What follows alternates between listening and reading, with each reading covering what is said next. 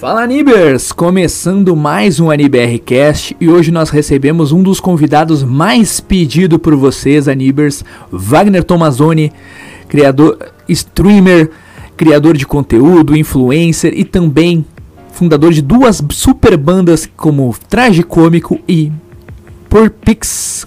Eu sempre erro. Como é, meu Wagner? Green Pix. Green Pix. Mas foi, foi perto. Passou Foi perto. perto. Passou perto. É, não é faça um Pix, gente. Não confunda. Mas pode É, fazer um é. Não, pode falar. E para começar o nosso podcast, a gente também tá aqui com a nossa super equipe, com Energy Gama, Douglas Nascimento e Alessa. E eu, Iago Rangel, Oi. começando mais um NBRcast. Bora conhecer mais sobre o Wagner? Bora conhecer mais sobre esse multiverso? Bora, gurizada! Começando, Wagner, vamos. é, O que Aqui- aconteceria aqui- se. Calma, rapaz. E você que está nos acompanhando ao vivo aqui na twitch.tv barra Oficial, também se chegar no finalzinho vai poder também nos ouvir em todas as plataformas de áudio, editadinho, com vários bons. Então fiquem ligados. E sejam bem-vindos, traje fãs, fãs da Yu também que estiverem nos acompanhando, sejam bem-vindos e vamos conhecer um pouco mais sobre o Wagner. Então, inicialmente, Wagner, se apresente para o público. Quem é Wagner Tomazoni? Ah, sempre complicado montar essas autobiografias curtinhas, né? Pra fazer uma introdução. Deixa eu ver. Cara, como você já disse, eu sou vocalista da Prime Pixels, ou do canal Tragicômico, pra quem conheceu vendo através de algum cover, é, mais provável do que de uma música autoral, né? Sou o cara que canta al- algumas versões em português de aberturas de anime aí. Ah, mais recentemente comecei a dar a minha opinião sobre assuntos mais polêmicos lá no canal também, no Traje Cômico. Também já fiz análise de anime. é, tenho streamado um pouco mais aí também nos últimos dias, mas basicamente isso. Sou um músico barra opinador profissional. Show, Wagner. E conta um pouquinho pra gente de onde que surgiu essa, essa ideia de ir pra música? Foi influência dos pais? Coisa de, da infância, de ter alguma influência? E, e a- já começou aqui o, o A18 dizendo: E aí, Wagner, volta a fazer live de noite, garai. Né? E o cara já tá animado aqui, teu fã. Mas o que, que foi a tua influência? O que, que te levou pro, pro, pra música, pro YouTube, pros anime songs? O que, que te levou a esse multiverso geek nerd? A música eu sempre curti, eu acho, né? Foi, eu comecei a ter, fazer banda de garagem com 14 anos, mais ou menos, e pode parecer pouco tempo, mas eu já tô quase com 30, então é, tem um tempinho aí. Eu gostava... Não parece, né? Então muitas pessoas ficam surpresas quando eu passo essa informação. É, Meu tio, ele cantava e tinha umas bandas. Ele foi o mais próximo de influência musical que eu tive na minha família. Mas eu não, não acho que tenha sido por causa da experiência que eu tive com ele que eu fui motivado a tentar montar as minhas próprias bandas, porque foi um contato é, curto, assim. Não, não, não, participei tanto dessa vida artística do, do meu tio, que ele tocava aqui pela cidade. Então, foi mais ou menos porque eu acho que a galera da minha sala curtia, tava, tava na, na vibe de fazer música também. Eu gostava de escrever, principalmente. E aí eu fui montando aquelas bandas com colegas de escola, sabe? É Uma coisa um, um tanto quanto comum, acho, na adolescência. Foi assim que eu entrei no mundo da música. Aí eu decidi criar um, canal secundário, que o, o Traje Cômico seria o canal secundário. Os canais primários eram canais das minhas bandas, antes de entrar de vez na internet. E foi pelo traje cômico que eu comecei a fazer cover das músicas de anime, porque também sempre fui nerd desde que me conheço por gente, sempre gostei de. gostava de assistir muito desenho, anime. Na minha infância, é, enfim, era um pouco normal, não era. Geralmente a molecada gostava de assistir Power Rangers, é, Pokémon, então é uma coisa que desde que eu era pequenininho eu já curtia, gostava bastante. Novamente, o meu, meu- meu- o meu tio, que tinha banda, também foi uma influência na parte geek, porque ele tinha umas HQs do Homem-Aranha e ele me emprestava, às vezes me dava elas pra ler, me contava algumas histórias. Ele tinha VHS dos episódios do, do Homem-Aranha, aquele dos anos 90, então ele fez com que eu desenvolvesse um amor bem grande pelo personagem. Aí eu comecei a ler bastante HQ, comecei a assistir alguns animes também, e por causa disso eu decidi fazer no Tragicômico os primeiros covers de música de anime. Basicamente juntei dois amores, né? O amor pela música, mais o amor pelos animes. A abertura de Pokémon era sensacional, aquela primeira abertura da versão americana, né? E todo mundo da banda curtia também. Quando eu sugeri fazer isso, o Saulo, que era o guitarrista, ele estava mais como produtor na época.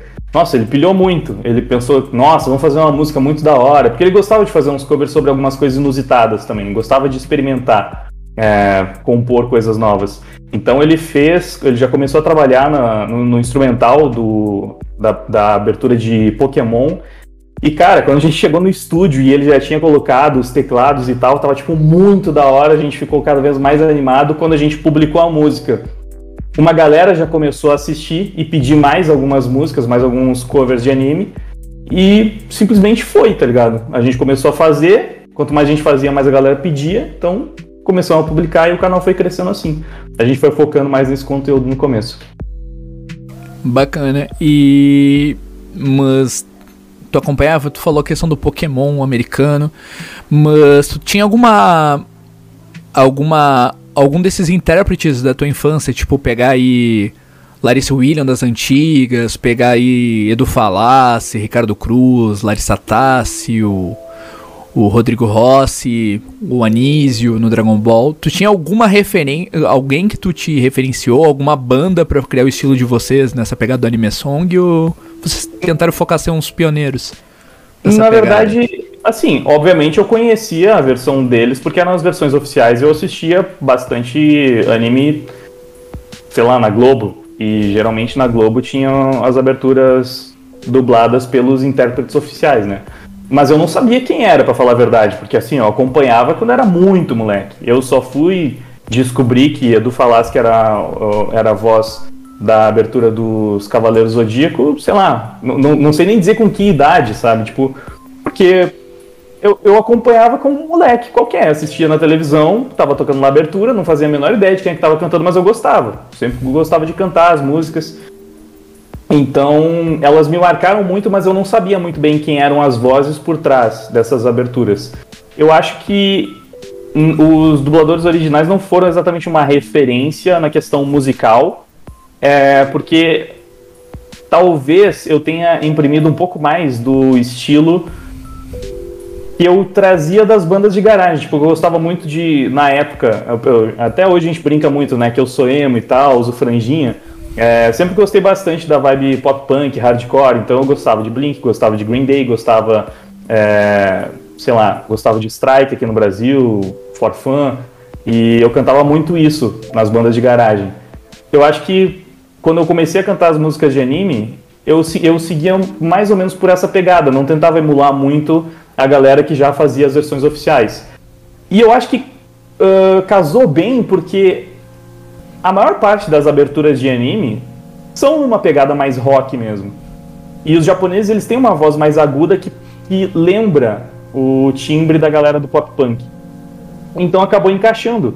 Muitas músicas em japonês é, já tinham um, uma pegada parecida com o estilo que eu gostava de fazer. Então, eu cantando do meu jeito, acho que já encaixava bem na música, não tinha uma adaptação muito grande.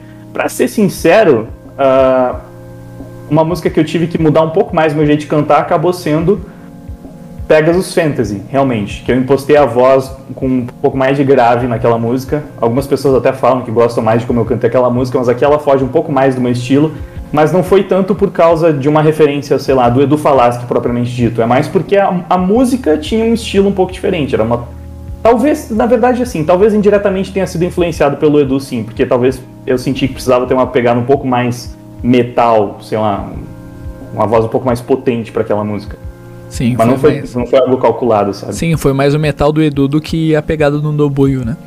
É. O, Ô Wagner, aliás, falando desse negócio de ser emo, a gente sabe aqui, né, que você é um dos últimos emos, se não o último emo aqui na internet brasileira, né?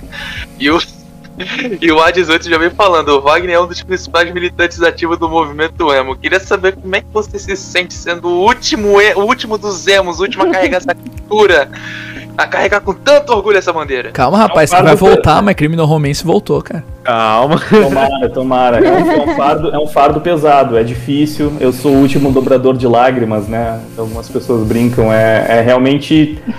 Mano, eu fico triste, na verdade, porque os emos, eu, eu sei que talvez vai soar muito idiota, mas tipo, de fato os emos eles sofreram muito preconceito na época, né? Porque era modinha adolescente, toda moda adolescente ela tende a sofrer uma certa rejeição aí do grande público.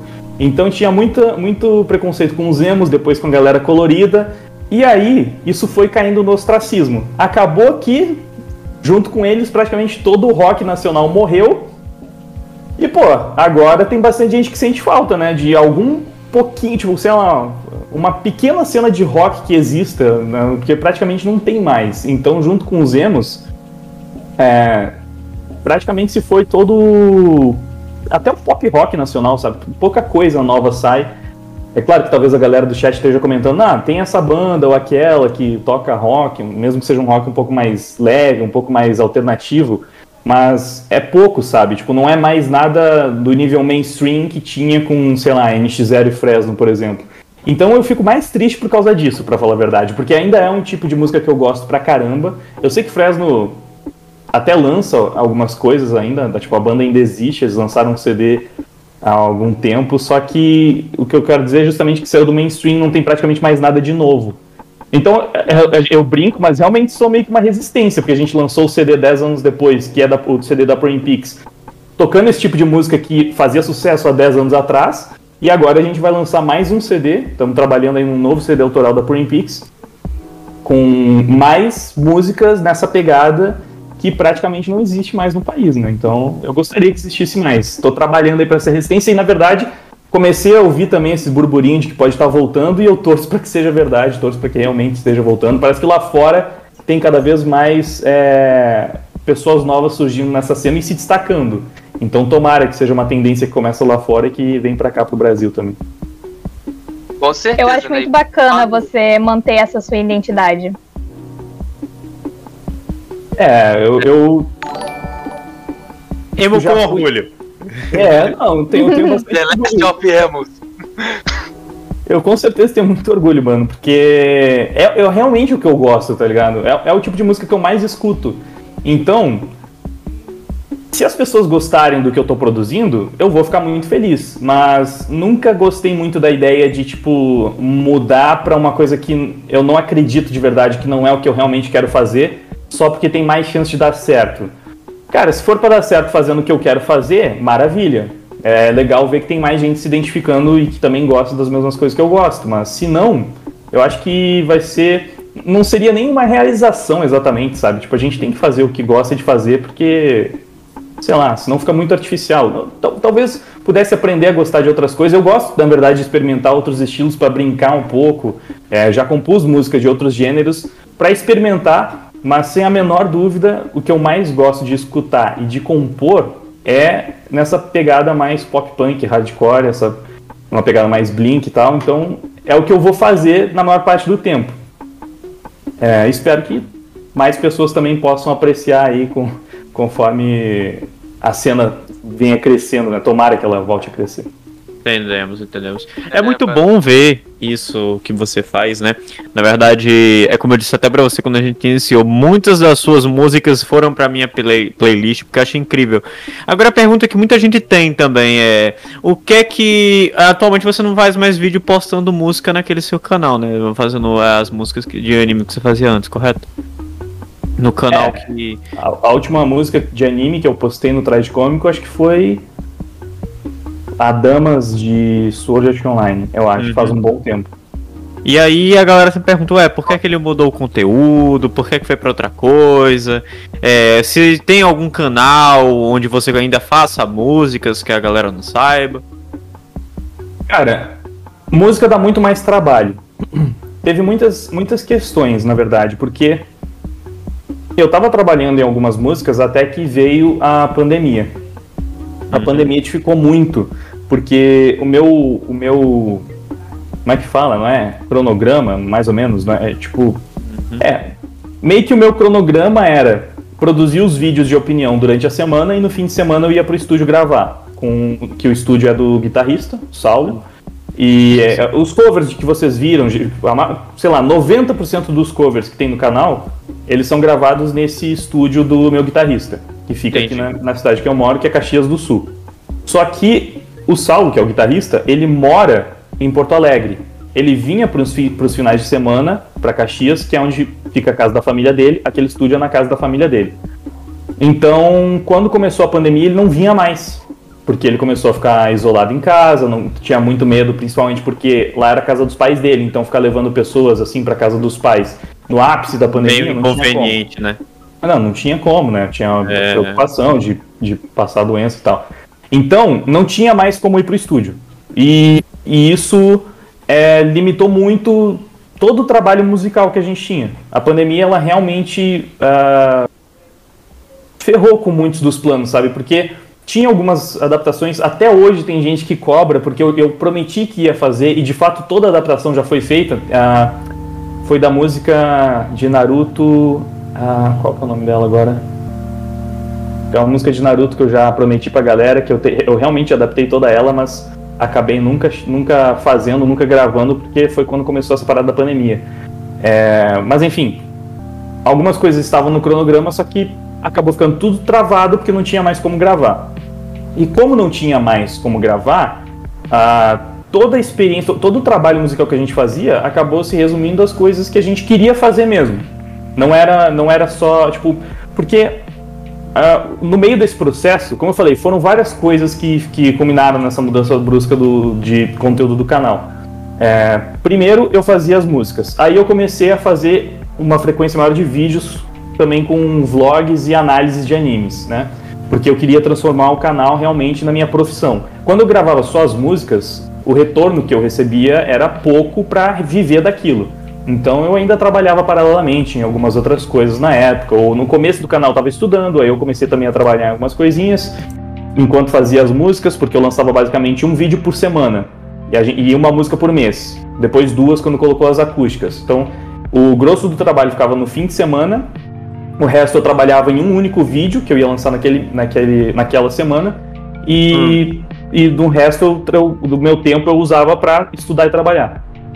Quando eu, eu decidi mudar tudo e focar no canal para que fosse a minha profissão, eu sabia que eu ia precisar aumentar o ritmo. E não tinha como aumentar o ritmo com música, porque não tem como lançar, pelo menos pra gente era praticamente impossível lançar é, mais do que uma música por mês ou duas músicas por mês, e principalmente uma música por dia não tinha como. Então tive que aumentar a frequência de vídeos no outro formato.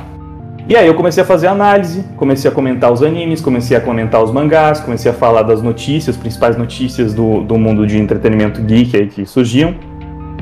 E transformar cada vez mais o meu canal num canal de opinião e não tanto num canal de música. Essa foi a primeira mudança. É, eu- quando eu comecei a comentar algumas tretas, que no começo elas eram restritas às tretas do mundo de animes, esses vídeos começaram a pegar mais engajamento ainda. E uma das primeiras que eu comentei foi o caso de plágio lá da Sati, que tinha canal de anime, e o pessoal começou a acusar ela de ter plagiado Mother's Basement. Aí depois eu comentei ah, uma treta, do- acho que, se eu não me engano, o primeiro comentário que eu fiz sobre o Felipe Neto no canal foi porque ele tinha é, feito alguma piada, algum comentário meio de depreciativo. fedido. Hã? Chamado de saco de fedido. Eu lembro dessa treta. Eu É, ele, é, ele, ele, ele, ele, ele, ele E o apelido pegou, né? os otários. Hã? E o apelido pegou, né? Até. Mas É foi, otaku eu, eu, não acho, eu não acho que foi ele que cunhou o apelido Não, não, não, não, ele já existia. É. Já existia. Só que já foi isso existia, que mas deu foi ele uma... que deu a alcunha, sabe? Vocês são os otaku pedidos. Aí pegou, mano. Até os Aí geral saiu. É, então, eu sei que teve, teve essa treta do Felipe Neto que eu comentei, e aí deu mais repercussão. Então, tipo, deu pra ver que a galera queria me ver comentar assuntos do momento, assim, tipo, que repercutissem mais. Até porque muitas pessoas iam buscar o assunto caiu no meu canal. Então, eu comecei a transicionar também pra esse estilo de opinião mais é, geral, né? Eu ainda focava muito mais na área geek, mas eu fui cada vez mais abrindo, abrindo, abrindo. E co- conforme o meu canal foi passando de um canal de opinião para um canal de opiniões gerais, a parte de anime, filme, série foi ficando completamente deslocada dentro do conteúdo que eu estava produzindo, pelo menos a maior parte do conteúdo. Então era até um pouco estranho, porque muita gente se inscrevia porque, sei lá, eu fazia um vídeo falando sobre a propaganda polêmica do Banrisul. Eu tô inventando, nem sei se isso aconteceu, tá? Aí depois eu fazia um vídeo falando sobre o comentário é, polêmico que a Ana Maria Braga fez no programa dela. Aí depois tinha análise do episódio de Dragon Ball. Eram públicos que não necessariamente conversavam muito. Então eu fui cada vez mais colocando esse tipo de conteúdo geral no canal é, principal, que era o Traje Cômico, e aí eu criei um canal secundário para concentrar mais o conteúdo de é, anime, séries e tal. E foi assim que acabou chegando no conteúdo que é hoje?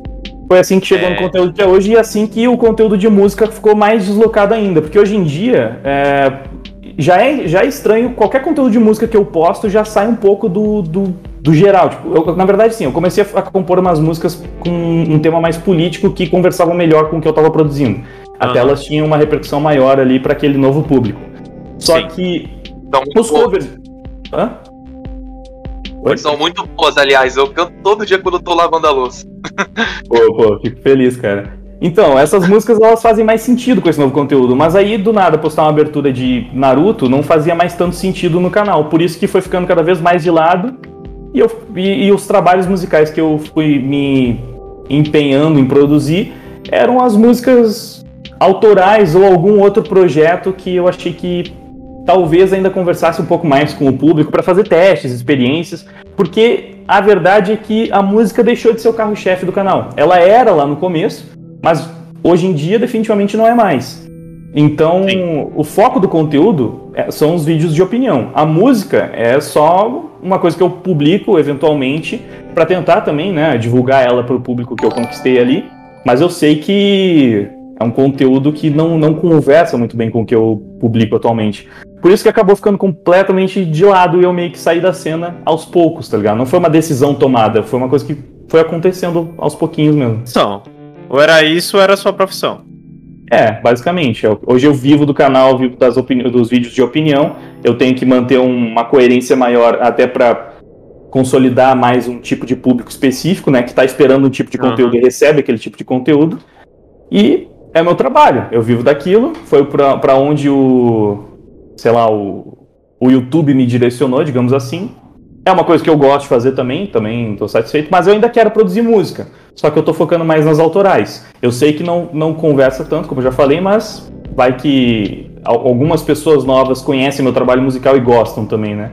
Porque a música é aquela coisa, é, é muito, muito complicado porque gosto, mano, é muito variado. Então eu sei que a galera que me acompanha pode gostar de absolutamente qualquer tipo de música. Pode gostar de funk, mesmo eu falando mal de funk em, um vídeo ou outro, pode ter funkeiro que assiste meus vídeos e gosta, tá ligado? Mas não eu funkeiro que assiste teus vídeos.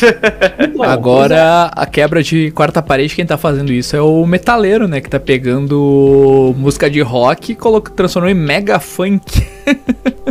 Botando batida automotiva rock e funk. É tipo, tipo o quê? Mega funk do Iron Maiden, você fica, oi?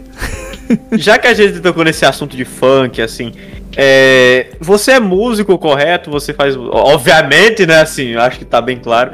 Mas. É, o que é que você acha em si do. Eu tenho que fazer essa pergunta, é uma pergunta que eu sempre quis fazer mais diretamente. O que é que você acha do estilo musical funk? É o, o pesadão mesmo, que glorifica. É, o crime em si. Porque tem uns que glorificam pra caramba, tá ligado? É uns que realmente vão bem no extremo. O que é que você acha disso, mais ou menos? Sua visão apologia... sobre isso. Ah, eu definitivamente não gosto, né? Porque eu acho que. Eu já acho que o, o, o gênero como um todo ele é bastante pobre, porque a batida ela costuma ser muito repetitiva, não é muito complexa, a, a melodia também não é a coisa mais trabalhada do mundo, a maior parte dos vocalistas sequer sabe cantar realmente, definitivamente não precisa saber cantar, né? Uh, eu, eu, sei que muita gente que, que gosta de funk e que defende o gênero uh, acha que essas são críticas elitistas da minha parte, né? Porque o, gênero, o funk é, é realmente um, um, estilo mais feito. Não que só a, o pessoal da periferia goste, né? Virou um, um, gênero extremamente popular e definitivamente não faz sucesso só na periferia. Mas é um gênero feito pela periferia, para a periferia, especialmente se for falar desses mais pesadões. E porra, eles têm todo o direito. Oh, desculpa pelo palavrão aí, saiu sem querer. Não, Eles têm todo-. Não, aqui você pode falar os caralho a quatro, fique à vontade. O senhor é entrevistado. A gente é que não pode falar palavrão, mas o senhor pode falar o quanto quiser. Mas eu evito ainda assim. Mas, mas de qualquer forma, né? Ah, eles estão cantando a realidade deles, enfim, né? Eu, eu entendo que tem uma razão pro funk ser, ser, ser como é, enfim, as pessoas se identificarem, digamos assim, né, com, com o funk em alguns grupos da sociedade. Mas pessoalmente, eu acho um gênero musical muito pobre e, obviamente, a poesia, que a letra. A, a letra seria a poesia da música, né? Você tá tentando passar uma mensagem, contar uma história, é uma poesia muito pobre também. E que passa mensagens definitivamente não muito admiráveis para os seus ouvintes. Querendo não, tem espaço para todo tipo de música. Na verdade, o que me incomoda é, é ver que é um estilo que é, toma espaço demais até, né? É é um estilo tão pobre que não passa quase nada de positivo para os seus ouvintes e que ainda assim tem um espaço na mídia absurdo. É, Ganhou um gostaria- reconhecimento que não merecia, pra resumir. Ganhou um reconhecimento muito alto Exatamente. para muitas pessoas jovens. É, é, vamos supor, tem, tem um. Onde você vai ter algum lugar, algum funkeiro e tal. E nisso você vê que aquele estilo ganhou uma coisa que meio que não merecia muito. É, porque se tu vê, a- a- o pessoal criticava tanto, né? Como eu falei no começo do vídeo, o pessoal criticava tanto as músicas emo, as músicas. qualquer coisa que seja fazendo sucesso entre os adolescentes no geral. Criticava até o Justin Bieber quando ele não era pop. Hoje em dia já. já não é mais tão legal criticar o Justin Bieber, mas quando ele surgiu era, era bem interessante, né, pra, pra galera. O Felipe Neto criticava bastante, por exemplo. É, e eles criticavam até algumas letras dessas bandas é, coloridas, que de fato tinham umas letras meio bobas, meio, sabe, não passavam nada de tão interessante. Mas, cara, se tu pegar a letra mais boba e mais desinteressante de uma banda emo, de uma banda colorida, de uma dessas bandinhas adolescentes, ela vai ter uma profundidade muito maior do que qualquer letra de funk pesadão, que tá basicamente cantando sobre várias posições sexuais diferentes em uma batida de tunts, tunts, tunts. Não, nem é tunts, tunts, é É. É, é bem o que vocês estão comentando, se a gente parar pra pensar, a gente pega aí, a gente vê séries da Netflix aí como Coisa Mais Linda, que conta a história da música brasileira. A gente pega pra ver aí, anos 60, a gente tinha Bossa Nova, tinha referências Muito do bom, internacional. É, a gente pega aí anos 80 com Legião, é, depois veio Cazuza, Raul Seixas, a gente, pô, a gente vê toda a cultura que tinha dentro da questão do regime militar que que o pessoal da esquerda produzia bastante lá, Chico Buarque, Caetano, toda a parte da Tropicália. Aí, imagina, a gente imagina, por exemplo, como fosse um Capitão América, você apagou lá nos anos 50, 60, que você tinha lá o rock, tinha as coisas. Aí você acorda agora. Aí você pega anos 60 o rock, é, com Elvis, anos 70 lá a música MPB, anos 80 com Raul Seixas, anos 90 ali com com Cazuza, aí anos 2000 já começa, aí tem as bandas coloridas e afins, aí você acorda 2010, 2020, você desperta e pensa, o que que tá acontecendo? Como que daqui a 10, 15, 20 anos a gente vai contar como nós tem nossos pais que contar, ah, eu era dos anos 80, anos 80 Michael Jackson, muito bom isso, tal banda, tal banda, Iron Maiden que tá se revitando, saindo novas músicas a cada, lançou agora o Senjutsu há mais de 40 anos com banda. Aí imagina que daqui a a gente ter um filho, ter um sobrinho, uma coisa e contar, ah, o que que, que que era a tua adolescente, o que que era a tua fase adulta e tu virar e dizer, então, funk. É putaria. Tipo, que eu acho como que a gente é o, caiu ladeira abaixo tanto em pouco tempo, sabe? É o quanto É, essas é, músicas, que- elas influenciam as crianças hoje em dia. Porque eu mesma, eu moro dentro da favela, no Rio de Janeiro, e é a minha realidade cotidiana mesmo. E é funk altão, tocando o tempo inteiro, e é falando sobre armas, é falando sobre até mesmo é, assediar mulheres, estuprar mulheres, e é uma coisa muito aberta dentro daqui da, do local onde eu moro. E é muito triste ver que as nossas crianças estão sendo influenciadas por esse tipo de conteúdo que se torna meio que normal, digamos assim. É, quando não Pois é, pega, então, é. quando não pega um pessoal que foi a, que estourou os funkeiros mirins, né, que pega o pessoal com 8, 9, que nem tinha o caso da Melody, tempo atrás, agora com 14 anos. Aí a gente pega aí MC Brinquedo, essa galera dos mirins aí, tipo com 8, 9 anos, cara, com moleque mal saindo das fraldas, tá cantando sacanagem, velho, que eles nem deveriam estar ouvindo, saca? É um, O Wagner ia processo, falar alguma coisa. é um processo muito triste como um todo, porque, assim, não tem como negar que em todos os aspectos do funk, o funk atual é pobre em relação a quase qualquer outro estilo de música. A batida é mais pobre, a melodia é mais pobre, a execução dos músicos é, é geralmente muito pior e a poesia é praticamente inexistente. O problema não é necessariamente cantar sobre sexo, né, por exemplo, porque você tem muitas músicas, é, se eu posso dizer clássicas, algumas até clássicas, que falavam sobre sexo, só que de uma forma é, não tão direta e escrachada, né? Uma forma mais Não tão subjetiva. explícito. Isso, não tão explícita. Então, então tinha uma poesia por trás daquilo, né? Falava, ou me- até algumas As indiretas. Isso, falava de uma forma indireta, poética, uma forma que soava até bonito. Né? E que, obviamente, se um adulto escutasse, ele saberia do que está falando, mas uma criança não. E é muito interessante isso que a Alessa falou, que, porque, tipo, é, um, um dos argumentos que eu escuto os funkeiros usarem para justificar é, essa baixa profundidade do seu, das suas músicas é que eles estão cantando sobre a realidade deles, né? Só que isso é um pouco problemático porque ajuda a perpetuar, na verdade, essa essa é- é- essa- esse nível cultural, digamos, da favela, porque eles estão cantando a realidade da favela pra favela. Então acontece isso que a Alessa falou, tipo, beleza, então, mas agora é pior ainda, porque as crianças elas estão crescendo nesse cenário onde a putaria, as drogas e a, a, a marginalização, sei lá, tipo, o tráfico de armas, o confronto com a polícia, tudo isso é normalizado, é, é- vira uma piada, vira uma coisa engraçadinha. Tipo, parece, tipo. Natural. É, só uma Tem certa divertida. romantização também em cima disso, porque se torna meio que bonito, entre aspas, o seu filho crescer e ele dizer, ah, eu sou traficante. Acontece muito dos pais chegarem e falar, ah, vou chamar meu filho que é traficante para resolver alguma coisa. Então tem muita romantização também desse lado. Pois é, que é o, o oposto de, do que você esperaria de alguém que quer resolver essa situação. Porque não é uma coisa boa, né?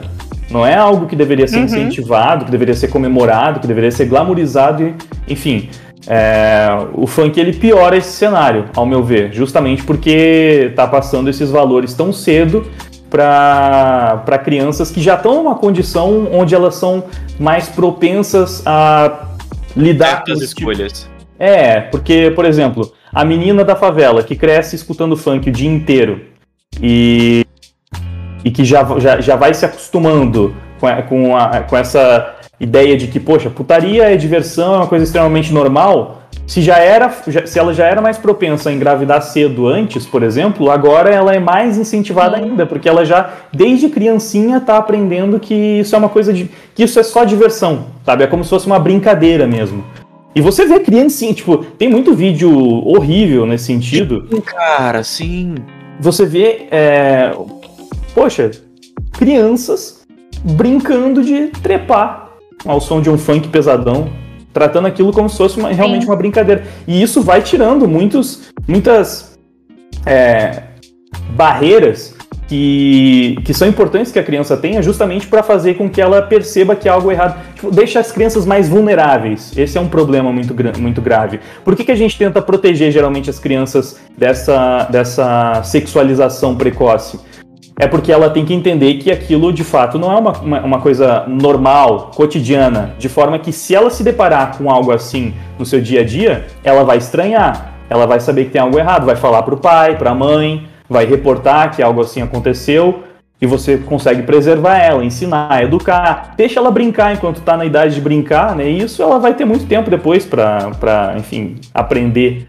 É, agora essa sexualização, essa sexualização é, tão, tão, tão precoce, sabe? Tipo, essa glamorização ainda de um estilo musical que ensina as crianças a tratar sexo como se fosse mera brincadeira é extremamente problemático para dizer o mínimo, né? Então eu acho incrível como é, é porque geralmente o povo que, que passa pano pra. Wagner, não se segure, pode falar tudo o que quiser, que eu tô vendo que você tá se segurando pra não falar É, eu, tô, eu, eu tô- eu não tô em casa. Fala, aqui, então Wagner, eu tô, pode- tô, Fala, eu tô, eu tô Wagner, tentando, pode eu tô tentando evitar, realmente. Solta, não, pode lá, soltar, fala lá, o que for. pode falar que- todo mundo Jeff aqui é a favor Bezos libera. ideias, garanto. Eu não- então, eu, eu tô tentando evitar a dicotomia esquerda e direita, né? Então eu não, Não, tô, não mas- tô dando muitos nomes aos bois, mas Tá basicamente o que eu tranquilo. Basicamente, o que Fica eu queria tranquilo. dizer é que, tipo, realmente, a galera da esquerda, que geralmente defende mais ah, o funk por ser a música da periferia,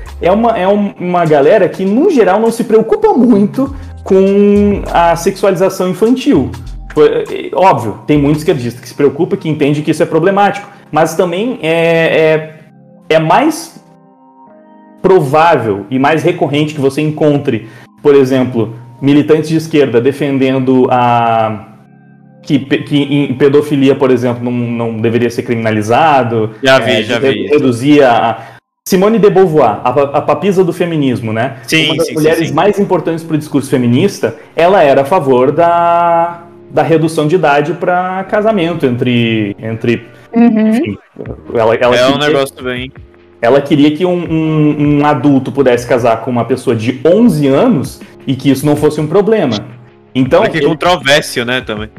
eles tendem a ser Pois é. favoráveis a essas pautas. E é você bizarro, que Wagner, tudo que. encaixa. Eles Sim. não veem como um problema real essa sexualização infantil cada vez mais cedo. É, e, e quando eles aparentam se preocupar com isso pelo discurso, você vê que o resultado não costuma, não, não costuma ser muito eficiente, por exemplo. É, até até o, a narrativa de educação infantil cada vez mais cedo, para educação sexual cada vez mais cedo para as crianças, é, seria para preservar elas de contrair DST ou engravidar na adolescência. Só que aonde essas, essa, essa, essa ideia progressista foi imposta, os resultados acabaram sendo os opostos ao esperado. E constatou-se que, quando, que, na verdade, você apresentar cada vez mais cedo as crianças ao universo sexual não fazia com que elas fossem, cada, com que elas fossem mais responsáveis. Fazia com que elas simplesmente se interessassem, conhecessem esse mundo mais cedo e entrassem nele mais cedo também. Então, enfim. Isso é um fato, a série- criança é curiosa. tem uma série de problemas aí que envolvem essa questão e a gente, pô, mal começou o podcast num tema pesadíssimo, né, mano? Sim. Ah, de boa. A, aqui, a Raíssa aqui no chat até problema. comentou, ó. Aí é só É, a ponta do iceberg. a, a Raíssa Então, comentou ó, aqui ó, é- no chat, ó. O Warren tá tentando É. falar, mas não tá saindo som pelo mic dele. Mas assim, é, do. é, o, era o. Antigamente, né? Antes do. É, voltou. Voltou. O prob- antes o problema é a galera falava, não, quem faz muita coisa de sexualização é o Zé Duarte, né? Antigamente tinha a galera que não gostava das músicas dele. Porque tinha um tom, né? Que parecia que ele ia falar uma coisa e não fala. Hoje o problema é maior. Hoje o negócio já é explícito jogado na cara mesmo. É, bem como a- a- aqui no chat o A falou ali que, por exemplo, artistas como Rita Lee deixavam entre linhas as coisas. É anos verdade, 70 pra passar pela, pelo regime militar. E a, e a Raíssa comentou aqui embaixo, aqui no, no, no chat da Twitch, que pior Aí, é, um beijo pra você, que é pior que é, por exemplo, no Islã, como a gente viu em algumas novelas, algumas coisas até produzidas mostrando isso, que a gente vê que crianças podem casar com adultos, pessoas casam com árvore, com animal, eles é muito casamentos arranjados até hoje, né, em 2021, né? E dentro disso até eu vou te perguntar, ô Wagner, vou dar uma polemizada agora, e qual é que é a tua visão de disso tudo que tá ficou acontecendo no mundo, na questão aí da noite pro dia a gente vê o caso, por exemplo, do Talibã que do nada do nada, tipo, chegaram invadindo, disseram, "Ah, agora a mulher não vai ter mais direito nenhum, agora a gente manda em tudo e é isso aí. Nossa, a questão do Talibã, caramba, estamos realmente. Tá, Não, eu tá digo mais que... profundo do que eu Tá esperava. Não, nervoso. não vou, não vou mentir, não vou mentir. Ele tá nervoso porque ele acha que a galera da esquerda tá tudo aqui com nós. Não tá não, mano. Não, não sei, não sei. Tem cara. Tem que ter, daqui vem Assim, eu, esquerdista, eu, eu, imaginei, eu imaginei que o papo ia ser mais na parte da nerdice. E eu sei. Daqui a pouco a gente E- vai, calma, a gente volta. Eu, eu sei que, que tem muita galera do meio otaku, é, geek, e é, eu diria que a maior parte da, do- da galera que produz conteúdo A de maioria. é mais, mais esquerdinha, tá ligado? Então vai saber como é que é, né? Tipo, a gente nunca. Nunca Ah, sabe sim. exatamente onde pode pisar. Mas enfim. Com nós vendo aqui não. Nossos, a galera que tá vendo nós aqui é de boa com isso.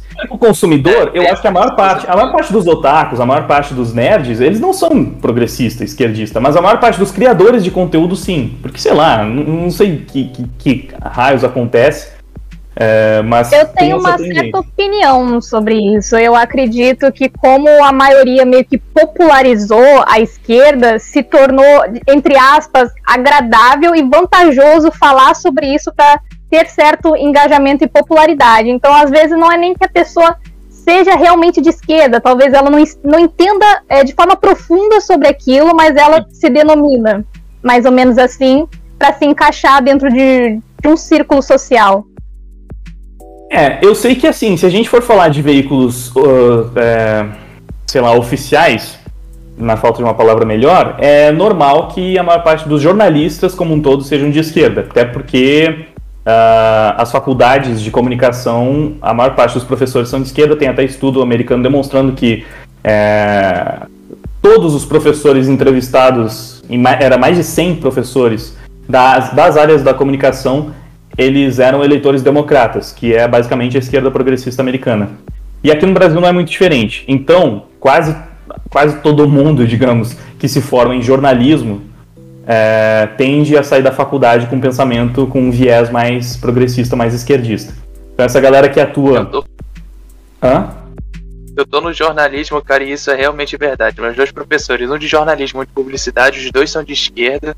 Mas assim, eles não, tipo, ficam só tacando, tacando esquerdismo. A gente sabe que eles são, mas eles até que dão aula bem. Eles ensinam bem a matéria e pá, mas ainda assim dá pra ver que são de esquerda. Então isso aí é verdade que você falou. Entende? Eu só não vou me tornar um cara de esquerda porque eu acompanho gente que tá me livrando desse pensamento, sabe? Você é um deles e eu agradeço muito por você estar limpando a minha cabeça. Muito obrigado. Além Então, das suas esse- músicas ótimas. Esse, esse é o ponto, cara, porque se a galera fica só a- a- absorvendo o conteúdo que é compartilhado com eles na sala de aula, aí a doutrinação é praticamente inevitável, porque você só vai ser exposto com pensamentos de esquerda, e quando for apresentado um pensamento de direita, vai ser através da perspectiva de um esquerdista, que tende a não apresentar da forma mais. É, como, como eu posso dizer? Hã? Correta. É, é, da forma mais correta e é tipo, tipo, ele não vai vender a ideia de uma forma muito boa, tá ligado? Da forma Então- mais neutra. É, e aí, como, como, isso, como isso não acontece e a maior parte das pessoas não vai muito atrás, elas vão sair da faculdade doutrinadas, né? Porque elas foram apresentadas a esse viés o tempo inteiro. Agora, se você se permite estudar sobre esses temas em outros lugares e, e se deparar com, com opiniões contrárias para refletir um pouco mais sobre elas, aí você, mesmo tendo aulas com vários professores de esquerda, você pode acabar se livrando da doutrinação, por assim dizer. Então tem essa, tem essa questão, né, do viés eh, nos veículos profissionais. O que me, me, me faz ficar meio impressionado, na verdade, com, com o tanto de produtor de conteúdo esquerdista que tem nas áreas nerd geek na internet, é justamente os veículos que não são oficiais, porque teoricamente ali, qualquer pessoa que é otaku, gosta de acompanhar anime e quer abrir um canal para comentar, poderia se destacar. Mas acredito que a maior parte deles tem um alinhamento um pouco mais voltado para a esquerda ainda assim. É, mas pode ser isso que a Alessa falou. Eles podem simplesmente. Às vezes é porque eles já acompanhavam outros veículos, foram, se sentiram inspirados por esses veículos da mídia profissional, ou eles acompanham o conteúdo através dessa grande mídia e reproduzem no canal deles e vão cada vez mais assimilando essas ideias, né? E vão tendo uma. Mesmo sem fazer faculdade, eles estão sendo doutrinados é, meio que de tabela? Eles não estão Uhum. eles não estão tendo aula com o pessoal da faculdade, mas eles estão recebendo a informação do pessoal que estava na faculdade e foi doutrinado. Então, né, Então- o, o Arner, é, eu tava até querendo conversar essa história, que eu pensei em você quando aconteceu. Eu tava no curso de teatro normal, né, e aí a galera tava pensando em fazer uma peça sobre como o humano se tornou desumano, viramos números e tudo mais. E aí você sabe que isso tem um pouquinho de esquerda, né, obviamente. A galera que faz teatro, a maioria são de esquerda e, obviamente, cada um vai impor suas regras. E aí, eles queriam fazer um negócio bem, tipo, livre pra todos os públicos, só que era muito sanguinário. Tipo, o negócio era o nível de arrancar dedo de criança e jogar pela janela. Sem zoeira, não tô exagerando. Esse roteiro era bem. E aí eu cheguei lá e falei, gente, por que, a gente não faz algo mais. Já que é pessoas e, e o público infantil também vai ver, por que não faz algo mais é, sutil? Eles falavam, não, porque é arte. E Tá a ligado? arte surgiu pra, pra incomodar. É, essa é a visão Então, do pessoal. E aí eu falei, mano, se eu abrisse minha boca como o Wagner abre, eu tava muito ferrado desse curso, mas eu queria muito ter o culhão que você tem pra fazer isso. É, É, o meu, meu artístico é complicado. Eu, pessoal- fiz teatro também. Na época, na, na época, só pra falar brevemente sobre isso, na época que eu fiz teatro, eu não era tão engajado politicamente e felizmente as peças que eu atuei, elas eram muito neutras, assim. Eu fiz umas peças de comédia, de humor e não tinha nada de, de ideologia, absolutamente nada. E eu me dava muito bem com os meus colegas de teatro. É, o, o meu diretor era gay, o- o- os atores lá, eu sei que a maior parte deles, hoje eu sei, né? Na época a gente não falava tanto sobre isso porque o país era bem menos polarizado na época também. Eles têm um pensamento mais de esquerda, mas a gente se dava bem e, e tudo tranquilo. Só que depois que eu saí do grupo, um desses colegas de teatro já falou algumas coisas assim de mim no Twitter que deu pra ver que, tipo, hoje ele me odeia, sem nunca ter falado comigo mais, tá ligado? Ele só sabe das opiniões que eu, que eu tenho atualmente, que eu exponho atualmente. Ele pensa totalmente diferente e pra ele eu sou basicamente a reencarnação de Hitler, mesmo sem ter conversado. Caralho. Ele, ele, ele, ele, me- ele me conhecia. a culpa Caramba, é sua que isso, quase invocou a carta de Hitler no Yu-Gi-Oh! Cara, é, é, é muito, é, muito, é muito engraçado, porque assim, ele me conheceu pessoalmente, e, e digo mais, ele foi meu professor de história. Isso é uma, uma coisa bem curiosa. No, no ensino médio, ele foi meu professor de história e foi meu colega de teatro também. Então, ele me conhecia muito bem. Ele sabe perfeitamente que eu não sou uma pessoa preconceituosa. Tanto é que lá no teatro o nosso diretor era, gay e, poxa, eu amava ele, me dava super bem com ele, me dava super bem com todo mundo do teatro. Nunca tive problema nenhum. Nenhum, zero problema. Ele nunca viu eu tendo problema com ninguém nesse meio do Coisa teatro. rara hoje em dia. E, e ainda assim, só por saber depois das minhas opiniões, ele decidiu que eu sou um, um reaça intolerante, preconceituoso, sendo que ele sabe que eu não sou, porque ele conviveu comigo. Mas ele, ele nunca veio falar comigo depois sobre isso, e eu tentei conversar com ele numa boa, porque eu fiquei meio chateado, né? Tipo, cara, eu entendo que tu discorda, que as suas opiniões políticas são outras, mas poxa, gente, nós somos amigos, né? Eu não vou deixar de ser teu amigo por causa disso. Mas ele sim, ele não quis mais saber, não quis mais conversar, me xingou bastante. fiquei- eu fiquei meio chateado, foi uma das vezes que, que me pegou. Porque quando é um, um- um militantezinho desconhecido de Twitter, eu não tô nem aí. Mas, poxa, quando era um amigo, que era, sabe, tipo, realmente me conhecia, e do nada ele decide mudar totalmente a visão que ele tinha de mim, porque ele viu que eu tenho um pensamento político e ideológico diferente do dele, aí é sacanagem. Mas, enfim, depois eu ignorei. É, só que eu também vi que o pessoal do grupo do teatro começou a, a fazer algumas peças que tinham um viés ideológico mais, mais forte. Na época que eu estava no grupo, como eu falei, era tudo super leve, é, totalmente family friendly as peças. Mas aí eles começaram a fazer umas outras mais sobre feminismo e Sim, sim, algumas coisas do gênero, sabe? Então, tipo, é, é- é um meio que eu passei no, eu, eu, eu frequentei o teatro na hora certa, digamos assim. Enquanto não tinha toda essa polarização, eu pude desfrutar da experiência sem ter esse tipo de problema. Hoje em dia, seria praticamente impossível encontrar um grupo que não me detestasse logo de partida só simplesmente por saber o que eu penso. Porque não dá nem pra eu fingir que eu não penso. As minhas opiniões são todas públicas. Se eles forem ver qualquer rede social minha, eles vão saber e, cara, eu vou ser persona não grata na hora. Imagina se o Wagner aparece numa, numa carreata de, de PT, tá ligado? De esquerda, tá ligado? Nossa, Nossa senhora, velho. Mas uma Então- curi- o, o, o Wagner, uma curiosidade. Tipo, tu falou ali que tava produzindo. Arne, sua câmera tá desligada. Sim, é porque tava dando um delay na live. Eu- Ah, tá, foi mal, foi mal. Tá. É, Wagner, e a questão assim, tu falou a questão de tá produzindo música, aí na pandemia tu começou a dar mais as tuas opiniões, e normalmente a visão do pessoal nerd, ou o pessoal que acompanhava o Taco, era até aquela questão, ah, eu tô entrando no canal pra ouvir música, como teve, tem ainda até hoje alguns canais que fazem fanzine e tal, aí que tu começou a dar tuas opiniões. Tu notou que o teu público cresceu, ou tu notou muito que a galera que te seguia pela música começou a sair do canal, ganhar um outro público e tu ter algum inimigo, tipo, ah, não escuta aquele cara lá, porque o cara produzia Naruto, agora o cara tá falando mal de presidente. Mudança Ah, radical. sem a menor dúvida, é, teve as duas coisas, na verdade. O meu público cresceu, sim. É, dá para notar simplesmente pelos números que a, o número de inscritos e a quantidade total de visualizações em média que eu recebo por semana ou por mês aumentou bastante. É porque é muito difícil comparar um, o público de um canal de música com o público de um canal de opinião. É, por, a música eu lançava com uma frequência muito menor, o pessoal que gosta de música tem um engajamento muito diferente, é, não são tão engajados, tipo assim. Os comentários sobre, sobre quando, quando a pessoa te vê só como um artista, como um músico, eles são mais gerais. Ou a pessoa vai te detestar porque não gosta nem um pouco do seu estilo de música, sei lá, odeia minha voz ou odeia meu, meu estilo, e aí prefere outro tipo de música e falar, ah, que porcaria, não gosto disso aí. Ou então vai gostar porque pelos motivos opostos, basicamente. Gosta da minha voz, gosta do estilo, gosta das músicas que eu tô fazendo. E aí vai elogiar e vai acompanhar o trabalho por causa daquilo. Quando eu opino sobre uma questão, especialmente uma questão polêmica, é, eu gero um sentimento muito mais forte na pessoa que está acompanhando. Pro bem e pro mal.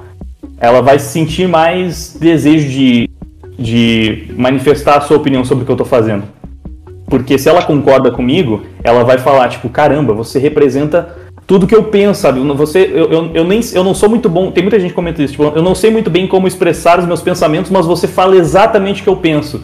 Me sinto identificado. Ou eu não, não, não consigo me arriscar a falar essas coisas em público, mas você está aí falando por mim. Então eu estou representando essas pessoas e elas querem participar do debate, elas querem conversar, querem manifestar a diferença que eu fiz na vida delas nesse sentido. Claro, também recebi alguns comentários sobre como a minha música ajudou pessoas que estavam passando por momentos difíceis. A música também tem esse poder, mas ainda assim é uma experiência diferente. E, e o sentimento de ódio, de revolta, o, o número de haters, cara, obviamente cresce e, e tem pessoas que que me veem ser humano, é, que me veem realmente como, como um ser humano terrível por causa das minhas opiniões, mesmo sem conversar diretamente comigo, né? Coisa que quando a pessoa não gosta da minha música, ela pode, sei lá, pode me odiar também, porque sempre vai ter hater para qualquer tipo de conteúdo que você produzir. Se eu fizer animação, vai ter mundo, né? hater, né? música, vai ter hater, sempre vai ter. Mas é completamente diferente, porque se, se, a pessoa detesta o seu estilo de música, ela ainda provavelmente não acha que você é o pior ser humano que existe. Mas quando você está dando lá a sua opinião sobre ideologia, aí isso acontece. E sim, tem muita gente que acompanhava, que se decepcionou com as opiniões, mas é engraçado que tem muita gente que acompanhava desde os tempos das músicas e das análises de anime e ficou no canal até hoje, é, passando por todas essas transformações, sabe? Tipo, tem, e tem bastante gente, eu sinto que tem bastante gente que acompanha desde aquela época e que meio que foi curtindo e foi amadurecendo comigo. Eu não, eu não gosto muito de usar a palavra amadurecer porque passa a ideia de que, tipo, ah, porque o, o que eu faço hoje é muito mais mais maduro, como se tivesse mais valor do que, do que o que eu produzi antigamente. Não é bem isso que eu quero dizer, porque. É... Acompanhou o crescimento. Né? Eu é, e o Douglas, a gente acompanha você desde a época de música. Isso aí é verdade, porque eu sempre comento com o Douglas é. que é bom pra caramba teu canal. Pô, antes é, então. das suas opiniões, cara, tipo, vamos, cara, tipo, acompanhei tudo, tudo, tipo, até quando falou da treta do Felipe Neto, até antes das músicas, sabe? O CD todo eu escutei do início ao fim, escuto até hoje quando eu boto na playlist o CD, sabe? Você é fã raiz mesmo, tô... Eu sou fã raiz do Wagner Thomas. Agora, meu, eu tô. Eu se eu pudesse a Luna a falou que, Eu também, a Luna falou aqui, ó. Eu sou um. É, o Luna, creio, sei lá, o Luna falou, eu sou um exemplo de fã assim. Cresci e amadureci muito com traje cômico em geral. Me mostrou muito, muito diversas coisas. Isso é, uma coisa, isso é uma coisa muito interessante do trabalho de youtuber, né? Porque o público acompanha o nosso crescimento. E realmente teve um, um, um, crescimento, e cada vez que eu produzia um tipo de conteúdo diferente, eu ia estudando, me aprofundando cada vez mais naquele conteúdo, aprendendo mais, passando mais informação. E tem gente que foi crescendo comigo, realmente. E isso é muito louco, muito interessante e é muito satisfatório saber que eu pude impactar a vida de tantas pessoas de várias formas diferentes, em várias etapas diferentes da vida dessas pessoas. É, é, maravilhoso, mas é óbvio que assim como vocês estão acompanhando desde lá atrás e foram é, gostando do conteúdo mesmo quando ele foi se atualizando, tiveram as pessoas que não gostaram. Ah, algumas pessoas não é nem porque é, não concordam com as opiniões, simplesmente porque elas preferem outro tipo de conteúdo. Mas sim, tem pessoas que discordam radicalmente. Tem muita gente. É é uma crítica que eu recebo, né, de alguns haters, digamos assim. Tipo, pô, esse cara, saudade de quando ele fazia música ao invés de ficar falando merda na internet, né? Porque agora eu parei de cantar e comecei a só falar bosta na cabeça das pessoas. Então elas ficam decepcionadas e, tipo, até pedem às vezes, né, pra eu, pra eu voltar a produzir música, mas. Cara, é, é o que eu falei, meu conteúdo ele mudou pra caramba, não tem. é, não tem muito como, como voltar, mesmo que eu quisesse, mas, tipo, eu tô satisfeito com o que eu tô fazendo, eu falo. Eu, eu canto o que eu acredito, eu falo o que eu acredito, então eu sou muito sincero, muito verdadeiro nos meus vídeos e ter um público que acompanha, um público é, de peso que acompanha e que gosta do meu conteúdo, independente da fase, é, pô, é maravilhoso e é uma realização que eu tenho de qualquer forma. Então, quanto a isso, eu tô realmente bem, bem tranquilo, bem satisfeito. Eu só vou puxar a resposta que eu não dei quando tu perguntou sobre a questão do. do. do- como é que é? Esqueci agora o nome. Não é Iraque. Como é Talibã. que é o nome Talibã. daquele grupo? Talibã. Do Talibã. Talibã, Talibã. É Só pra Talibã? voltar. Cara, puxaram o Talibã, velho. Nem no roteiro isso tava. Eu me surpreendi, você tem uma noção. A questão do Talibã, né? Só, é, só comentando, tentando comentar o mais breve possível uma questão tão complexa, né? De, de política internacional. É, eu acho que ela tá sendo.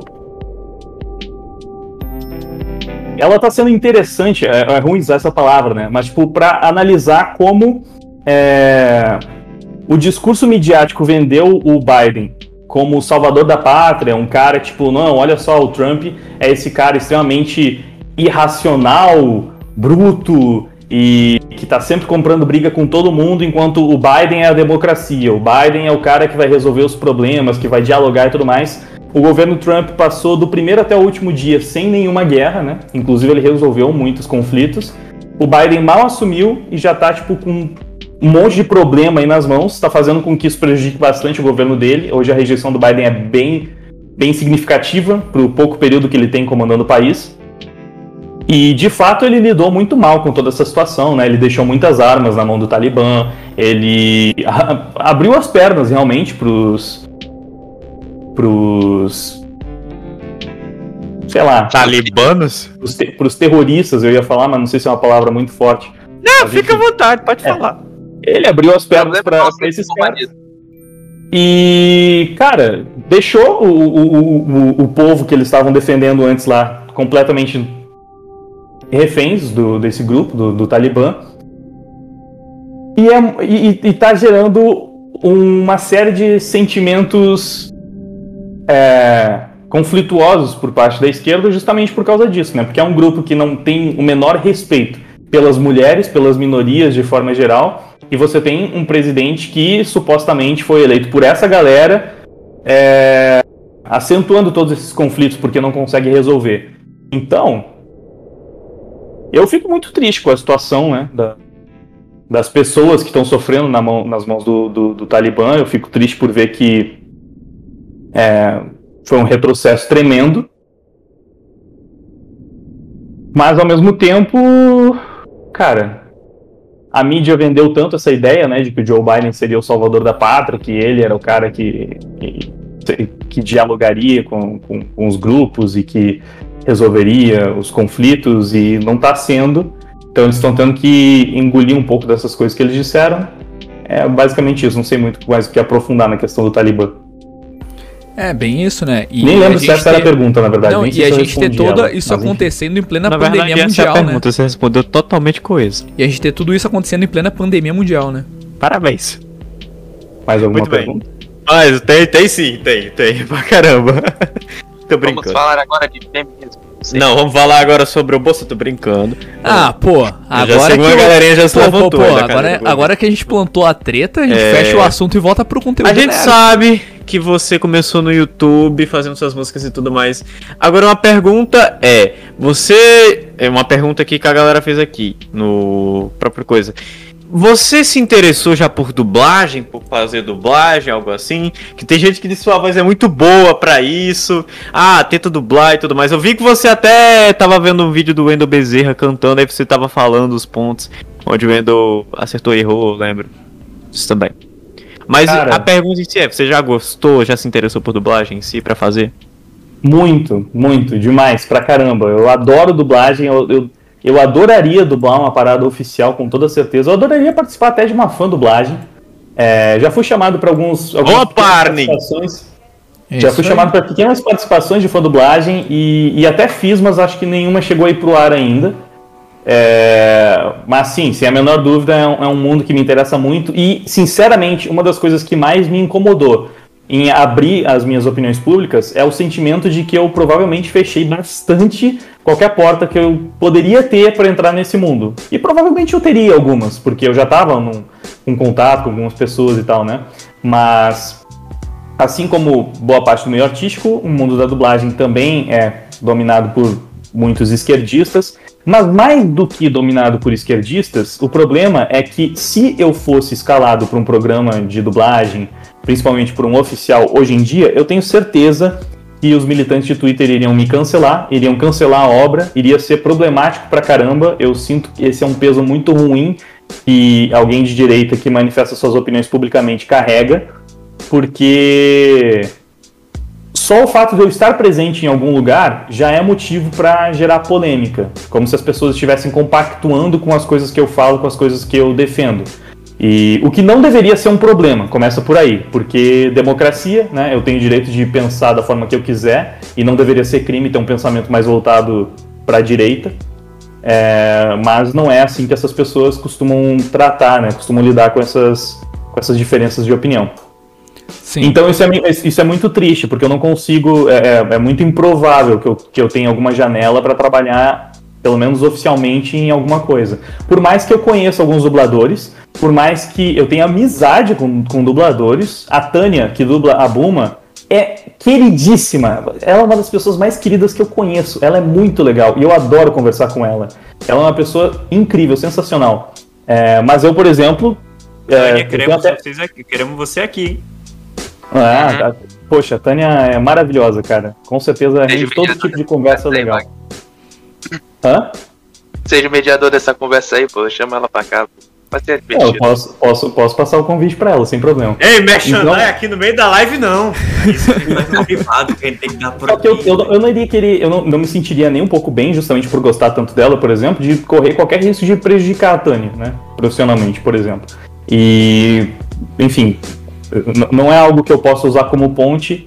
Então, e é uma coisa que eu meio que aceitei já que não vai rolar. For dublagem, pode rolar, né?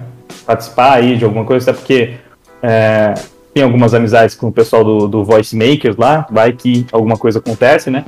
Mas dublagem oficial, infelizmente, por mais que seja algo que eu gostaria de fazer, é muito improvável, a não ser que a gente consiga criar novos tempos onde realmente a, a diversidade de pensamento, de ideias existe e as pessoas aceitam melhor que nem todo mundo precisa pensar igual e que ter um- um- um- um- uma ideologia, seguir uma ideologia mais liberal, libertária, barra conservadora, não é um, impedi um impeditivo para que alguém trabalhe e tenha, ou tenha espaço na grande mídia e muito menos motivo para ser cancelado.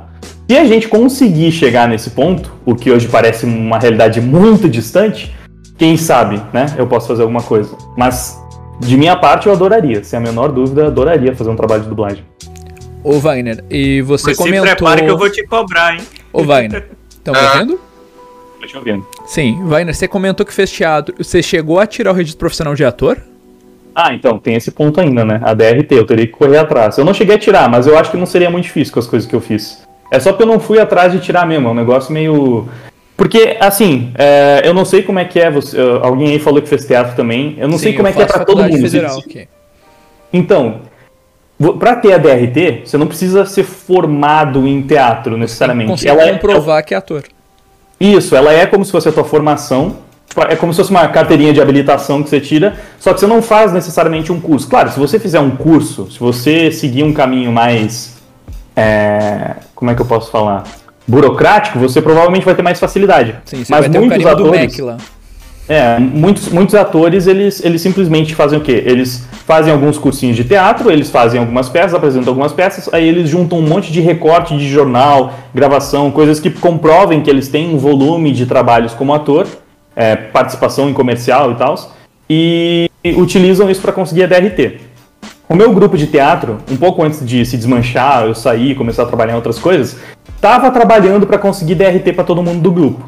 Só que, como eu falei, tipo, o, o grupo meio que minguou, aconteceram algumas coisas, enfim, a gente acabou não chegando nesse ponto de pegar DRT para todo mundo. Então, eu não tenho, mas possivelmente eu conseguiria se eu fosse atrás, tá ligado? Pra você não é muito difícil, porque você é muito conhecido como músico e você tem como provar que você está apto a exercer a profissão, né? Você tá a, a fazer a profissão, você tá bem apto mesmo.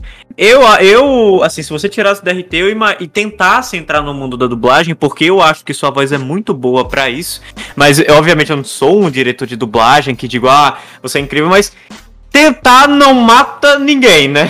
Eu acho que Pois você é. poderia tentar engrenar nesse mundo, porque é, eu, eu creio que, assim, tudo bem que a maioria deles são de esquerda e tudo mais, vou até me ajeitar aqui na cadeira, assunto sério. Vamos lá. Eu creio que você. É, eu creio que você tenha uma ótima voz pra fazer o que você pode fazer. E você provando com a DRT e tentando, não é muito difícil pra você engrenar no mercado, porque eu vejo que todo, muitas pessoas veem até, se não me engano, até o Wendel Bezerra falou isso sobre você num dos vídeos dele, se eu não me engano, posso estar enganado, que você é uma ótima voz e daria muito bem na dublagem, que você chegaria muito bem. E fazendo fã dublagens é melhor ainda que você pode provar pra todo mundo também que você tem essa capacidade. Então, caso você realmente queira mesmo engrenar assim, eu creio que você vai ser bem sucedido nesse, nessa área aí, porque eu considero sua voz muito boa e outras pessoas também. Não só a voz, mas o estilo, é, dicção, tudo isso é muito bom, cara. Eu Engraçado. creio que daria certo. Mu- Muitas pessoas, elas. Eu não sei o que, que caracteriza uma voz de dublador, mas muita gente já falou, já pensou, tipo, já perguntou se eu dublava, já achou que eu dublava, talvez até por já ter escutado a minha voz, mas mesmo antes, ou quando eu cantava, falava esse tipo de comentário. Então eu acredito que até casaria bem, mas é, eu ainda acho que, que não é tão simples pelas razões ideológicas, porque eu acabei virando uma figura pública conhecida pela política também. Então, a minha preocupação é o cancelamento. Eu também não gostaria de prejudicar nenhum projeto. Pessoas que estão trabalhando comigo, que confiam comigo, sabe? Tipo, isso é uma coisa que me pega, é uma coisa meio, meio triste, mas que eu fico me sentindo meio, tipo, ressabiado, sei lá. É, porque eu não quero ser um, alguém que vai, tipo, atrair um holofote negativo pra coisa. Do tipo, que? Vocês escalaram esse fascista aí? Meu Deus do céu. É um, é um problema que o pessoal de esquerda não tem, né? Que eles podem manifestar suas opiniões livremente, eles podem trabalhar onde eles quiserem, que não vai vir uma militância lá falando que esse comunista tá aí dublando. Ninguém liga. Tem muita. Na verdade, assim, deixa eu ser justo. Tem muita gente de direita na dublagem também. Incrivelmente, eu acho que no- do meio artístico como um todo, a dublagem é onde mais tem gente de direita. Então não pode citar os nomes dele, tá bom? Porque É, aí não, já vamos... não vou- Porque não, não vou- senão dá Como problema. eu falei, eu não quero prejudicar ninguém. A última coisa que eu quero é prejudicar um- um- alguém de direita ainda mais. Não, não se preocupe, não se preocupe. Não, não vou citar nome. Mas a questão é, tem bastante gente de direita no meio da dublagem. Só que assim, é, principalmente a galera mais da velha guarda, então eles têm muito prestígio. Aí, tipo, ninguém vai cancelar eles ou tirar eles do, do, do mercado, porque eles têm uma opinião que nunca interferiu nos trabalhos, eles estão lá fazendo os trabalhos deles numa boa, né? Então, eles têm essa opinião política, não, eles, não, eles não são prejudicados por isso, até porque eles tendem a não expor muito elas. Mas mesmo os que expõem, é, eles não são tão afetados porque eles já têm um histórico que blinda eles o suficiente. Eu acho que é mais difícil para alguém que não é do meio entrar no meio, tendo um, é, opiniões públicas conhecidas e, e que não agradam muito a galera, a galera do bem que vai lá assassinar reputações na internet. É, Bom, eu sugiro é basicamente saber separar o pessoal do profissional, né? Exato, exato. Mas dentro disso que tá falando de esquerda e direita, é, para fechar esse assunto e de voltar pras nerdices, é, a gente vê muito. Até uma curiosidade que eu quero saber, antes de internet, até tu falou que tu, tu não foi tão influenciado pela esquerda. Tu, Wagner, tu sempre foi pro lado da direita? E segundo, qual é a tua visão agora que todo mundo da, do dia 7 pra cá, todo mundo como primeiro teve manifestação pró-direita, na Paulista, em outros estados, e agora da, na outra semana começaram a dizer nem direita nem esquerda, vamos criar uma terceira via de candidatos que ninguém sabe quem é, e aí galera que foi da direita foi pra esquerda, a galera que foi pra esquerda não admite que era da direita e virou essa confusão toda. O que, que você acha disso? Virou uma bagunça. Putz. Existe a tal da terceira via? É o que é o centro? em primeiro lugar, vamos lá. Uh, eu acho que eu sempre tive uma, uma visão um pouco mais de direita, mas eu não. Obviamente, quando eu era mais novo, eu nem sabia exatamente o que isso significava, o que poderia significar, ou eu não, não me colocava exatamente em um ponto do espectro político.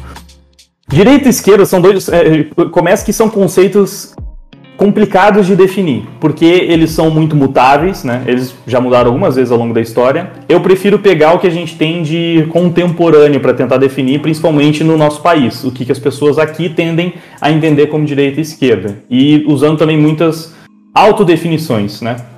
Porque vão ter controvérsias. Tem pessoas que discordam do que eu vou falar agora, mas no geral o que, que eu entendo? Que a gente tem dentro da direita brasileira os conservadores e os liberais, e eu coloco libertários também porque eu acho que a questão de quanto mais a favor do Estado, um Estado grande, um Estado controlador, um Estado que distribui renda e tudo mais, mais para a esquerda a pessoa está indo, e quanto menos Estado, mais para a direita ela está indo. É, então, apesar dessa ser a minha visão, peraí, eu tô. Como é que é? Eu não sei se eu tô espelhado a minha imagem, mas enfim. Se eu estiver apontando pro lado errado, vocês me desculpem. Bom, fica à vontade. É, a nossa função aqui não é discordar, não é a favor e contra, a gente tem que ouvir. Mas até agora eu não vou mentir, suas opiniões estão até convencidas, estão conversando muito, assim. É, não discordo nenhuma delas até agora. Então, ninguém aqui está discordando, creio eu. A gente pode ouvir o que você falar, pode falar aqui sem problemas e sem medo. Porque eu tô falando muito isso, porque tem muita gente que é, não fala muito, mas não se preocupe que eu imagino que os geeks que vejam isso aqui também são um pouquinho a favor das suas ideias. Relaxa, se vier cancelar Acredito que mesmo mesmo se discordar, se as pessoas manterem o respeito entre si, é, acaba produzindo uma discussão interessante. Então eu acho que, como você mesmo falou, ninguém deveria ter medo de esconder aquilo que pensa ou de tentar mudar o seu pensamento, né? Então, é, vou ficar mais à vontade ainda para fazer as definições. Mas eu tô, tô, pensando que assim, eu sei que menos dentro da direita tem muita gente que discorda do que eu tô falando agora, que são essas definições de qual grupo tá em cada lado, tá? Porque tem, tem muita gente, por exemplo, acontece muito nessas rixas internas, inclusive dentro do espectro político, de pessoas falarem os conservadores falarem que os, os, liberais não são realmente de direita, que eles são esquerdistas, enrustidos, alguma coisa assim. Os libertários se autodefinirem como uma terceira via justamente porque eles não defendem Estado e, na opinião deles, então direita e esquerda são espectros que estão num plano, eles estão em outro. Só que não é a mesma terceira via dessa, dessa pergunta. Por isso que eu falei, é, é um assunto muito complexo, né? Mas enfim, eu estou tentando definir só para a gente entender do que, que estamos falando aqui. Eu vou colocar então pessoas que defendem menos Estado mais conservadores, que não necessariamente precisam defender menos Estado, mas no geral defendem, é, no espectro da direita, e uh, socialistas, comunistas e progressistas no espectro da, da esquerda. Basicamente, é, eu, tô me, me, bugando, com, me vendo na imagem apontando para os lados que talvez estejam errados, mas enfim. É, basicamente, então, a gente tem é, uma diferença muito grande que é uh, os conceitos basilares dos movimentos.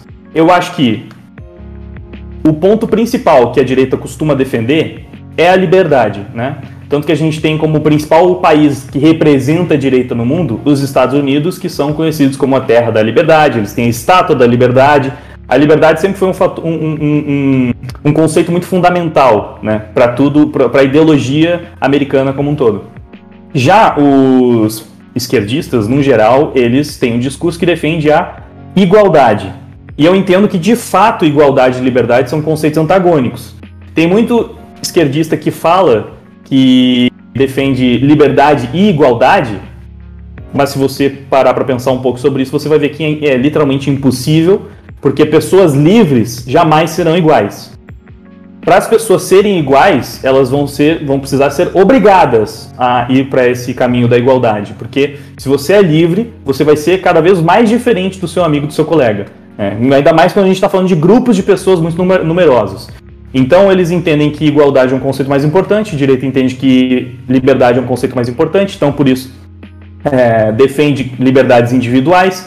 Por causa disso também costuma defender menos Estado, porque quanto mais o Estado interfere na vida das pessoas, menos livres elas são. Então o Estado mínimo ele vai interferir o mínimo possível na vida do cidadão e vai fazer com que o cidadão possa tomar suas próprias decisões e ele vai ascender socialmente ou não mediante das decisões que ele tomar. Já a esquerda, ela vai ir para o caminho oposto, justamente porque, para equilibrar, para gerar essa igualdade, vai precisar que um Estado esteja controlando as pessoas para garantir que essa igualdade seja feita. Então, para igualar o rico do pobre, vai ter que tirar um pouco mais de dinheiro dos ricos e dar um pouco mais de dinheiro para os pobres. Colocar, é, tirar o dinheiro da, da, da população para colocar em assistencialismo de forma que as pessoas tenham acessos iguais a todo tipo de coisa. E algumas partes da direita não são necessariamente contra esses assistencialismos, só que depende do. Eles são a favor ou contra em maior ou menor, ou menor grau. Os libertários, então, que eu coloco mais para o lado da direita, eles realmente defendem que o mercado tem que controlar tudo que seria mais eficiente do que o Estado controlando as coisas.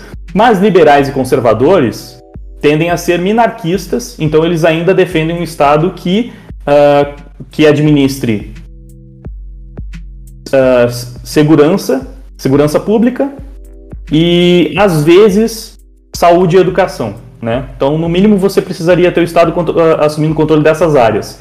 Agora, todas as outras, o Estado não é tão necessário assim. Por isso que o Estado poderia ser mais enxuto e controlar menos a vida das pessoas. Então, estou fazendo essa pequena definição só para explicar por que, que eu meio que estou alocando liberais, conservadores e, e libertários em um lado e progressistas, so, socialistas e comunistas em outro o ponto principal seria liberdade contra igualdade e mais Estado contra, contra menos Estado. Dito isso, uh, por que, que eu me coloco, por exemplo, no espectro da direita? Eu não digo que eu sou necessariamente liberal ou conservador ou mesmo libertário, porque eu tenho as minhas opiniões elas, elas mudam um pouco conforme algumas pautas. Eu não tenho opiniões formadas sobre absolutamente todas as pautas ideológicas, mas é, algumas pautas que eu defendo elas podem ser consideradas mais conservadoras, por exemplo. Eu não, não tenho uma opinião totalmente formada, mas no geral eu sou contra a liberação das drogas, porque eu não, não gosto de drogas. Eu acho que quanto mais liberar, possivelmente mais as pessoas vão ficar usando locais públicos. Enfim, eu não quero entrar muito nessa discussão das drogas, é só para dar uma pincelada geral. É, eu não sou muito favorável a drogas, então essa é uma opinião que eu tenho que é um pouco mais conservadora. Por outro lado, eu sou a favor do casamento gay. Eu acho que duas pessoas têm, deveriam, duas pessoas adultas em uma relação consensual deveriam ter o direito de fazer o que elas quiserem entre quatro paredes e casar no civil não tem problema. No religioso é um pouco mais complicado porque aí envolve a questão da própria religião. Também não quero entrar nesse, nesse método um pouco polêmico. Só estou dando alguns exemplos aqui, tá? Só que eu ainda me entendo como uma pessoa de direita porque todas as opiniões que eu defendo, eu sei que estão pontuadas e elas estão. Eu consigo encontrar elas sendo defendidas em algum ponto do espectro da direita. Algumas elas também estão na esquerda, né? Esse é o ponto. Por exemplo, se eu falo que eu sou a favor do casamento gay no civil, por exemplo, você pode falar, pô, então essa é uma opinião de esquerda que você tem? Não, é uma opinião que esquerdistas no geral têm, mas que algumas pessoas de direita também têm. Então, por que, que eu vou dizer que é uma opinião de esquerda minha, sendo que a direita também defende, em alguns âmbitos? Tem que ser um ou outro? É uma regra agora? Não, é, então. É, mas, enfim, é algumas. A maior parte das opiniões que esquerdistas têm, que é exclusivo do lado da esquerda, eu não compartilho. É por isso que eu me vejo mais para um lado ou para o outro. Então, é, essas manifestações que aconteceram, eu não diria que elas foram necessariamente esquerda contra direita, né? Eu, eu fiz todo esse rodeio para entrar na, na questão das manifestações. Por quê? Você tinha as manifestações do dia 7, que eram manifestações pró-Bolsonaro. Bolsonaristas, no geral, tendem a ser mais conservadores, né? Isso também é controverso, porque tem muito conservador anti-bolsonarista que fala, não, ele não é conservador nada. Mas vamos lá, as pessoas que simpatizam com o presidente, com as suas ideias, no geral, se definem como conservadoras. É, então você tem conservadores e bolsonaristas nas manifestações do dia 7, e você tem mais, é, majoritariamente nas manifestações contra o governo, Do lado da direita, os liberais, né? Pelo menos o pessoal do MBL, ou conservadores antibolsonaristas. Então, são manifestações pró-governo e contra governo. Aí varia muito do, do quão você considera que o governo é de direita e do quão você considera que a oposição é de esquerda. Mas sim, você tinha esquerdistas assumidos na manifestação contra o governo, no caso, por exemplo, do PDT, Ciro Gomes, né? Ciro Gomes, acredito que não, não haja tanta discordância quanto ele ser de esquerda, no mínimo centro-esquerda. É, eu, eu acho que não tem como alguém se posicionar exatamente no centro. Né? Alguém até falou, tipo, o que, que seria isso, né? Que, que não faz parte de um grupo ou de outro. Uma terceira via, o que, que seria a terceira via? Seria o centro? Na verdade, a terceira via que eles estão falando é uma terceira via numa, numa questão política partidária, não é uma terceira via ideológica. Eles querem um terceiro nome. A terceira via é um terceiro nome. Porque hoje a gente tem dois grandes nomes, Bolsonaro e Lula. Eles querem um terceiro nome porque eles julgam que o Bolsonaro é ruim, o Lula também é ruim. E aí essa terceira via pode ser de esquerda ou de direita. O pessoal de esquerda defende que a terceira via tem que ser o, o Ciro Gomes, que Boulos, talvez, mas enfim, o PSOL não entra na conta, porque eles já estão fechados com o PT, eu acredito. Então, basicamente, na terceira via você tem se desenhando o Ciro Gomes ali como uma opção. E do lado da direita, o pessoal tá querendo quem? Amoedo, Moro, Dória. Quem mais? Dória. E o Eduardo? O Moro vai se eleger, né? O Mourão. Ou, não, ou quando vê aqui no Rio Grande do Sul o Eduardo Leite? É, já é, que a própria Globo fez toda uma mídia em cima disso. Alguns nomes foram aventados. E aí, novamente, vai ter essas discordâncias. Eu falei pra caramba, gente, desculpa até por toda essa Falaram Mandetta no chat. Mandetta também. Eu fiz toda essa contextualização porque eu sei que vai gerar sempre discordância de quem está um pouco mais posicionado, tipo, quem é o, o, bolsonarista mais radical, ou o MBLista radical, ou o conservador radical, ou o liberal radical, não enxerga a pessoa que está no mesmo espectro como fazendo parte do mesmo espectro. Então eles vão falar: não, peraí, mas o Dória não é de direita, o, o, ou o, o Amoedo não é de direita, ou o Bolsonaro não é de direita realmente, porque ele é, ele é traidor e ele fez tudo que o PT queria, então na verdade, sabe? Tipo, então tem esses esses jargões que são usados mais para rotular as pessoas e para como, como uma forma de ofender do que necessariamente para compartilhar, para contribuir no debate. E é uma coisa que eu, que eu sempre acho tão chata e complicada dentro da política, porque a gente precisa esclarecer os conceitos, porque senão ninguém mais sabe do que está falando, cada um está tá, tá, usando o próprio conceito para definir a parada, por isso que eu, te, eu tratei de definir o que, que eu estava falando aqui, para ficar um pouco mais claro. É, mas então, sobre essas manifestações, eu acho que elas demonstraram que a terceira via está muito fraca. O principal nome que se fortaleceu um pouquinho, e foi bem pouco mesmo, nesse, nessas manifestações do dia 14 foi o Ciro Gomes, que é uma opção de terceira via de esquerda. Então parece que a terceira via de direita está mais fraca ainda. O discurso de impeachment ficou praticamente é, risível, né, depois de manifestações tão fracas quanto essa, porque é difícil levar a sério que com praticamente nenhuma adesão popular o presidente possa ser empichado, principalmente porque não tem, não tem também questões jurídicas tão claras. Isso também ficou claro na, na participação do, do Arthur e do Kim no Flow, né? O, o, o, o Monarco ficou perguntando para eles o que, que, tem de claro, de objetivo que o Bolsonaro fez que pode ser razão para o impeachment. E eles falaram, ah, na minha visão ele cometeu homicídio doloso, né? Nada muito claro realmente. Aí eles até falaram, mas o ponto jurídico é o de menos. Isso meio que dá-se um jeito. Só que precisava do quê? De apoio popular e de rejeição, é, de, de, baixa adesão dentro do, do contexto político mesmo. O Bolsonaro tem apoio popular muito maior do que a terceira via para empichar ele e, e aparentemente tem força política suficiente para se manter no cargo. Então o, a narrativa de impeachment praticamente se esvaziou com essas manifestações. Não tendo impeachment, também me parece que o Bolsonaro, com o dia 7, se consolidou como um dos nomes que vai estar no segundo turno, porque o apoio popular que ele tem é muito maior do que. Você a, acha que ele ganha? A oposição. Aí Aí eu achar não, que. Não, na visão geral, não. Tipo, na visão geral. Tipo, você acha que ele ganha depois desses bagulho que ele fez? Se o brasileiro ficou meio satisfeito com o que ele fez ou não. Esqueça visão de esquerda ou direita. A não ser que você não possa falar, né? Porque também tem algumas pessoas que não falam para nos prejudicar. Mas. Não, eu vou. Eu tô fazendo análise aqui. Não tô nem falando uhum. de preferência. Eu tô falando do que, que eu vi com base nesses últimos dias. Sim. O que, no que, você viu, vejo. você acha que ele ela é relege de novo? Então, é, é, é, que ainda assim não é uma coisa muito fácil de responder, porque eu achava que não, achava que tipo, já estava praticamente nas mãos do Lula, por quê? Porque eu acredito que a terceira via de que não quer nem Lula nem Bolsonaro, mas que é de esquerda, no segundo, num segundo turno entre Lula e Bolsonaro, que é o segundo turno que se desenha meio inescapável até o momento, né? Nesse segundo turno entre Lula e Bolsonaro, eles vão votar no Lula. Eles vão votar no Lula. o pessoal que vai, vai votar no Ciro no primeiro turno, ou em qualquer outro nome de esquerda, no segundo turno eles vão votar no Lula para não eleger o Bolsonaro. Agora, a impressão que eu tinha é que o Bolsonaro não tinha essa mesma força de segundo turno, por quê? Os bolsonaristas que estão com ele, que foram lá nas manifestações, realmente vão votar no Bolsonaro no primeiro e no segundo turno. Mas o pessoal da direita, que quer a terceira via, tá, tá falando já há muito tempo, o pessoal do MBL fala que num segundo turno entre Lula e Bolsonaro nem sai de casa, vota nulo. Não faz diferença, não vai votar. E aí eu pensava, cara, só com o voto dos conservadores barra bolsonaristas, não sei se ele tem força para vencer todo o voto da oposição que não quer o Bolsonaro, mais os petistas. Eu, eu achava que não tinha muita chance.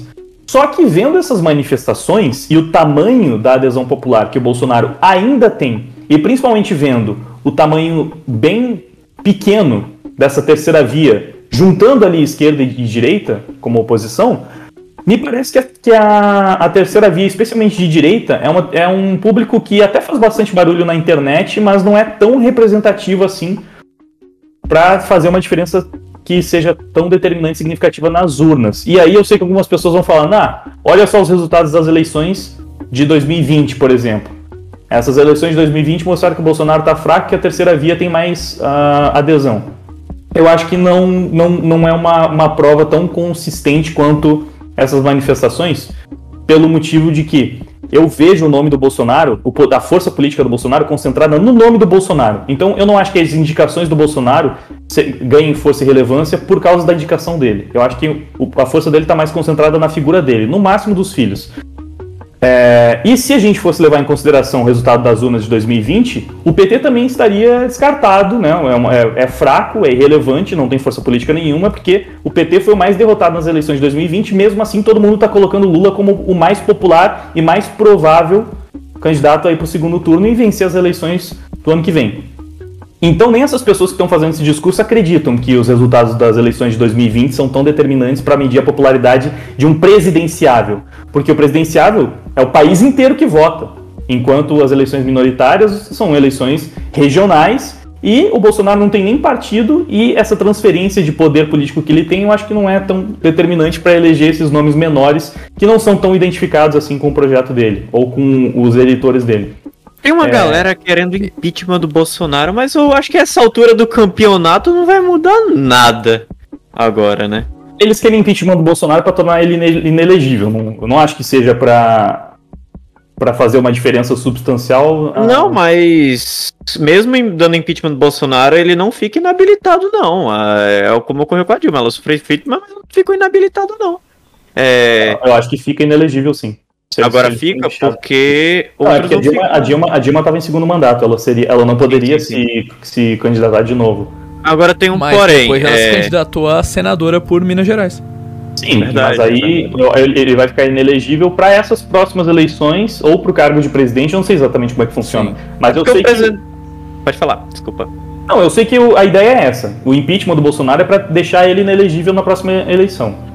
É uma boa jogada. Eu Agora, vou e... comprar essa ideia, então. Vou comprar, que a gente tá falando em. Pra gente ir pra parte nerd, lançar essa piada que, tipo, todo mundo é, compra dentro do, das animações. É. Primeiro a gente pega, por exemplo, uma pessoa midiática, por exemplo, a gente tem aí Romário como, como senador, a gente pega o Tiririca como deputado federal, e se as piadas da internet realmente fossem compradas e da noite pro dia a gente realmente teve, tipo, Luciano Huck falava que queria desistir aos 45 segundos tempo. E se a gente tivesse realmente o que André Guedes compra nas animações zoeiras de Danilo Gentili vice não do Moura na eleição, será que alguma coisa poderia acontecer? Uma terceira Cara, via por poder não, midiático? Eu acho, eu acho que não mais. Depois dessas últimas manifestações, eu acho que é muito improvável. É, é uma questão matemática mesmo, né? O que dizem as pesquisas, que eu não acredito muito, porque elas sempre erram pesado para a direção da esquerda. E o próprio pessoal que defende a terceira via deveria saber muito bem disso, porque essas pesquisas diziam que o Arthur Duval ia ter 1 ou 2% de votos em São Paulo, As pesquisas, assim, quanto mais próximo das eleições, menos elas erram, tipo, fica um pouco menos errado. Mas distantes como estão hoje, elas sempre costumam errar e muito pro lado da esquerda. E isso aconteceu com os próprios liberais que hoje defendem a terceira via.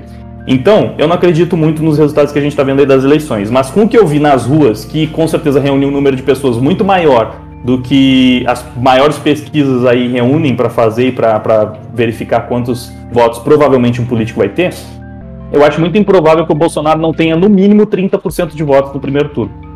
Então, se o Bolsonaro vai ter pelo menos uns 30 e o, o Bolsonaro tendo pelo menos uns 30, o, o Lula tendo pelo menos uns 30 também, já fica praticamente impossível um, um nome sozinho surgir para desbancar um desses dois no, no primeiro turno. Em questão. Porque assim.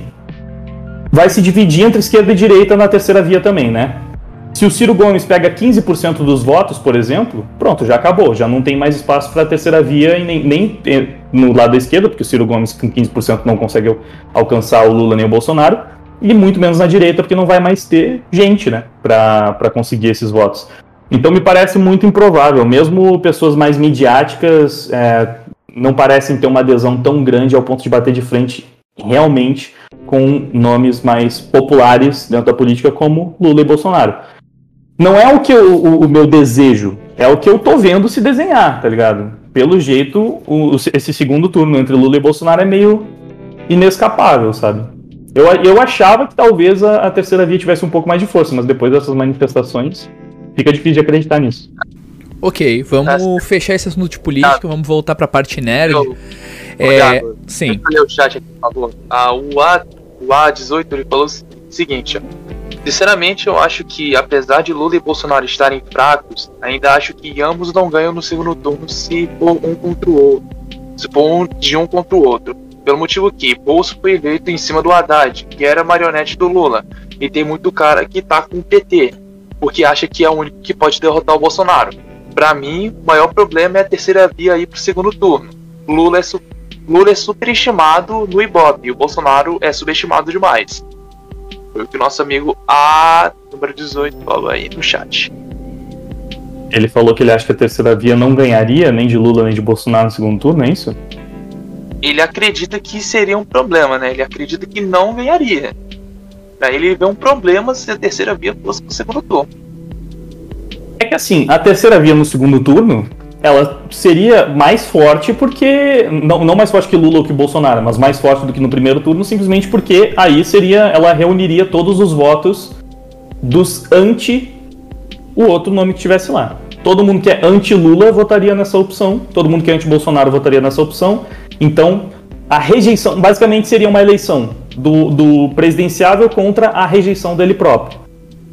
Enquanto. Ah, não, ele falou. Não, ele se corrigiu ali no chat. Ele falou que, a, que ganha. Ele falou que acredita que ganha. Escreveu errado. É. ele falou que ganha. Ele falou que ganha. Se corrigiu ali no chat. Eu acho que sim. Se a terceira via fosse pro, pro segundo turno, não teria chance de ganhar. De Lula ou de Bolsonaro. Mas eu acho que não tem muita chance de ir pro segundo turno. Não parece ter é. capital político suficiente para conseguir desbancar um desses dois no segundo turno. E eu acho que se tivesse espaço para desbancar ou Lula ou Bolsonaro, o mais desbancável é o Lula. E estão atacando o Bolsonaro. Então eu também acho essa estratégia meio, meio equivocada nesse ponto. Porque eu duvido que o Lula conseguiria mobilizar manifestações tão grandes quanto as que o Bolsonaro mobilizou no dia 7 de setembro. Eu tô achando que o Bolsonaro hoje é mais popular que o Lula, apesar das pesquisas dizerem o contrário.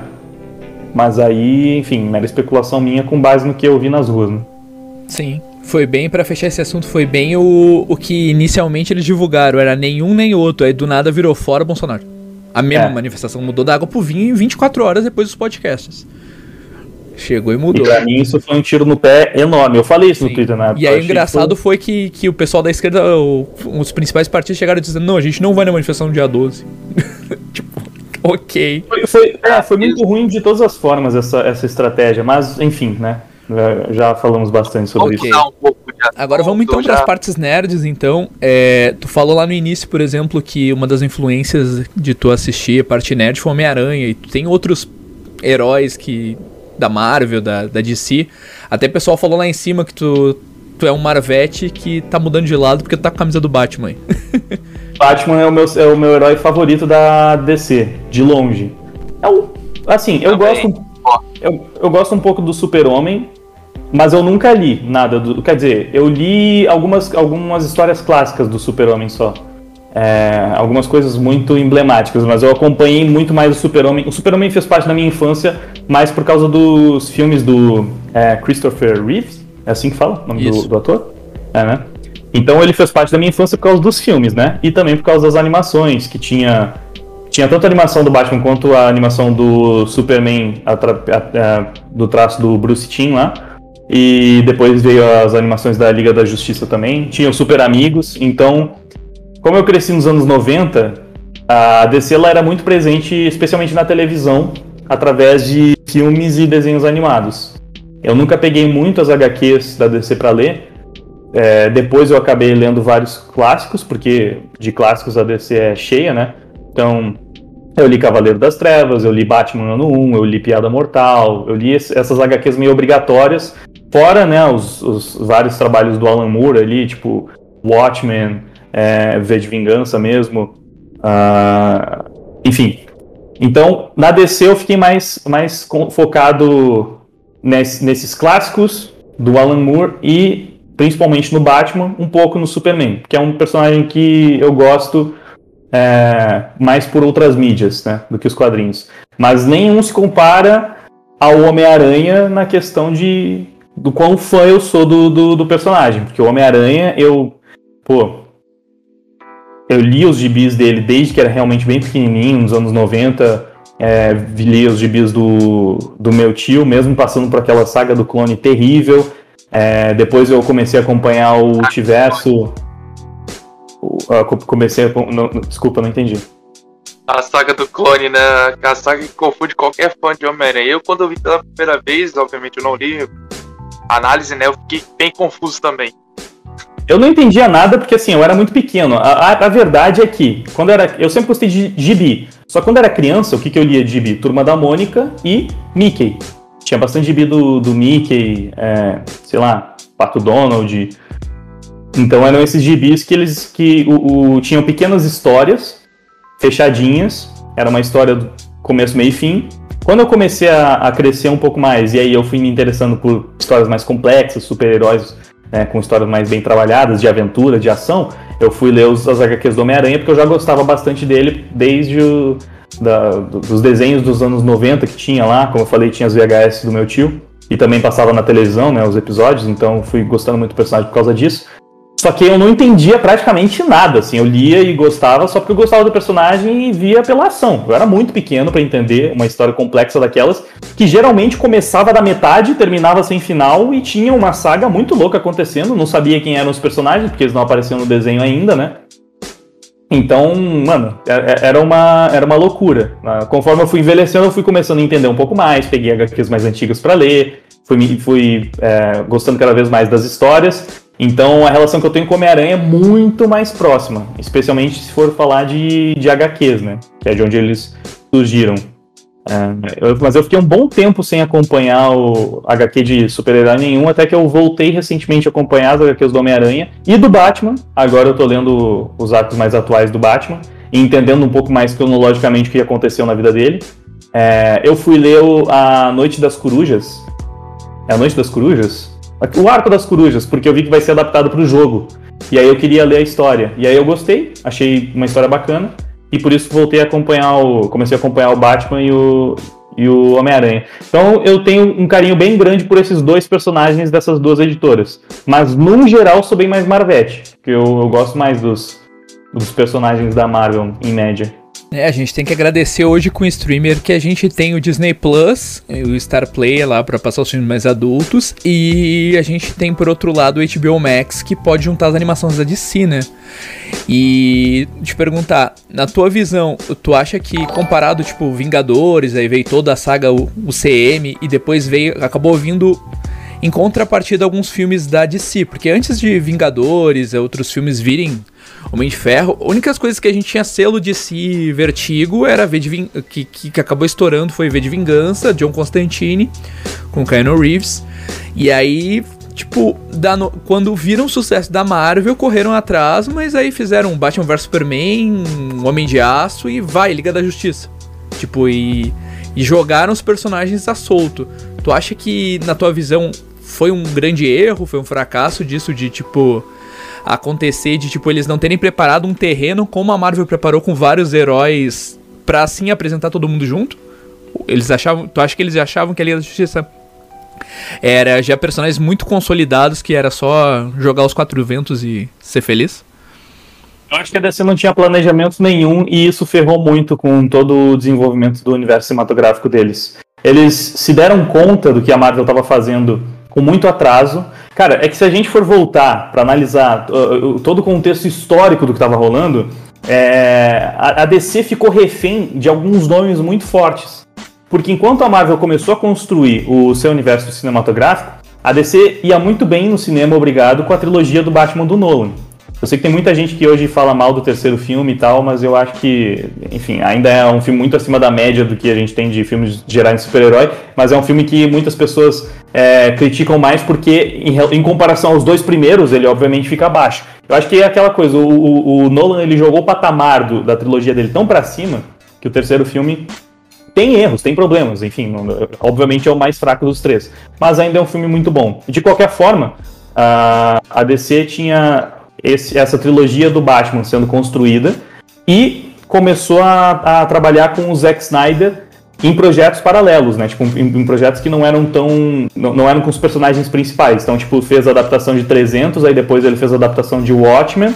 O cara foi ganhando muito prestígio lá dentro da, da, da edito, do, do estúdio e foi escalado para fazer o filme do Superman. Na época, não sei se vocês vão lembrar disso, tinham muitas polêmicas barra burburinhos de estúdio, porque a DC estava querendo, ver, ao ver o que a Marvel estava fazendo, eles estavam querendo é, unificar o universo do Batman do Nolan a um universo do Superman e começar a construir a Liga, a Liga da Justiça. E pelo jeito eles conversaram muito sobre isso, só que o Nolan não queria colocar seres super poderosos no universo dele, que era um universo extremamente realista, bem mais pé no chão. Ele não achava que casava, ele não queria participar desse projeto. Então isso acabou travando a, a DC naquela época, porque eles já estavam no meio do, do, do, trabalho do Batman, que era muito bem feito muito e estava dando muito certo, né? Em questão de bilheteria crítica, os filmes estavam indo muito bem. É, só que tinha o principal personagem da editora preso, que era o nome que mais dava certo em praticamente todas as mídias, né? O Batman virou o porto seguro da DC. Então eles começaram a trabalhar com o Superman, que também tinha dado errado, basicamente é, pode-se dizer que deu errado naquela. naquele. que é um, uma espécie de reboot barra continuação. Superman do Retorno? É, Superman o Retorno. Ele, ele, é um filme que, tipo, né, tinha. Ele, ele foi lançado numa época que o, o que a gente tinha no cinema era basicamente os filmes do Homem-Aranha do Sam Raimi e os X-Men do. se o nome do diretor, mas enfim, os, os X-Men estavam na sua primeira trilogia ainda. Então, isso era o que a gente tinha de super-herói no cinema. O Superman apareceu, não tinha nada de ideia de, de, de universo compartilhado ainda. A, a DC estava tentando reviver seus personagens no cinema também. O Superman não deu certo naquela primeira intenção. O Batman do Nolan deu muito certo. Depois teve esses outros filmes de histórias paralelas.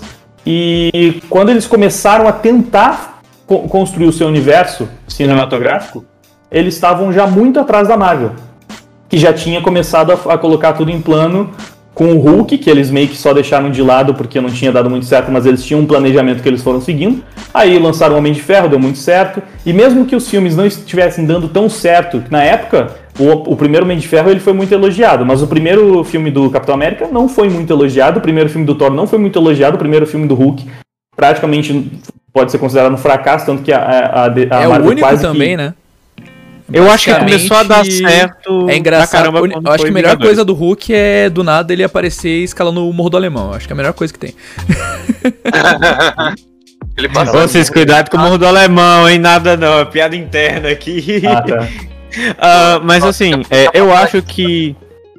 Eu acho que a Marvel, tipo assim, o, quando a galera começou a ver mesmo, os fãs começaram a ver mesmo, foi quando criaram o primeiro Vingadores mesmo. Lançou o primeiro Vingadores. Sim, é, então, foi aí que a ele- galera falou, ah, então tá, tá tudo conectado, tá ligado?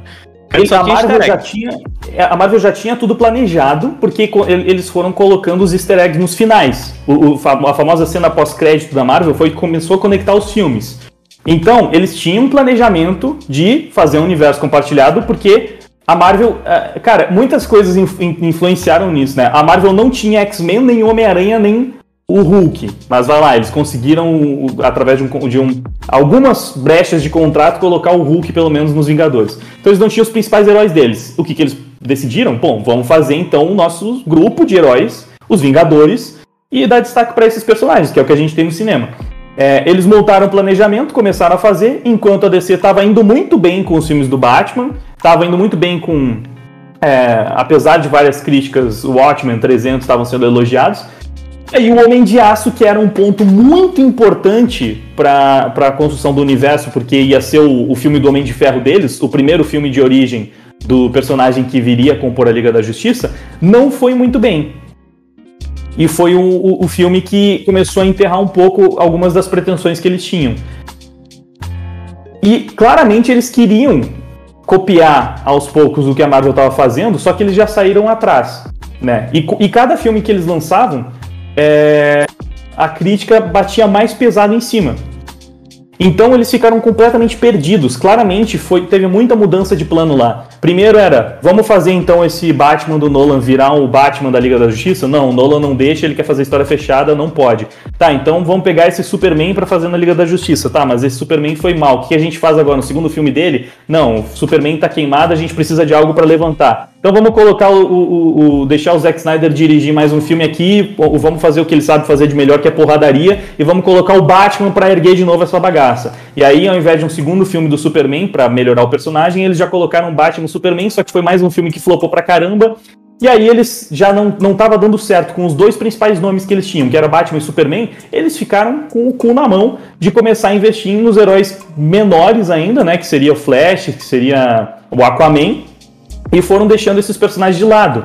Então, eles. E, e nisso, a Marvel já estava lançando Vingadores. Já estava com todo mundo hypado e achando o máximo. E aí, o segundo Capitão América é um outro filme que todo mundo começa a elogiar. A Marvel já começa a se consolidar no mercado como o principal nome desses filmes de herói.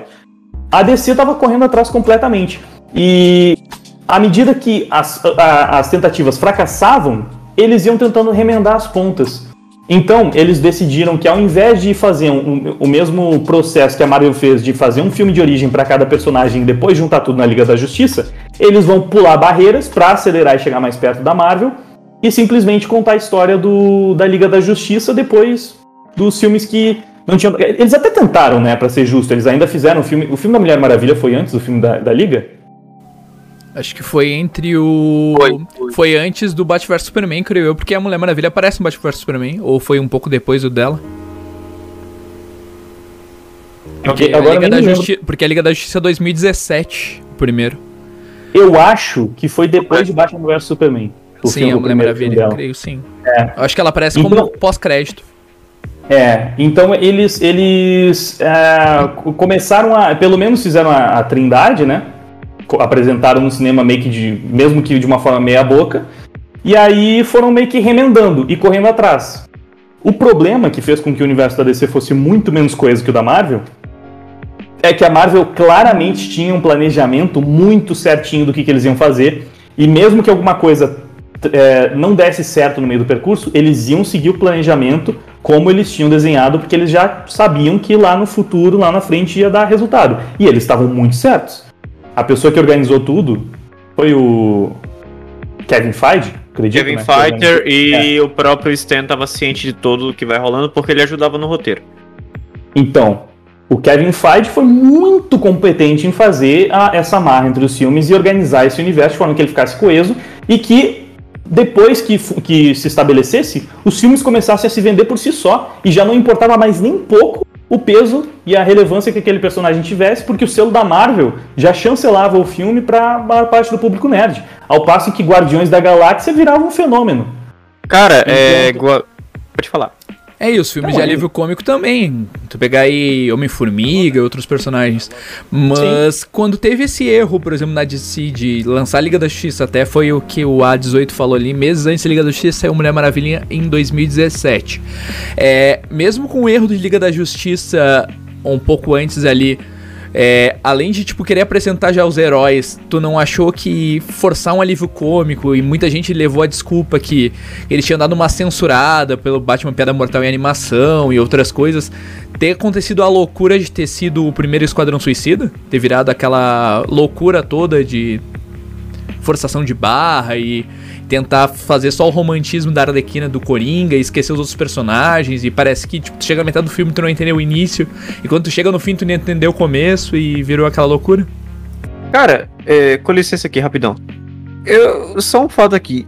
Saibam que toda vez que metem Esquadrão Suicida, tanto no HQ quanto no MCU, quanto no universo, né, dos cinemas, saibam que vai ter loucura pra caramba e eles não vão saber aproveitar. Infelizmente a DC não sabe aproveitar alguns personagens, tanto nas HQs quanto no próprio cinema, tipo, no, universo cinematográfico delas.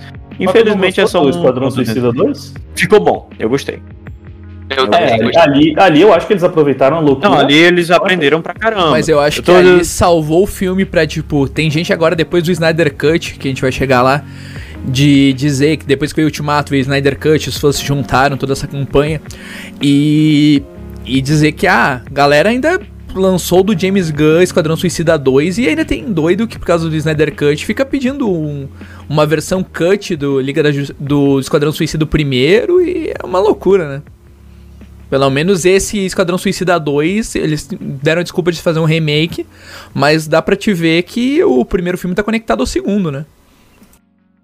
É, eu nem diria que é um remake. Eu acho que eles só não, não levam tanto em consideração os eventos do, do primeiro filme, mas é continuação. Os, os personagens do primeiro filme que são reaproveitados estão ali parecidos, né? Dentro do que pode ser parecido.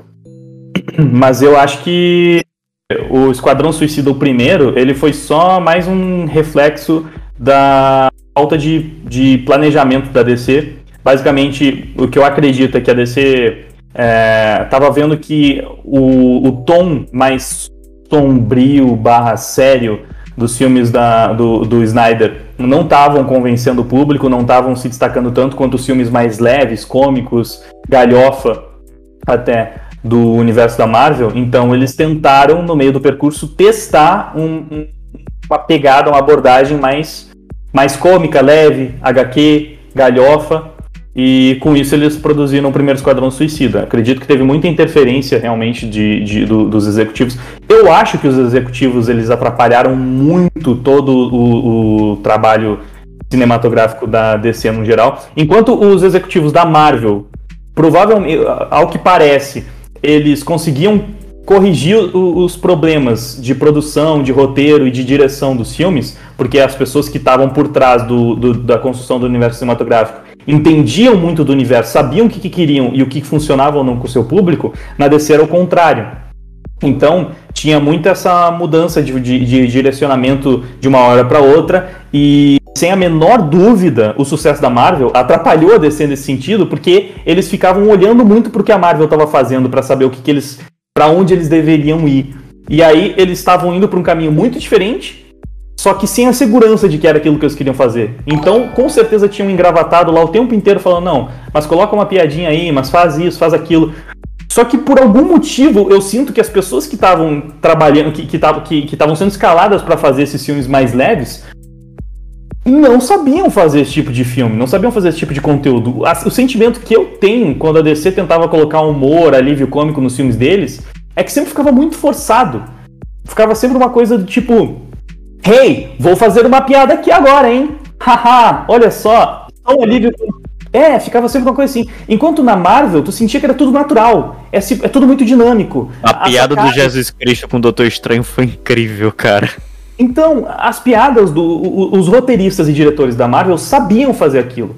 Não, não soava uma coisa forçada. É- Era, era natural pra eles. Simplesmente os filmes eles funcionavam naquela dinâmica de misturar muita ação com, com comédia. É um- uma fórmula que desde sempre atrai um, um grande público, mas a Marvel conseguiu fazer isso de forma exemplar é uma das características do seu universo que, que funcionou sempre muito bem, porque escalou as pessoas certas para fazer. No Esquadrão Suicida, definitivamente não funcionou. E agora eu vou falar uma coisa muito controversa, mas as pessoas sempre falam que pelo menos a Arlequina se salvou, que ela é uma peça que funciona muito bem naquele primeiro filme.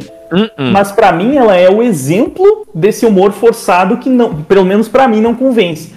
Eu sentia que sempre que a Arlequina ia fazer uma piada no primeiro Esquadrão Suicida, era uma cena muito montadinha para ela fazer uma piada que já era batida. Era aquela piada que, tipo assim, tu vê que realmente parece que é um roteirista que não tem muito trecho, muito, muito, é, como é que fala? Muito artificial, Cacuete. muito artificial. É, ele não tem cacuete pra fazer esse tipo de humor, então. Então. ele pega uma forma que todo mundo já conhece. Aquela piada, por exemplo. O quê? Você quer que eu mate todos eles? Desculpa, gente. São as vozes na minha cabeça. Ah, é, é, mentira, não é isso que elas Aquilo estão falando. Alguma coisa assim. É, então, essa piada é uma piada batida, velha, já repetida. Muitas pessoas já fizeram essa piada do tipo. ah, as vozes na minha cabeça estão dizendo isso. Ah, tô brincando com vocês, bobinhos. Não é isso que elas estão dizendo. Viu? Vocês perceberam? Ainda tem vozes na minha cabeça. Mas elas não estão falando o que eu falei que elas falaram. É uma outra É coisa. tipo, uma. Nossa, essa é a piada, é... tipo assim, já tá manjada, tá ligado? Então, tipo assim, Ô, parece Eu uma posso. coisa. Olha, Será eu que não seria, o Energy, será que não seria aquela coisa, nossa, nós somos a DC, nós somos Dark, Dark, Dark. Ah, vocês querem comédia? Então vamos fazer uma comédia pastelão. Tanto que se você ver a diferença do Esquadrão Suicida 1 pro 2 é evidente. Tanto que, por Nossa. exemplo, qualquer coisa, eu fui assistir na época a estreia legendada e eu saí tonto, porque Pensa numa coisa que eles quiseram vender pra criança. Porque tu piscava o olho e explodia várias coisinhas coloridas na tua cara. Pare- Eu não sabia se era Esquadrão Suicida, se era o filme da Hello Kid, mano. E era tipo isso, tá ligado? Era uma explosão o Esquadrão de Suicida bum, bum, bum 2 e explorim, tá ligado? É. Então, e, e eu acho que dá pra ver bem a diferença exatamente por isso. E, e eu acho que isso demonstra que realmente a Marvel sabia quem escolher, quem escalar e, e tinha pessoas certas pra trabalhar. Porque o James Gunn fez toda a diferença naquele filme. O James Gunn, verdade. pra mim, Esquadrão Suicida 2 é o melhor filme da, da DC desde a trilogia do Nolan. E aí no meio tu pode ter um, pegar, eh, pode ter uma discussão muito séria com o filme do Coringa, porque aí é uma obra de arte, filme indicado ao Oscar. Mas é um pouco diferente, porque é mais um filme muito sério, muito dramático, é um filme mais de Oscar, não é tanto um filme de herói, enquanto o filme eh, do Esquadrão Suicida é um filme de quadrinho, é um filme de, enfim. Eles, eles fizeram praticamente o Deadpool deles, né? A referência foi um Deadpool misturado com, com Guardiões da Galáxia, pegou o diretor de Guardiões da Galáxia, e finalmente eu senti num filme da DC que as piadas elas eram naturais, que funcionava. Não parecia que estavam tipo, hey, agora vai ter uma piada, hein? Se prepara. Quer- vai- ouvir a piada? Ó, pronto, piada. Então, Não, era natural, acontecia tipo, cara, era bom, as piadas eh, visuais, tudo funcionava muito bem. Então, tipo, o James Gunn fez um ótimo trabalho. Ali dá pra, pra sentir que era uma pessoa que sabia o que estava fazendo e que queria fazer aquele tipo de filme e fez realmente. E funcionou.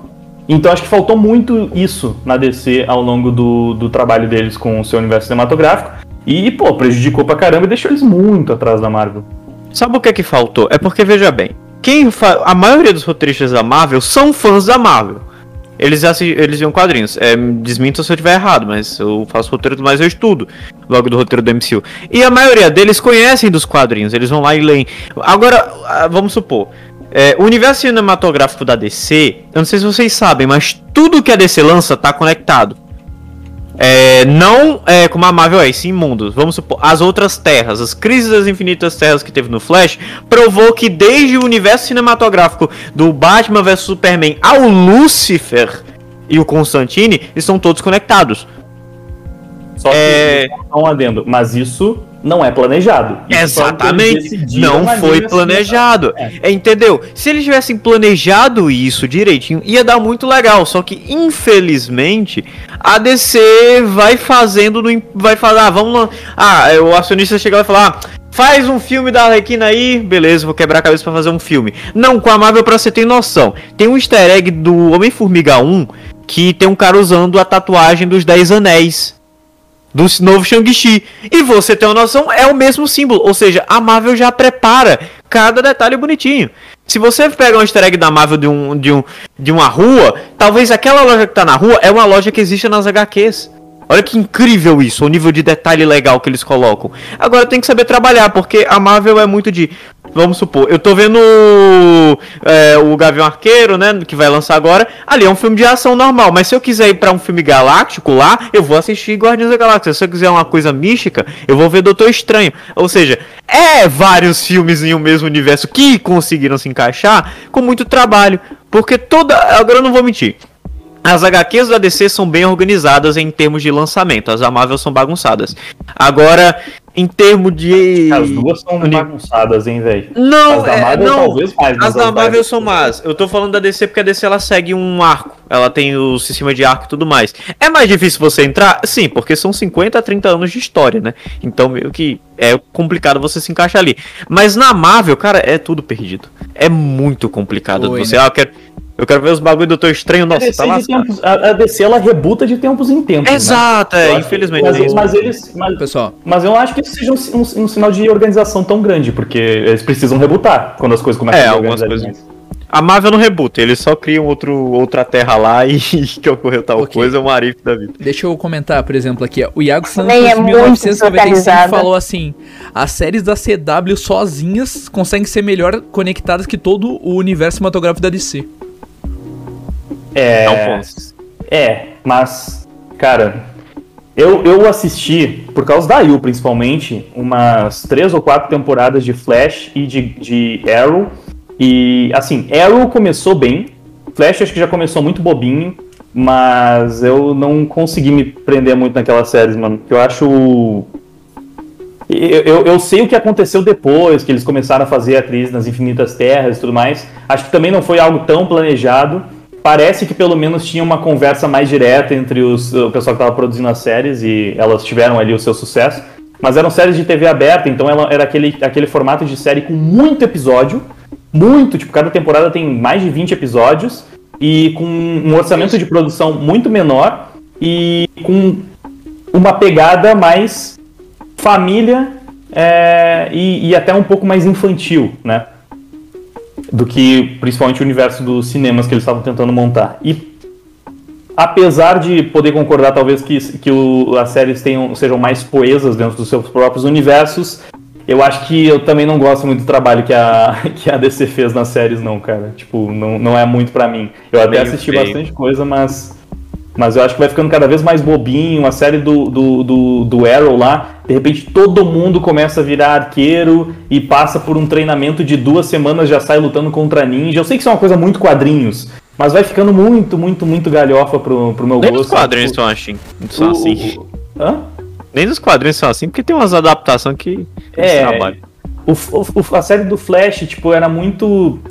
A, a- a DC também tem uns problemas, né? Os personagens da DC são muito OPs. O Flash é muito OP. Então fica difícil, mesmo sabendo que ele tá aprendendo ainda a lidar com os poderes, de saber que um cara que tem uma velocidade absurdamente rápida leva sufoco pra vencer um vilão porque ele, sei lá, se multiplica. Sabe? Puta. ninguém consegui- deveria nem conseguir tocar nele, então, tipo, os roteiros ficam meio forçados e, ah, enfim, não.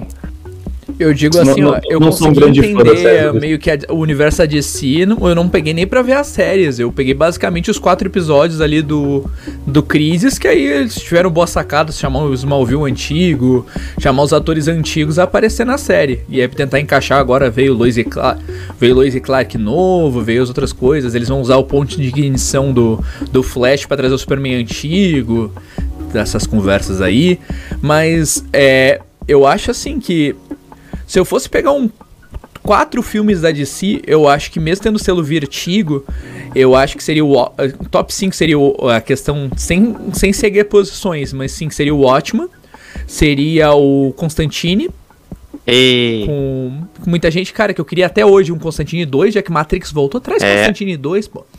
É, é, e aí, tipo, depois deles, é, o V de Lucifer. Vingança, eu, não, tô dizendo questão de filmes, V de Vingança, Ah, tá.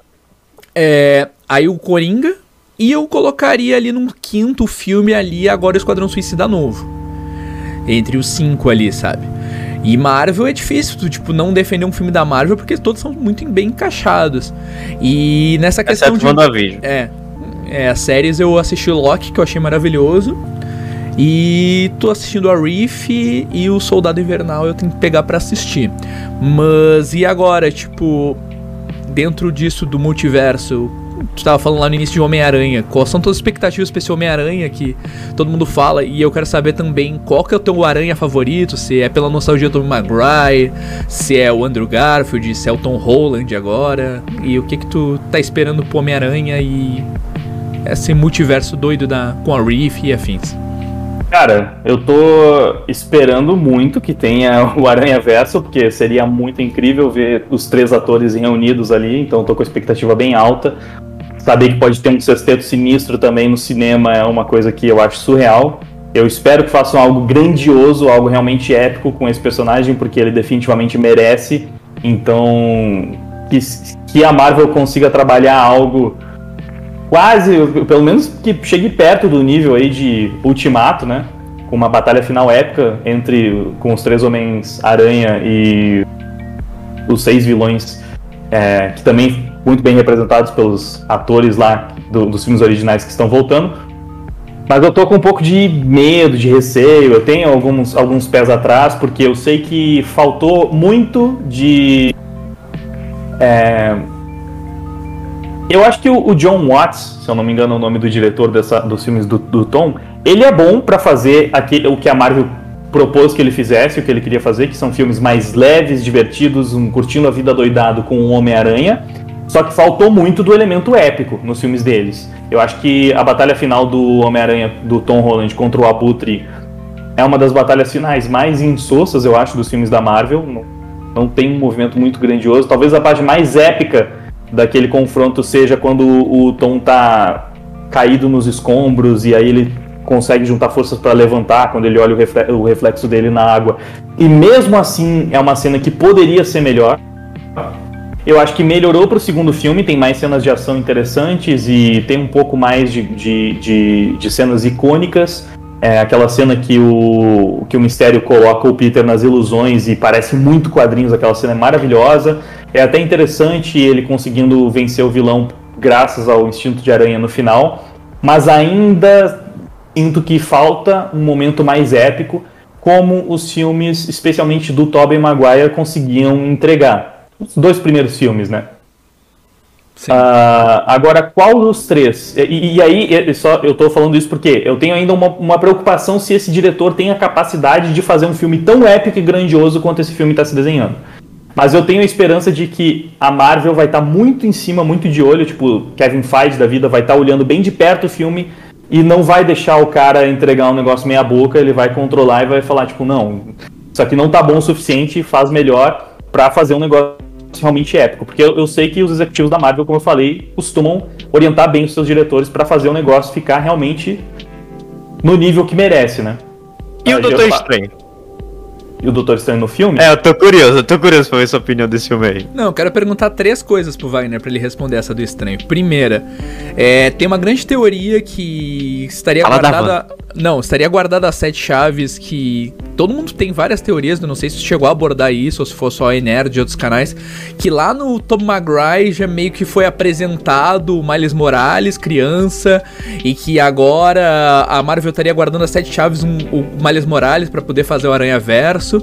É, segundo, que o Doutor Estranho não seria o Doutor Estranho ali, mas seria o, Mafe o sendo controlando. E um terceiro é que aquilo que até o Peter Jordan levantou bastante isso essa semana, que aquele Dr. Octopus teria sido controlado pelas garras porque ele morreu no filme 2. Tipo, o que, que tu acha dessas três doideiras? Acho que pode ser possível? Eu acho que o.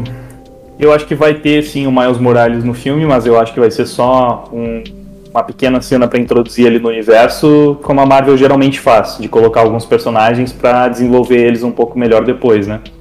Uh, mas não acho que vai ser um que vai ter muito destaque no filme, principalmente que é um filme que, se tudo que a gente imagina que o filme vai ter realmente vai estar lá, já tem coisa pra caramba. Já tem Sexteto Sinistro, já tem Aranha Verso, Três Universos, já tem Doutor Estranho claramente ocupando um espaço relevante dentro da trama. Então eu não acho que tem um espaço muito grande para o Miles ter uma participação de peso. Acho que vai ser. Eu, eu acho que eles vão usar assim, filme para introduzir o personagem Porque eles estão introduzindo muitos personagens do, do arco All New, All Different das HQs, né? Então, Sim, sim, sim, estão. é, e, e o Miles faz parte desse arco, então eu acho que é, já deve. A Marvel deve estar sentindo que está na hora de colocar ele nos cinemas. Ah, sobre o Dr. o Dr. Octopus, eu acho que ele sim está sendo controlado pelas garras, porque acredito que seja o mesmo personagem daquele universo, mas eu não acho. Eu não acho que ele tá morto realmente. Mas, Sei lá, vamos inventar alguma desculpa, né? Até porque uma, uma, uma cisão no multiverso que traz personagens de realidades diferentes para o mesmo lugar já pode explicar todo tipo de doideira que a gente imaginaria, né? Mas é como as. Como, como- Hã? Não deve ser muito difícil, sei lá, peguei o Dr. o Dr. Octopus foi puxado três minutos antes do negócio explodir. É, Pode ser de um ponto, exatamente, pode ser de um. De um só, só atualizar a parte da linha do tempo que ele foi puxado, né? Sem falar Mas que existem ele- vários Octopus, né? Então eles podem pegar de um universo paralelo também, existe essa possibilidade. Podem, mas eu acho que a gente tá considerando que é realmente aquele Octopus do filme Exato. Toby, porque ele, porque ele disse que era, o ator disse Exato. nas entrevistas. Isso, mas, mas como o, o tentáculo dele tá vermelho, a gente presume que sim, ele tá do mal. E, e não é só por isso, né? Ele, ele tá com um jeito de vilão usando os tentáculos. Então, tipo, Ah, Peter. como, como- como aquele, como aquele Octopus ele funciona assim, ele é um Octopus que ele é mal porque as garras controlam ele, eu acho que ele tá sendo controlado. Como continua sendo o Dr. Octopus, né? Vamos ver como é que vai ser a, a- a- qual vai ser a dinâmica dele nesse filme. É difícil prever muita coisa, mas sim, eu acredito que ele tá num momento em que as garras estão controlando ele. E a outra pergunta era Olá. sobre, o- Se sobre o Mephisto, né? Isso. Tá, o, o, o, o Doutor Estranho. Eu já vi muita gente falando ah, que é, é é muito Wagner. estranho. É muito estranho o Doutor, o Doutor Estranho estar sendo tão irresponsável e fazendo uma magia tão, tão poderosa quanto essa é, e desrespeitando ali o que o Wong tá falando. Cara, se fosse o Doutor Estranho dos quadrinhos, eu concordaria. Mas o Doutor Estranho do cinema, ele não é um cara tão responsável assim, pelo menos na minha opinião. Ah, no filme dele, ele fazia exatamente o que ele fez ali. Falavam pra ele, ó, você não pode ler aquele livro. Ele ia lá escondido, lia aquele livro. Ó, você não pode usar o olho de Agamotto, não pode mexer com esse tipo de magia. Ele ia lá, usava o olho de Agamotto, mexia com aquele tipo de magia. Então, tipo, ele tava sempre tent... ele tava sempre quebrando regras, fazendo o que não podia fazer. Ele ele é muito arrogante, prepotente, ele confia muito no potencial dele, então eu, eu acho perfeitamente plausível que ele se deparando com uma situação que ele acha que pode ajudar e até pensando que é desafiadora pra ele, ele poderia fazer aquela magia simplesmente porque ele acha que ele é o pica grossa e consegue fazer mesmo e quer provar que consegue pra ele. Porque o dos cinemas ele é mais ou menos assim. Eu sei que teve um desenvolvimento nos filmes, principalmente no, no, no Guerra Infinita, que mostrava o Doutor Estranho como um cara mais responsável, um cara que era um pouco mais. É, Cabeça. Ca- É, ele, ele era aquela figura mais, mais centrada da equipe. Só que, cara, os, esse é um ponto em que a Marvel não costuma ser muito consistente.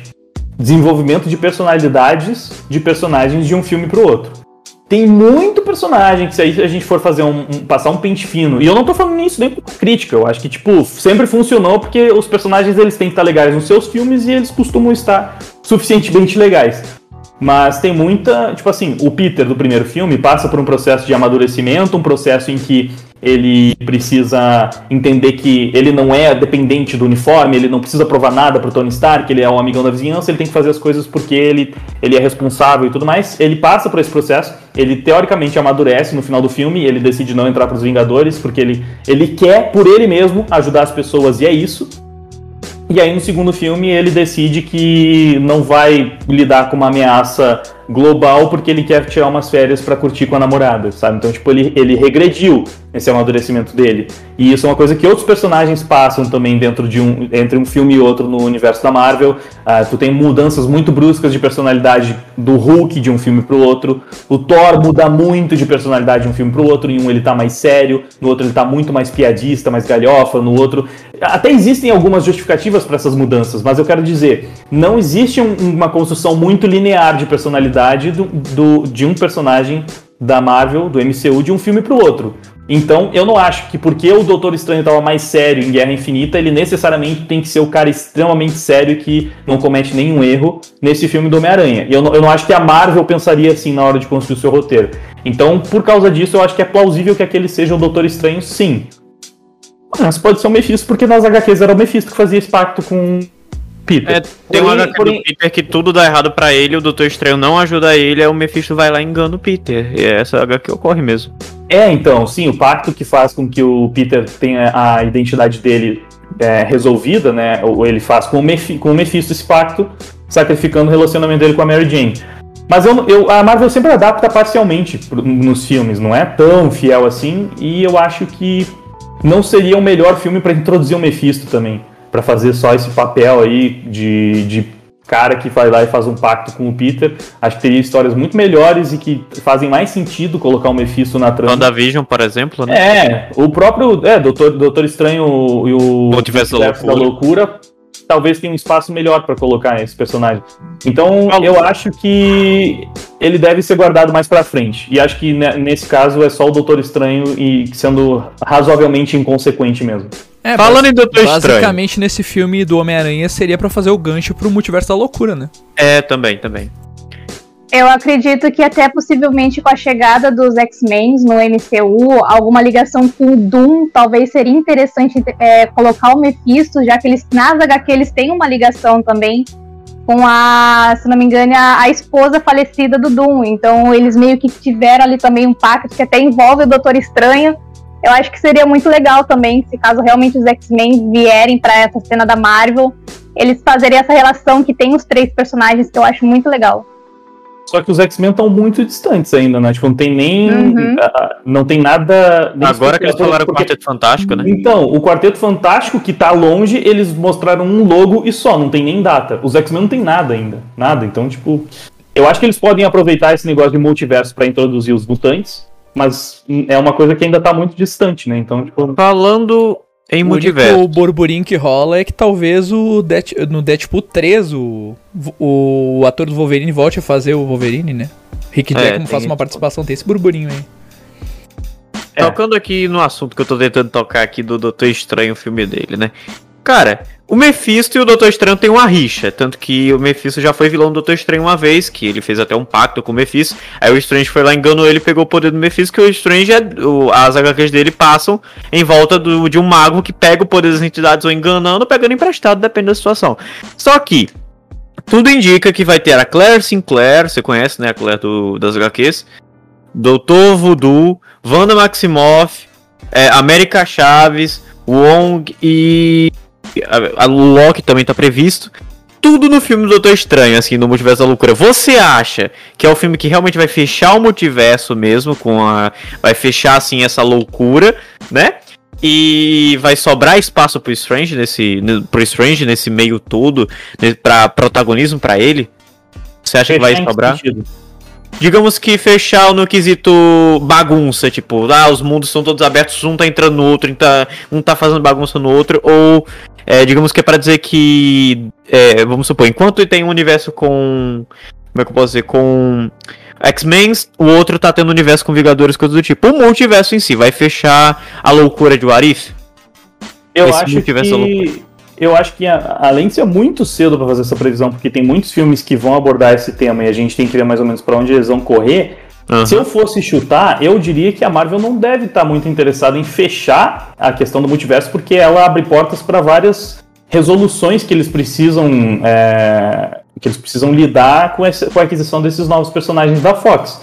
Como a Alissa falou, tipo, eles vão precisar colocar os X-Men na parada uma hora. E se a gente até aqui não teve mutantes na, na realidade do universo cinematográfico da Marvel, como justificar a entrada deles na história? O então, multiverso né? é uma saída relativamente simples. Ainda mais se a gente está vendo que, por exemplo, todos os filmes da Sony, do Homem-Aranha, fazem parte do MCU, só que em outra realidade, todos os filmes dos mutantes da Fox também podem fazer parte do, do, do MCU em outra realidade. outra realidade. Então eu, eu, não acho que a Marvel vai querer fechar o multiverso, talvez controlar, obviamente vai ter uma questão muito caótica que eles vão precisar resolver, porque talvez as linhas estão convergindo e, enfim, alguma então, é grande resolução vai ter. Mas eu acho que as linhas elas vão continuar acontecendo em paralelo, até porque já foi confirmado que vai ter uma sequência da série do Loki que sim, envolve sim, diretamente sim. com isso. Então, se a série do Loki vai continuar, acredito eu que vai ser de um ponto pelo menos parecido de onde ela finalizou, né?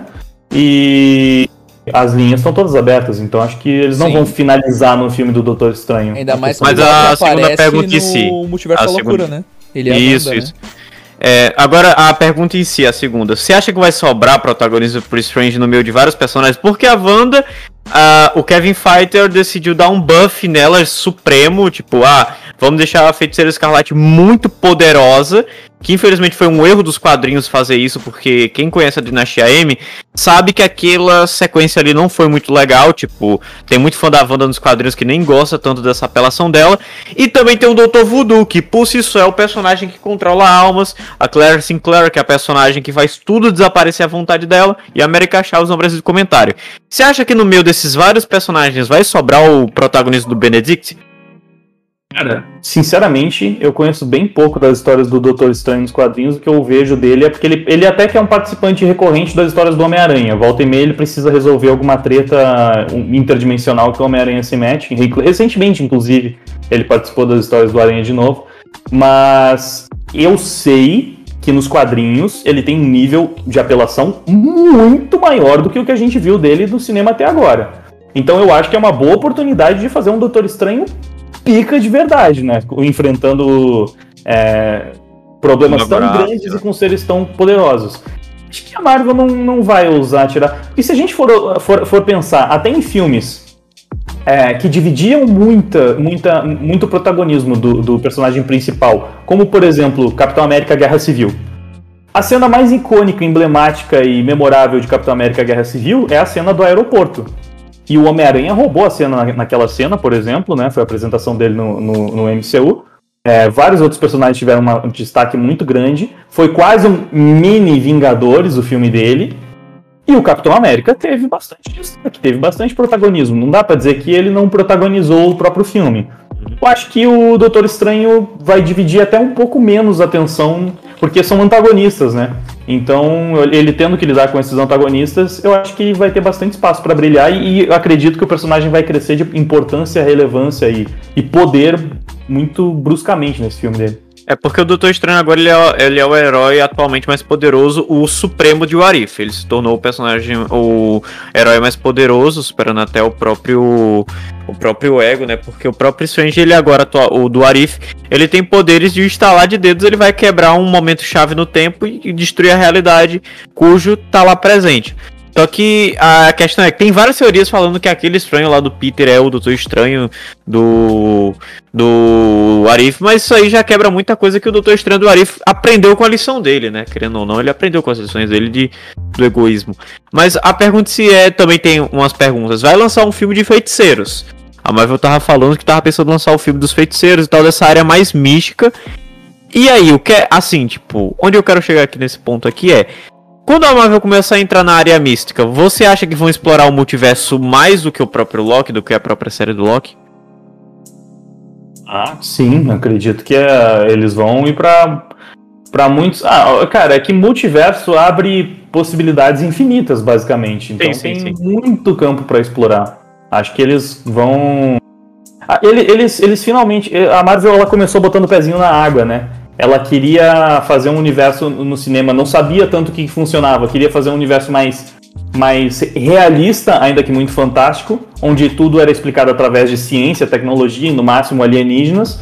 É, não, não flertava muito com magia, mas desde que o Doutor Estranho entrou no MCU, e principalmente. Até a Wanda no começo não era muito magia o que ela fazia. Ela era mais um- ciência, né? Da é, era, era tipo um poder de telecinese porque ela ganhou os poderes da joia. Na série dela, ela realmente foi vista como uma feiticeira e expandiu pra caramba, né? Ah, mais ainda do que o Doutor Estranho já tinha expandido esse universo mágico. Então acho que a Marvel tá indo de cabeça, mergulhando de cabeça nesse, nesse mundo e com certeza a gente vai ver muito mais coisa agora nessa pegada. Enfim. Muito E bem. Já deu. Tanto que ah, tá rolando até teoria agora também que a volta do, do Tobey Maguire que vai rolar aí um Homem-Aranha É 4 verdade. que ninguém esperava. Tá, o É. burburinho que tá aí, Homem-Aranha 4. Cara, isso eu espero, eu espero muito, tipo assim, eu, na minha cabeça, Hum. eu, eu adoraria, como fã do Homem-Aranha, eu adoraria que a Sony pegasse essa oportunidade do Aranha Verso, assumindo que vai acontecer, eu tô torcendo muito pra que aconteça, eu adoraria que eles pegassem isso para continuar o, o, o, o universo Homem-Aranha deles, que é deles, da Sony, como se fosse uma linha alternativa ao, ao MCU, com esses personagens novos que eles estão criando aí, o Morbius, tem esse Venom do, do Tom Hardy aí, que não pode ser o Venom do Tobey Maguire, porque o Tobey Maguire já tem um Venom, mas poderia, por exemplo, ser um Venom do Andrew Garfield. A menos que a Marvel queira aproveitar Eu ia ele e colocar. tanto isso. Eu queria muito que eles continuassem, tanto os filmes do Tobey quanto os do Andrew, aproveitando ao máximo, porque antigamente tinha uma- um, um preconceito, digamos assim, dos, do- dos, dire- dos executivos que trabalhavam em filmes de heróis, que era a gente tem que deixar claro que isso aqui é um reboot, que é um filme novo, porque o público médio não acompanha HQ, eles não vão entender que é outro filme, por que, que mudou de ator, por que, que é outra coisa, o que, que tá acontecendo. Não vão entender. Hoje em dia, o público que acompanha filme de super-herói, tá- pô, os caras já sabem de multiverso, já sabem, já manjam de tudo. Então, se tivesse uma continuação de dos filmes do Toby e do Andrew, todo mundo ia entender, ia curtir, ia querer acompanhar, ia ser um sucesso, ainda mais se eles fazem dar certo esse filme aí do Aranha Verso. E, cara, seria maravilhoso. E na minha visão, pô, a Sony estaria queimando dinheiro se eles não fizessem isso. Se eles não conseguissem. Mano, dá uma mala preta aí pro Sam Raimi, pro Tobey Maguire voltar pro Homem-Aranha 4, continua aquele universo. É, e a gente entende que é um universo paralelo que ah, faz parte do semi, mas de uma outra linha. Enquanto isso, o Tom continua fazendo os filmes dele lá com a Marvel. E os fãs vão ter vários filmes do Homem-Aranha pra poder acompanhar. Vai, vai ter o Homem-Aranha mais velho, mais adulto, mais maduro. Vai ter o Homem-Aranha mais, mais moleque, colegial, é, um pouco mais inconsequente. E vai ter pra todos os gostos. Então, eu, como fã do Homem-Aranha, estaria realizadíssimo se isso acontecesse. Torço muito pra que aconteça e pra que esses boatos sejam reais. E como eu falei, acho que a Sony estaria queimando dinheiro se não fizesse isso. E que a Mary Jane ficasse viva. É, Dessa é vez. aquela coisa, né? Heróis, tu vê ali o cara é jovem, aí ele fica mais velho e fica velho, tipo, e morre.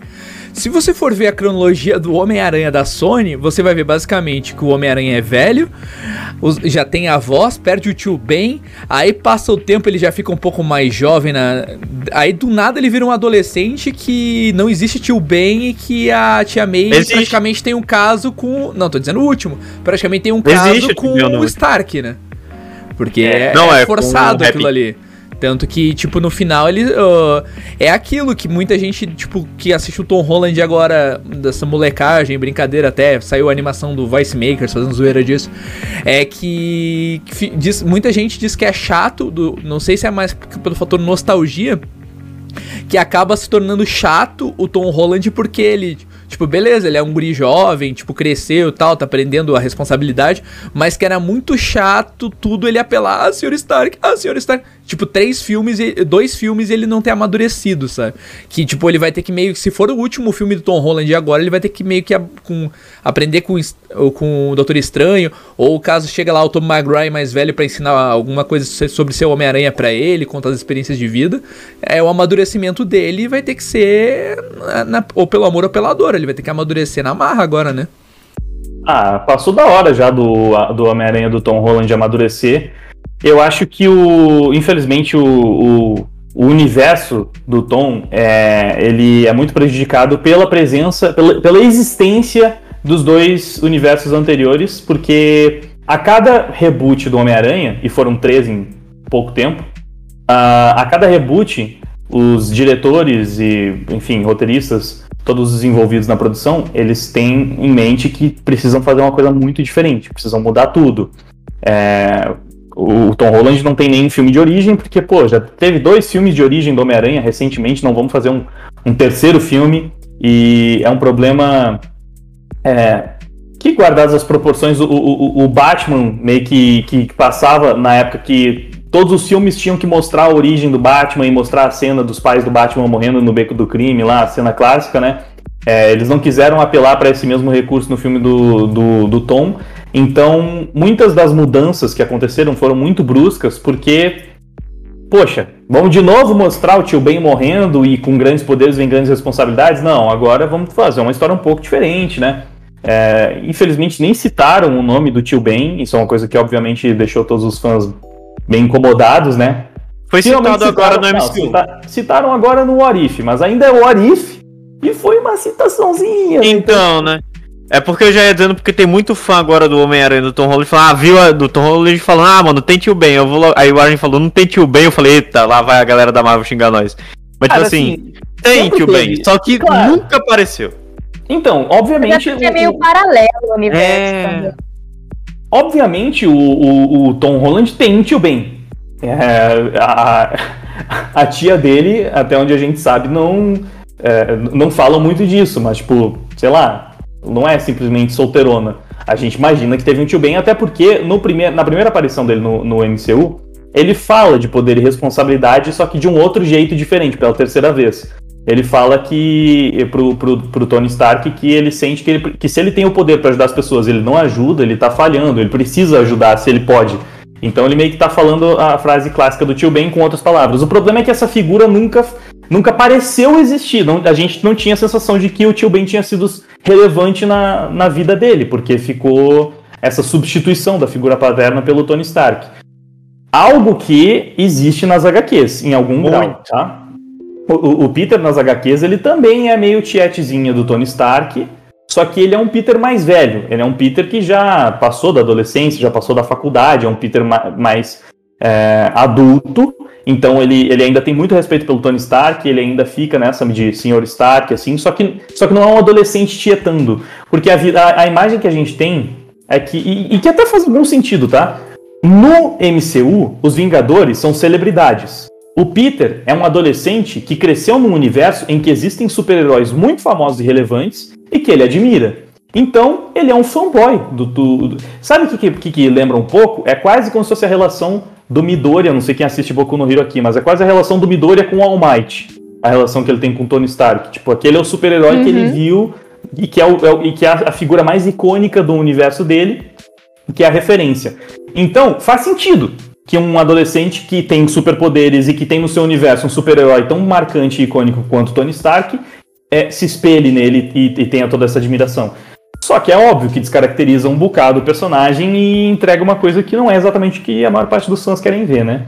Então agora a gente espera que o, o Peter dele finalmente amadureça mais e que possa é, ter as suas ações por conta própria. Eu sei que tem muita gente preocupada com a, a adição do Doutor Estranho aí como uma nova figura paterna, como se sempre o Tom Holland precisasse de uma figura paterna para orientar ele. Talvez até tenha um pouco disso no filme, mas eu acho que é um pouco diferente porque O Strange Doutor não Estranho- tem essa paternidade pra ele. é, o, do- e o Doutor Estranho, ele é, nas HQs, utilizado frequentemente como recurso para resolver problemas cósmicos, barra, mágicos, interdimensionais. O Místicos, Peter recorre. Então, é, é uma coisa que acontece nos quadrinhos o tempo inteiro, e eu acho que, basicamente, a função dele é essa. E, sinceramente, se é para colocar multiverso e, criar esse aranha-verso, enfim, ah, e, e fazer uma, uma adaptação do pacto com Mephisto pro live action, eu acho que o Doutor Estranho é uma das opções mais coerentes que a gente tem. Tipo, é, faz sentido. Pra esse problema, o Doutor Estranho ser solicitado pelo Peter pra tentar resolver e, e que seja utilizado pra criar o Aranha Verso e pra emular o pacto com Mephisto. Na verdade, eu acho muito melhor o Homem-Aranha pedir ajuda pro Doutor Estranho pra resolver o problema de identidade do que recorrer a um pacto com o demônio.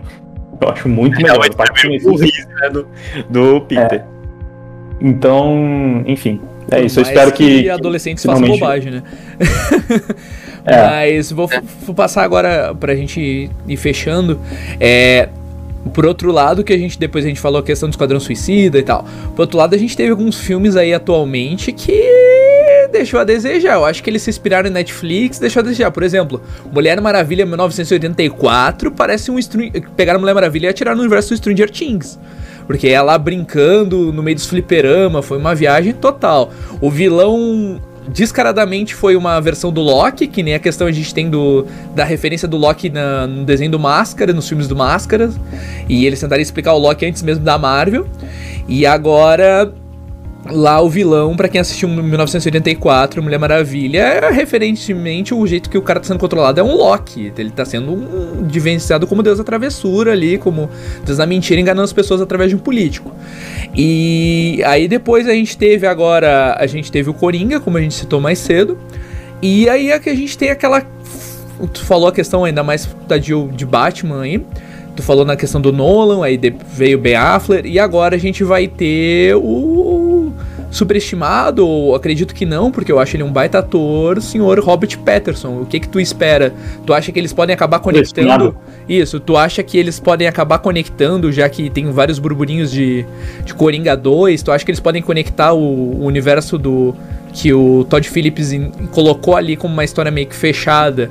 É, entre aspas, que deixa alguns ganchos, né? de o que seria o que ele tava no. seria só loucura da cabeça dele, ou se aquilo realmente aconteceu, fica nessa dúvida. O próprio diretor falou que, como é a perspectiva do próprio Joker, ficaria essa visão. E tu acha que pode estar tá conectando essas histórias agora com. Ou tu tá, tá achando que tá. Como é que tá o teu hype pro The Batman? Tô com hype alto, na verdade. Eu acho que vai ser um filme muito bom, pelo que eu vi, a crítica que assistiu as primeiras exibições testes gostou bastante do filme, elogiou bastante. Isso não quer dizer muita coisa. Já teve, é, já teve outros filmes que foram elogiados pela crítica nessas primeiras exibições que não saíram tão bem. Mas me parece que eles estão trilhando um caminho interessante. Parece que vai pelo trailer, a impressão que dá é que vai seguir uma pegada meio Nolan também, que parece um Batman mais realista, mais é, sério, né? Um filme, um filme é, numa pegada um pouco mais adulta, se é que eu posso dizer dessa forma. É, e eu acho que, que o diretor que trabalhou no, no Planeta dos Macacos é muito competente na no re, re, remake de Planeta dos Macacos. Não é remake, é tipo um prequel, né? Tipo, de Planeta dos Macacos. Sei lá o que é considerado aquilo. Mas eu acho que ele fez um bom trabalho naquela trilogia do Planeta dos Macacos. Então acredito que ele é competente para trabalhar nesse filme do Batman numa pegada mais pé no chão aí. Eu acho que o Robert Pattinson é um bom ator, parece que ele pode encaixar muito bem com o personagem. Mas eu não tenho certeza. Eu, eu acho que eles não vão encaixar o, esse filme do Batman com o Coringa. Porque, pelo que eu entendi, o diretor de Coringa realmente quer que aquela seja uma história separada. Coringa 2 também não vai ter nada a ver. Até faria sentido, até poderia casar, porque parece que são dois filmes mais realistas, né? Com mais. com essa pegada mais pé no chão. Eles combinam.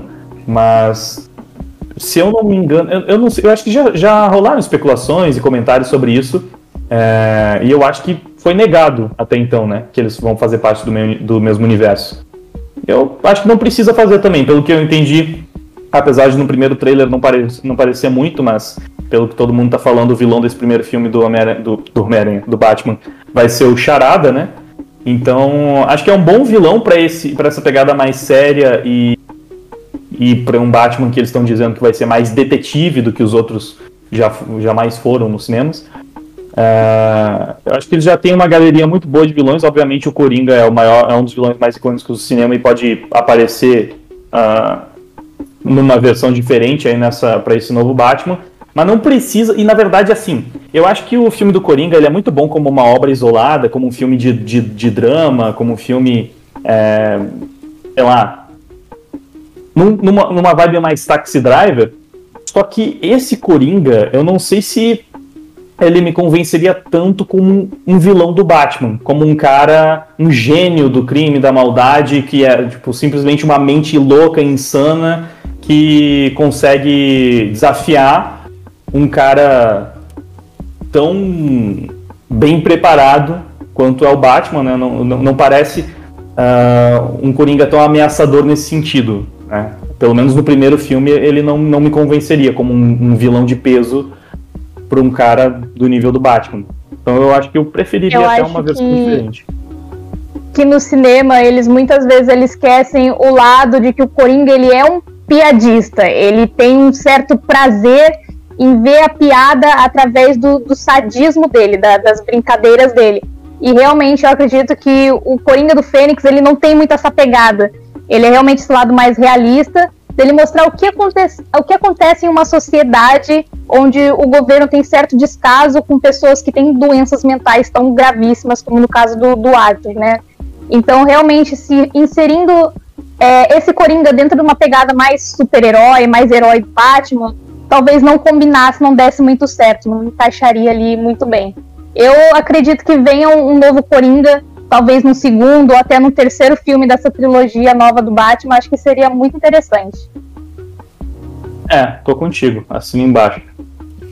É, o máximo Agora, que eles tem que se lembrar o que máximo o- que eles podiam encaixar ali é se rolasse algum flashback do Corin do, do, do, do The Batman dele, de o Coringa indo falar, porque tirando a, a, a questão do Nolan, é, todas as adaptações, animação, tudo dá pra se ver que o Coringa ele é mais velho que o Batman. Se quebrou esse paradigma na adaptação do Nolan.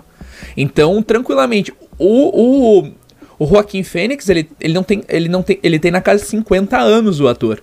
Tipo, claro, ele perdeu 24 quilos pra fazer o personagem, tipo, ficou destruído emocionalmente. E ali dá pra ver que no Batman, ele, eh, no, no filme do Coringa, o, o, o Batman teria uns 10 anos de idade. E Então, toda isso essa é um ligação, ponto. 8, 10 anos. Então daria pra fazer aquela ligação porque não se sabe até que ponto, quando acaba o filme do, do Coringa, se, é, aqui- se fica aqueles desfechos quando o filme acaba. Se realmente ah, a mãe do, do Arthur foi, tipo, abusada e engravidou e foi demitida por ter engravidado do, do Thomas Wayne, ou se é apenas uma loucura, sabe? Da cabeça dela e do filho. Porque patrões você tem naquela época dos anos 80, anos 70, que acontecia muito isso, principalmente nos Estados Unidos. Então, tranquilamente poderia ter acontecido sim isso, como era costume naquela época, e tratado como algo, entre aspas, normal, e terem demitido ela por justa causa ter deixado ela criar sozinha, sabe? Então, tipo, passa em 81 o filme.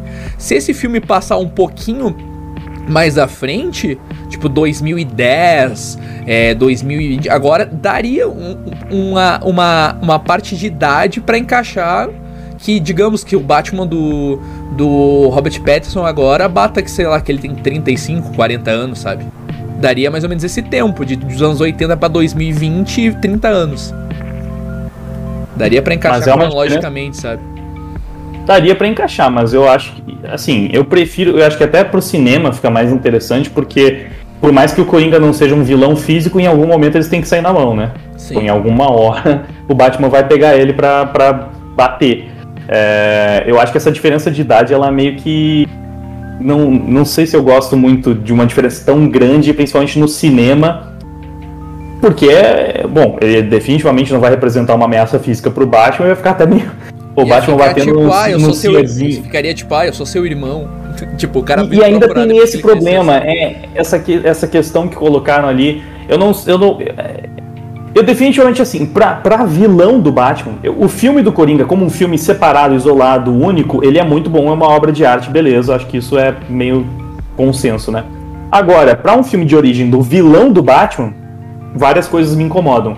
Primeiro que eu não gosto do- de- da ideia do Coringa ter uma origem muito bem delimitada e estabelecida. Eu prefiro muito mais ele como aquela figura caótica que ninguém sabe de onde veio, o que quer, pra onde vai. Ele é só um algo, tipo, é como se fosse uma força da natureza, como ele como falou no- muito bem no filme do, do, do Nolan. Ele só quer ver o circo pegar fogo. Ele não tem uma ambição real, ele não precisa ter uma origem, uma motivação. Na verdade, eu acho que o Nolan trabalhou muito bem isso naquele filme, com o Coringa contando a história de origem dele três vezes de formas diferentes pra ficar essa coisa de tipo, mas qual é a origem dele exatamente? Então eu prefiro ele como uma figura mais misteriosa, que a gente não sabe exatamente de onde veio e o que quer.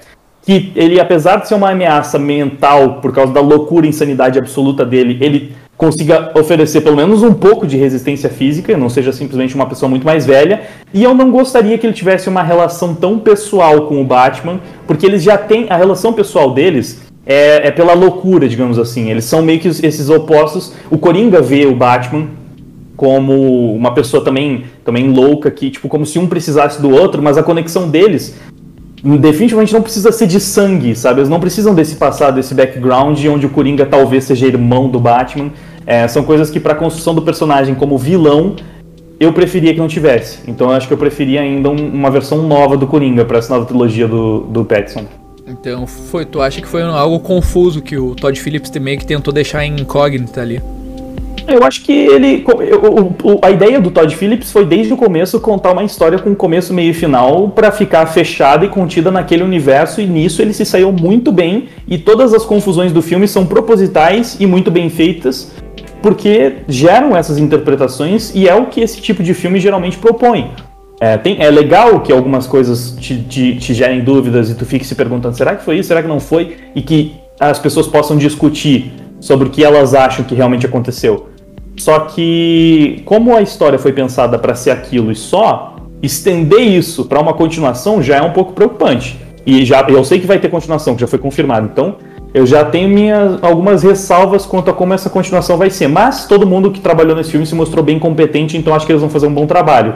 Porém, utilizar tudo que foi construído naquele filme para o universo do Batman, aí eu acho mais problemático ainda, porque algumas coisas que, que foram feitas no filme eu não gosto tanto pro Coringa. Eu acho que ficaram boas naquele filme, mas como eu falei, eu não quero que o vilão do Batman, que o Coringa vilão do Batman, seja irmão dele, possivelmente.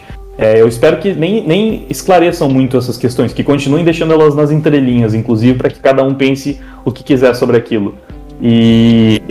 É, assim, como eles vão, nesse filme, vão explorar o lado um pouco mais detetive do, do Batman, eu até pensei que talvez para uma origem do Coringa seria interessante se eles abordar, abordarem o Jack Napier, né? Que ele era o, o homem por trás do capuz vermelho, que foi o início do, do Coringa a, a partir de agora nas HQ. Você acha que seria interessante eles fala, fazer essa origem do capuz vermelho? Uh, então, é da piada mortal, né? O, a, aquela origem que, que o. que o Alan Moore conta no começo, né? É dessa que você tá falando, que ele cai no. no ele tinha. Ele, ele usava aquele capacete? mas ele, ele, é, é, ele é um pouco desconexo, mas ele liga um pouquinho também com, com a piada mortal. De que ele era um criminoso antigamente, o Capuz Vermelho já foi vestido por várias pessoas, e uma dessas pessoas teria sido o Coringa que caiu no, no tubo lá de, de to toxinas e tudo mais. É uma boa pergunta. Eu acho que poderia funcionar, apesar de eu gostar do, de, de não fazer questão que a origem do Coringa seja mostrada e gostar bastante da abordagem uhum. que deram pra ele no Cavaleiro das Trevas, se for para fazer uma coisa diferente, porque senão ficaria muito parecido com o Coringa do Nolan, eu acho que seria um caminho, de fato. Poderia, poderia ser interessante isso. Essa parte da figura do, do caos do Coringa, ele é até abordado, se não me engano, em um arco mais recente, após a, o arco da morte da família, que é quando o Coringa ele meio que perde a memória sobre os acontecimentos do, do que ele já fez. E tem um embate entre ele e o Bruce, que também não se recorda do que aconteceu nesse momento. E eles mostram certas cenas de que o Coringa seria uma figura atemporal do caos. Tipo, é como se existisse um Coringa a todo longo do tempo, antes mesmo do, do Batman existir. E eu acho que, que casa um pouco com essa questão da figura do caos, como você estava falando. Acho bem legal também. É, os, os, roteiristas já trabalharam a, a, a imagem do Coringa, o que, que ele representa de várias formas. Eu, eu, sinceramente, não tenho tanto conhecimento, mas eu sei que, tipo, dentro do universo do, da DC. Eu comecei a ler de, de verdade, sem ser os clássicos, as HQs do Batman, mais recentemente. Eu sei que já, que já tem uh, histórias dizendo que, tipo, existem dois Coringas ao mesmo tempo e, e alguma coisa do tipo. Uhum. E eu não sei exatamente como é essa história.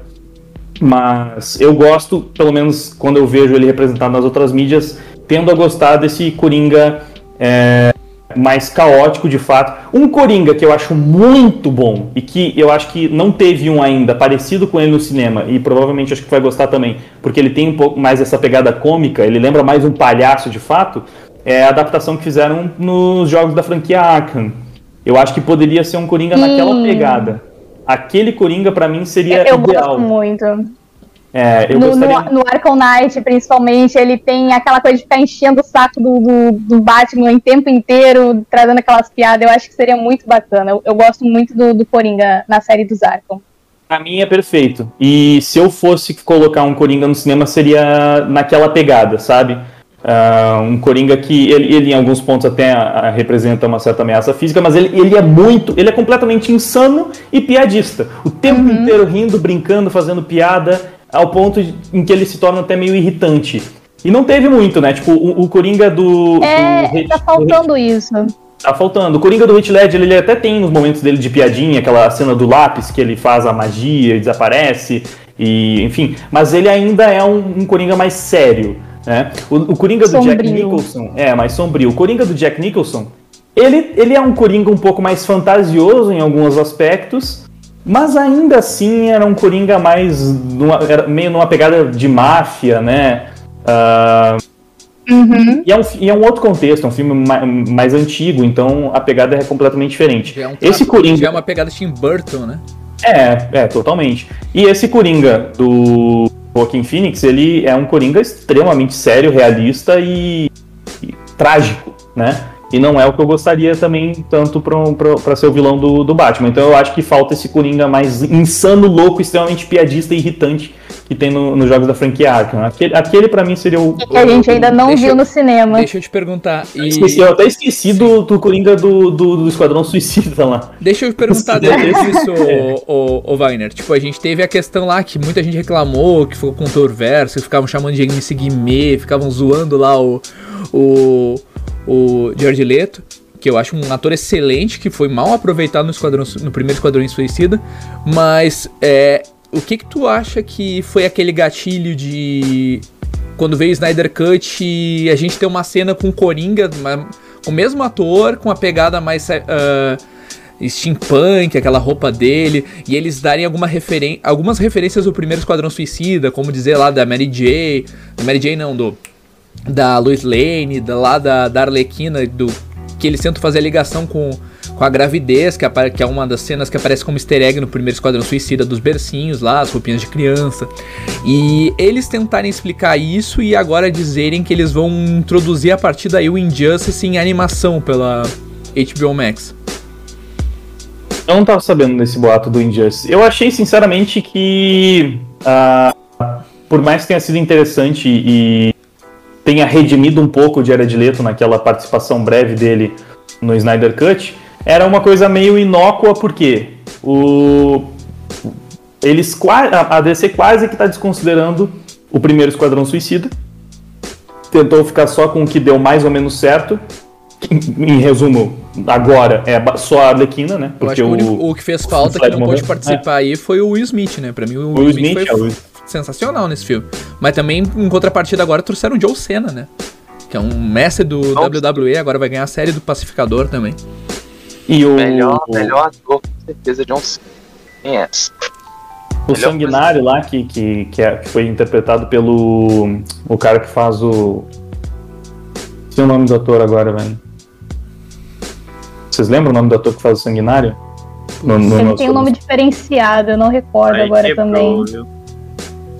É, mas enfim, ele, ele fez o papel que. Se, claramente eu senti que ele tava ali meio que pra substituir o pistoleiro do Smith. Sim, e inicialmente era uhum. para ele ser um novo pistoleiro, mas ele, ele foi totalmente contra o James Gunn também.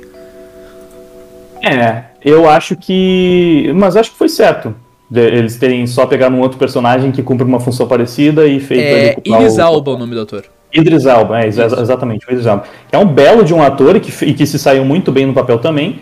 É, eu não sei, não sei. Talvez simplesmente o Will Smith seja meio inacessível ou simplesmente não quer mais participar daquele universo, então vai ficar meio de canto. Quem sobrou mesmo, no fim das contas, foi a Arlequina, daquele primeiro, né? Sim. Porque o, o Flag. É, é, é, Flag o nome do.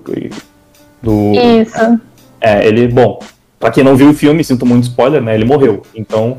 E o Boomer também, coitado. Mim, os dois person... Não, mas a, depois do John Cena, pra mim, os dois personagens roubaram o filme foi o Bolinha e a Ratos lá. A, Caça a atriz portuguesa lá. Caça-ratos foi muito, muito legal, realmente. É, os dois, os dois foram muito Não, bons. Mas... O diretor chegou e falou, mano, me dê os personagens mais pirado que você tem aí. Pode me dar tudo, pego tudo. Aí pegou a caça-ratos, o cara dos braços, né? Ele pegou geral. Foi muito bom, cara. E agora foi... com o Pacificador, tu acha que vai ser a mesma jogada que a Marvel tá fazendo em, em questão no Disney Plus, agora vai ser a jogada do HBO Max? É começar a pegar esses personagens do Esquadrão Suicida e começar a gerar séries próprias deles? Que nem WandaVision, ah. Loki e afins?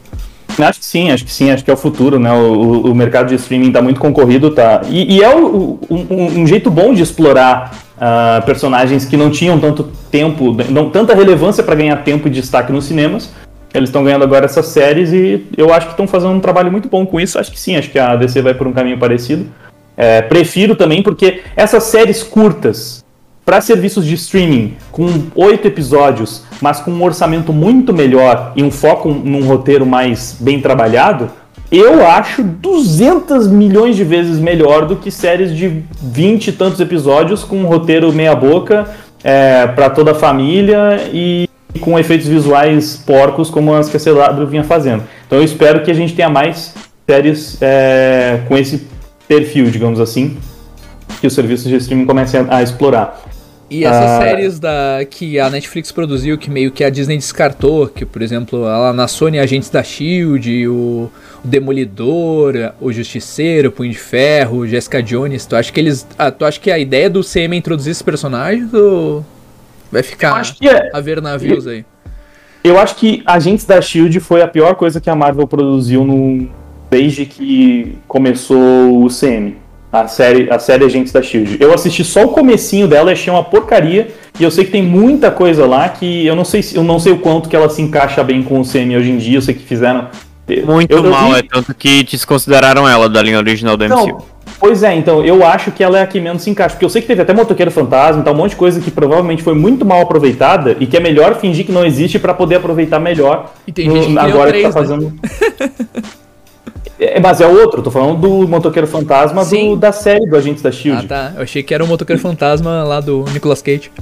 É, então, não, não, nem é isso. Porque no, no, né, as séries do Motoqueiro Fantasma eu acho que também não, não tem muito como considerar, porque lá o Mephisto já apareceu, né?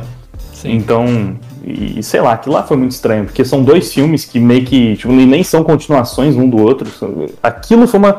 Fizeram um reboot e usaram o mesmo ator, isso é uma das coisas mais estranhas sei lá, mano. Esquece Motoqueiro Fantasma. Sim.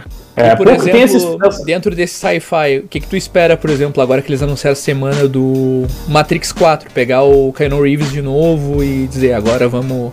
Porque se tu pegar pra, pra pensar hoje em 2021, tu pega a trilogia do Matrix, eles fizeram, não, nós estamos no futuro 2000 e lá vai Guaraná com rolha. Só que tu vai ver, tu vai ver, tem uns computadores. Eles, algumas coisas eles falharam. Por exemplo, computadores anos 90, que ia passar os anos e não ia ser aquelas salas gigantes, que não ia ser aqueles computadores de tubo. Tipo, enquanto De Volta ao Futuro pensou em carros voadores e outras coisas, o computador, tu vai, vai parar pra assistir o Matrix hoje, tu não diz que é um filme futurista. E agora o Matrix 4 querer voltar a franquia como um quarto filme pra tentar alavancar de novo. Pegar o embalo do Cyberpunk, pegar o embalo do, do John Wick, aproveitar que o. Estão dizendo que o Aaron Reeves talvez faça algum filme na Marvel. Então eles estão pegando foco no ator agora, né? Cara. Assim, eu não sei se eu concordo com a tua primeira análise de que Matrix não funciona como um filme futurista, porque era um futuro distópico, né? Tipo, tinha naves alienígenas dominando o mundo, então eu entendo que aquela, aquele futuro era um futuro onde a humanidade não tinha muito recurso e eles fizeram aquelas bases lá para se proteger contra as máquinas meio que do jeito que dava. Então, tipo, era, era a humanidade destruída e dominada por aquelas eu não lembro exatamente como é que é a história, mas eu lembro que o mundo real, que era o mundo futurista, era um mundo onde máquinas e alienígenas controlavam a porra toda e, e os seres humanos eram resistência. Então, como futuro distópico, como a gente não sabe como é que seria um futuro onde a tecnologia foi para o espaço e foi dominada por alienígenas, não dá para comparar tanto com o mundo real. Então, acho que por causa disso até que dá para passar um pano aí para Matrix. Mas eu tenho preocupação em saber como é que eles vão continuar essa história, não faço ideia pelo trailer parece que é um, um reboot peronomútil, né? Porque tem muitas referências ao primeiro filme, parece que ele vai. que o Neo tá mais velho e de alguma forma ele tá fora da Matrix e não lembra de nada e ele vai ser trazido de volta. Eu não faço ideia do que vai acontecer. E não sei o quanto eu confio na, na, na nas. Não é nem nas irmãs Wachowski, né? Só uma delas, a Lana, acho. É, porque elas não têm feito muitas coisas boas desde Matrix, basicamente. Então, não sei o que esperar desse novo filme. Sinceramente, tô meio receoso. É basicamente Enfim. forçar franquias como o, o, o, lá o forçar a franquia como o Exterminador Futuro fazer 30 filmes com o Schwarzenegger sumir, o Schwarzenegger voltar e virar Ou Jason. Né? É, Jason, na verdade, deixa, eu, eu, vou, vou falar para vocês uma preocupação, uma preocupação sincera que eu tenho é que esse Matrix seja usado para fazer muita lacração, já que a gente falou tanto de política, porque eu sei que as irmãs Wachowski são bem lacradoras, bem Vamos deixar com né? política. Ah, então, não, e, cara, eu acho que Matrix eu acho que Matrix Eles tentaram fazer isso até com a Aladdin, né, velho?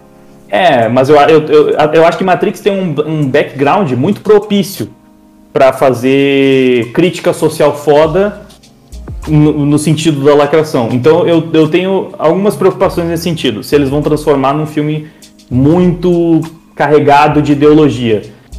Se não tiver isso, já é um, uma grande coisa. Né? Eu, tenho, eu, tenho, uma pequena preocupação, uma ressalva em relação a isso, mas.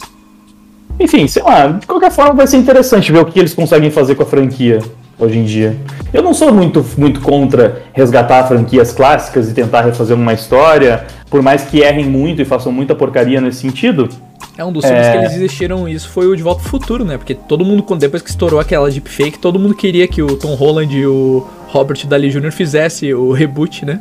E agora o Rick Morty usou um marketing sensacional de chamar o, o... Eles iam chamar o... Quem foi o ator que eu vi que eles pensaram chamar? Ah, pensaram chamar o ator do Harry Potter e desistiram da ideia pra fazer o Morning, que não ia ter nada a ver. E aí chamaram o ator do De Volta ao Futuro pra fazer o Rick Sanchez, né? E, tipo, é umas cartadas muito inteligentes. Eu acho que o Rick Morty é uma das animações mais inteligentes atualmente. Em pegar sarcasmo, referências e afins. Eu curto animação, mas eu não tô ligado nisso aí que tu tá falando. Não, não acompanho muitas notícias sobre. Sim. É, a DC a gente vai saber mais agora, vai ser em, em outubro, porque eles anunciaram 16 de outubro agora o evento da, da DC pra anunciar várias coisas aí. Completas. Nossa, Eu acho que a gente seria bom mudar um pouquinho de assunto, né? Vamos fazer essa meta de 3 horas e meia caguei. É, agora vamos falar um pouco das músicas, né, Wagner? Já que a gente já falou de política, falamos de nerdice. Ah, Vamos a falar gente falou de um nerdice, uma coisa eu não perguntei. Qual o teu jogo favorito, Wagner? Filha da Ou franquia? Cara, eu acho que esse pá é o do Homem-Aranha mesmo, velho. O do PS4. Hoje em dia. Mas eu gosto, eu gosto da franquia Arkham, dos, dos jogos do Batman. Eu gostava de Prince of Persia, da trilogia do PS2. Ah, eu tenho jogado uma franquia que tem sido bastante polêmica nos últimos jogos, que era Far Cry. Acho que de FPS foi o que eu joguei, mas e jogo, eu jogo muito. Quase todo jogo de Dragon Ball que saiu eu jogo. Gostei muito do, do Dragon Ball Kakarot que saiu aí Nossa, maravilhoso. tempos. E sim, pra mim foi a melhor, a, o melhor game produção, porque tu entra dentro da história, né? Foi, eu achei sensacional. Eu sempre gosto dos, dos jogos de Dragon Ball, geralmente eles mandam bem. Os jogos de Naruto também, gosto bastante. Mas eu acho que ah, o que fizeram com o Homem-Aranha do PS4 foi maravilhoso. Pra, pra um fã do personagem é difícil não, não, não ser o jogo preferido, porque, cara, que adaptação bem feita, velho. Também, é, pra mim, é um Homem-Aranha definitivo de adaptações, assim. Muito melhor do que todas as adaptações cin- cinematográficas foi aquele Homem-Aranha do PS4. E a introdução do Miles Morales em videogame tá bem feita? É, aí eu já tenho mais algumas críticas, mas não, não quero entrar muito nisso, porque já falamos muito de nerdice. Certo. Vai, Douglas. Já falamos de nerdice, vamos falar um pouquinho de música. É, começando primeiramente com a primeira adaptação, né? Que você fez, se não foi de Melissa, né? A abertura de Fullmetal Alchemist. Aliás, eu acho que você fez todas de Fullmetal Alchemist. E eu acho que você é bem suspeito pra falar, né? De Fullmetal Alchemist, não? É, meu anime favorito, por isso eu acabei fazendo a adaptação de todas as aberturas. Eu de fato acho que é um anime com muitas aberturas boas, mas vai lá, tem, tem algumas aberturas que eu gosto um pouco menos. Mas eu queria fazer de todas elas, porque eu acho que esse anime merecia ter todas as músicas em português, bonitinho. E eu acredito que a primeira adaptação completa que eu fiz tenha sido a de Melissa realmente.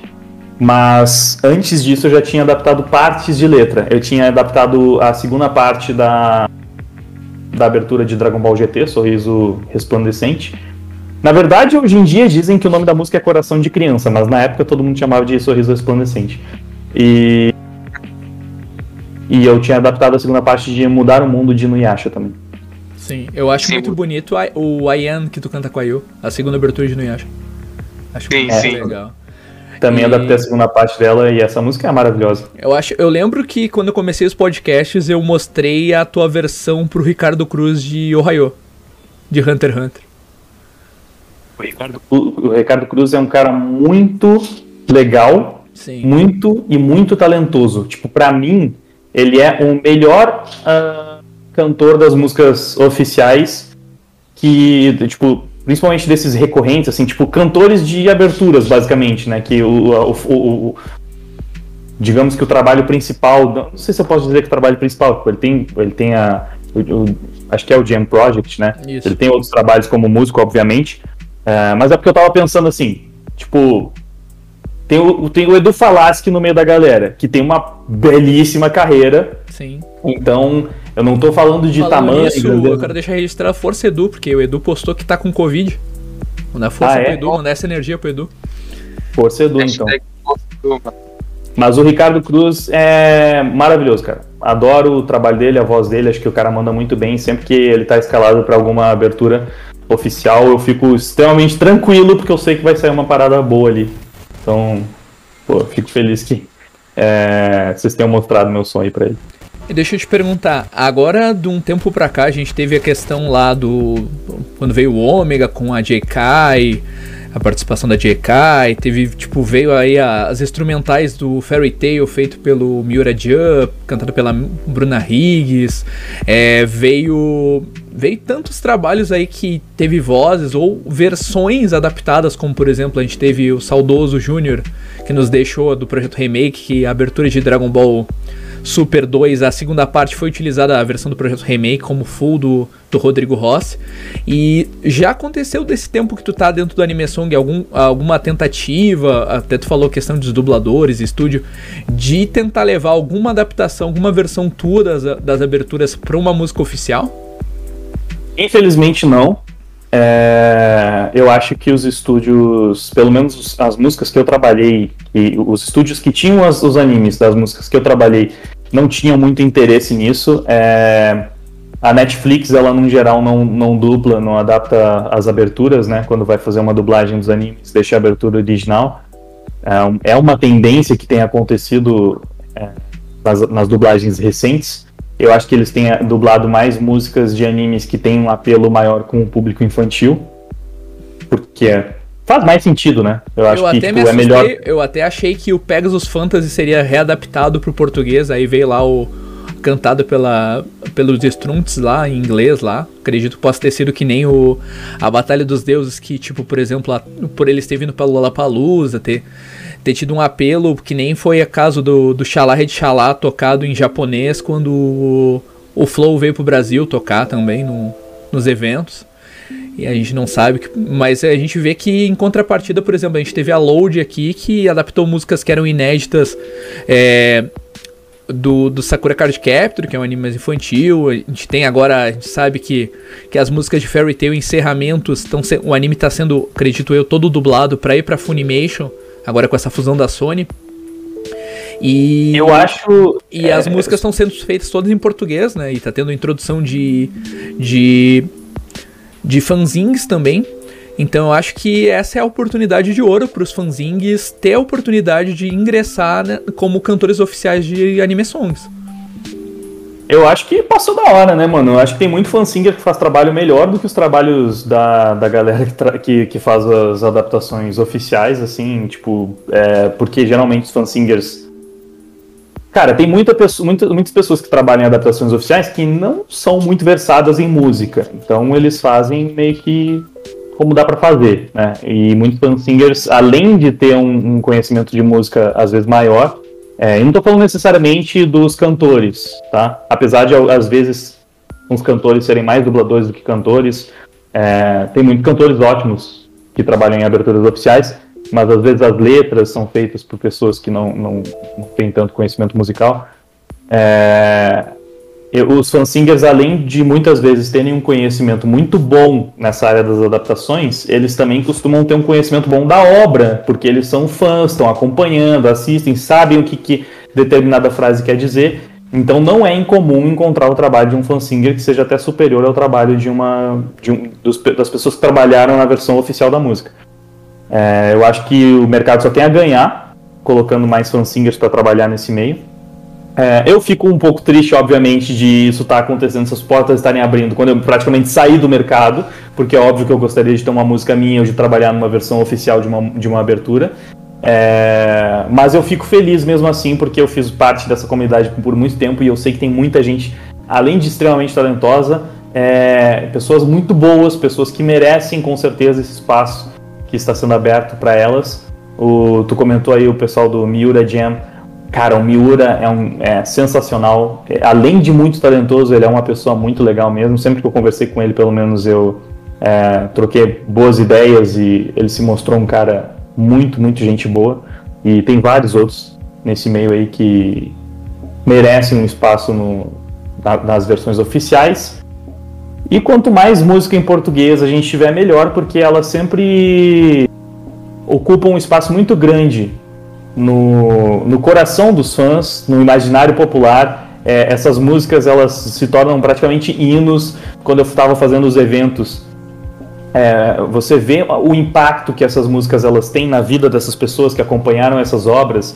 É, elas, elas traduzem o sentimento de uma obra que não se traduz muito bem de outras formas. Por exemplo, quando tu vai um, quando eu já fui para alguns eventos que eu participei em caravana.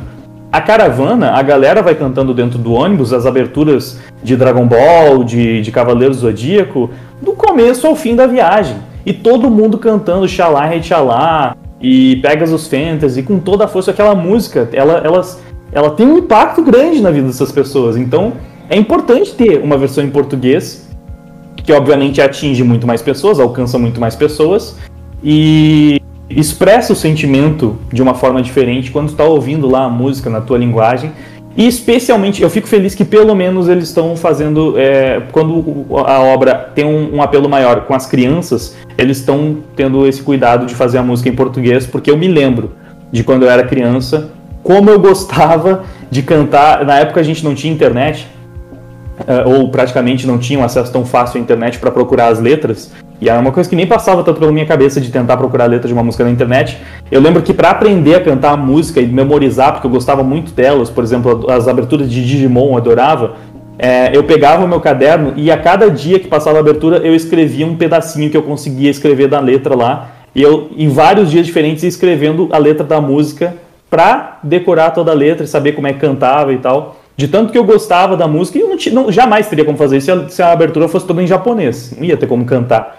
Então, eu acho que é muito importante a gente ter na nossa língua essas aberturas, principalmente quando o público é mais novo, né? Então, que bom que hoje tem estúdios trabalhando mais nisso.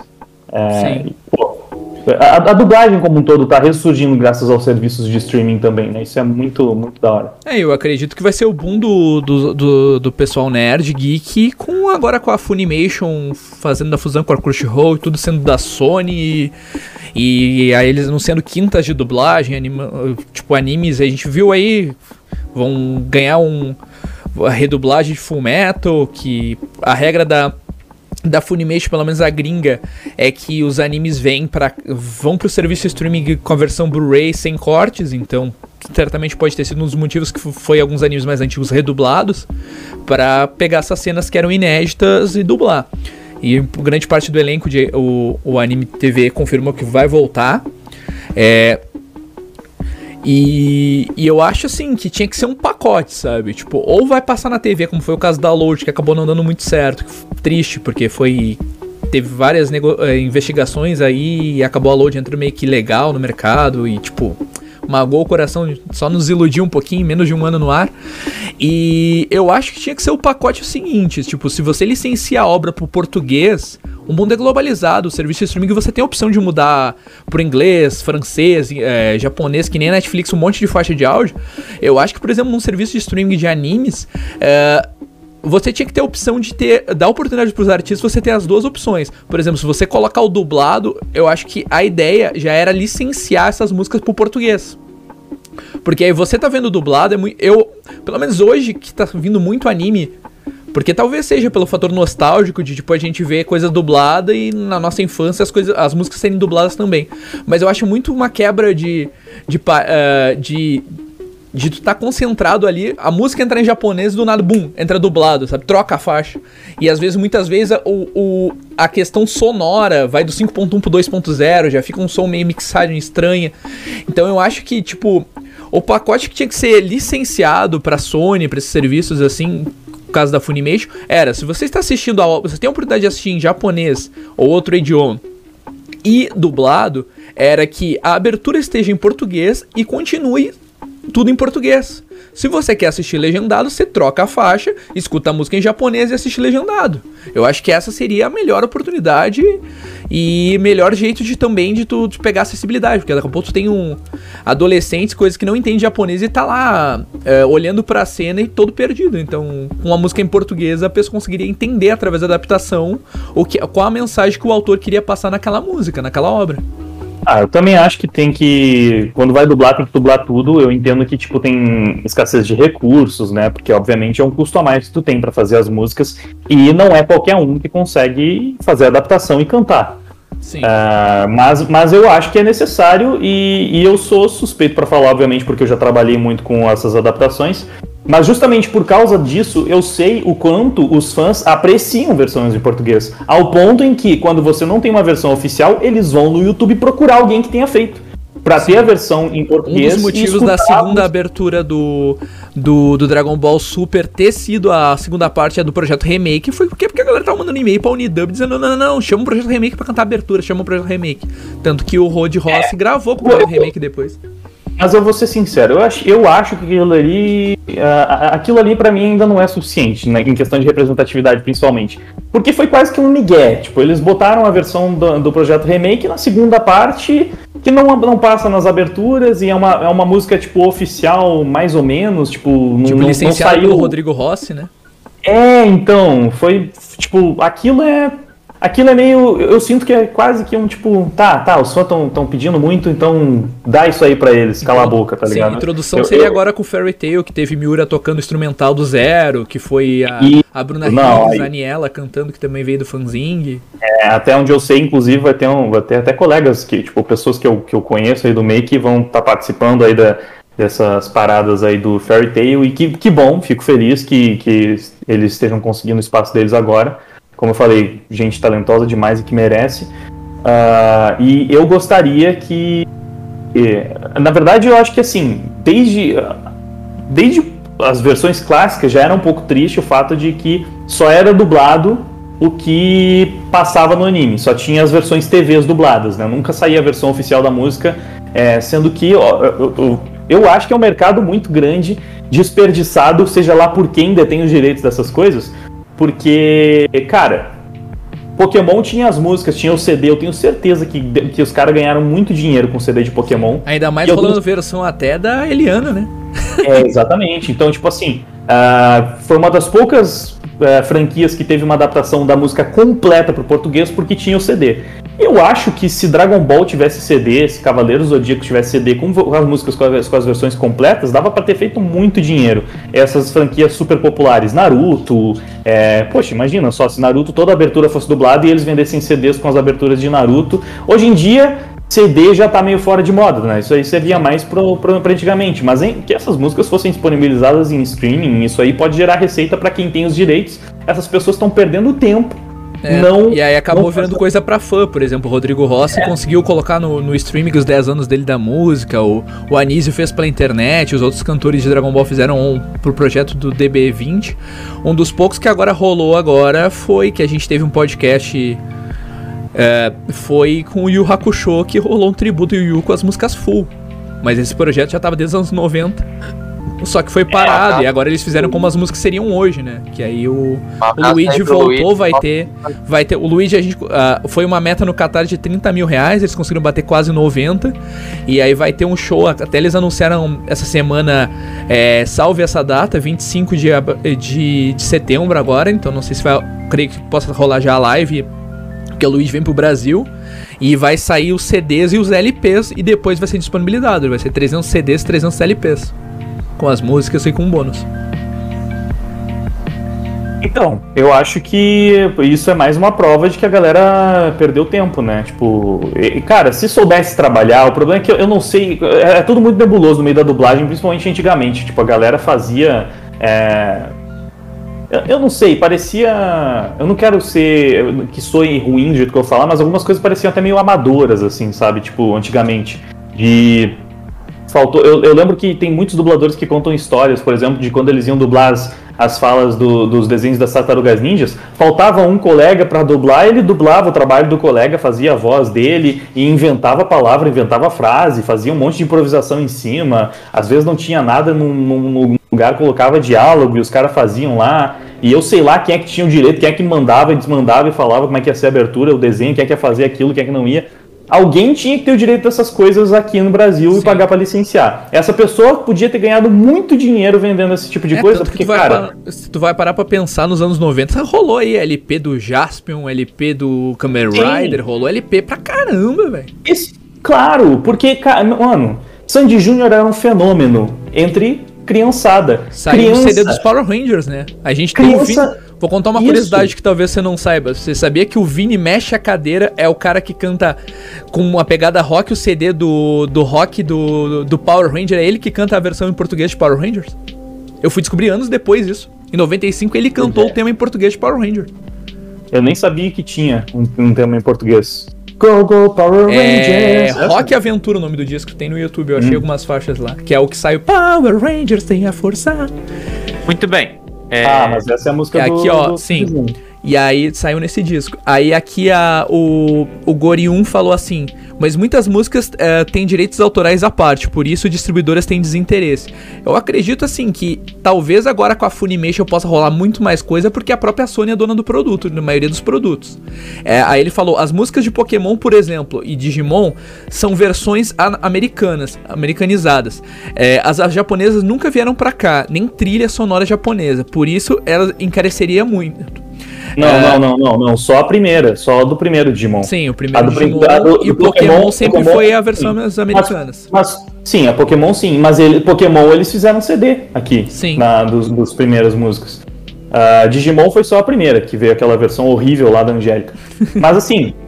ah, é, é- é isso que eu tô falando. É falta de visão e de não saber o que, que existia em mão. Essas galera que tava trabalhando com esses com, com animes, com dublagem e tal, eles não faziam ideia na época, e quase ninguém do meio fazia ideia do tamanho do negócio que eles tinham em mãos, do tanto de fãs que teriam daquele tipo de, de produto que eles estavam comercializando, do apelo que eles teriam com o público. Cara, faci- facilmente esses CDs de, de qualquer franquia famosa que fosse, Dragon Ball, enfim, é, ganharia, sei lá, disco de ouro, de platina aqui no Brasil. É, o exemplo disso foi o Cavaleiro Zodíaco Larissa e William, né? Vendeu mais de um, Isso, quase um milhão de produto- cópias, né?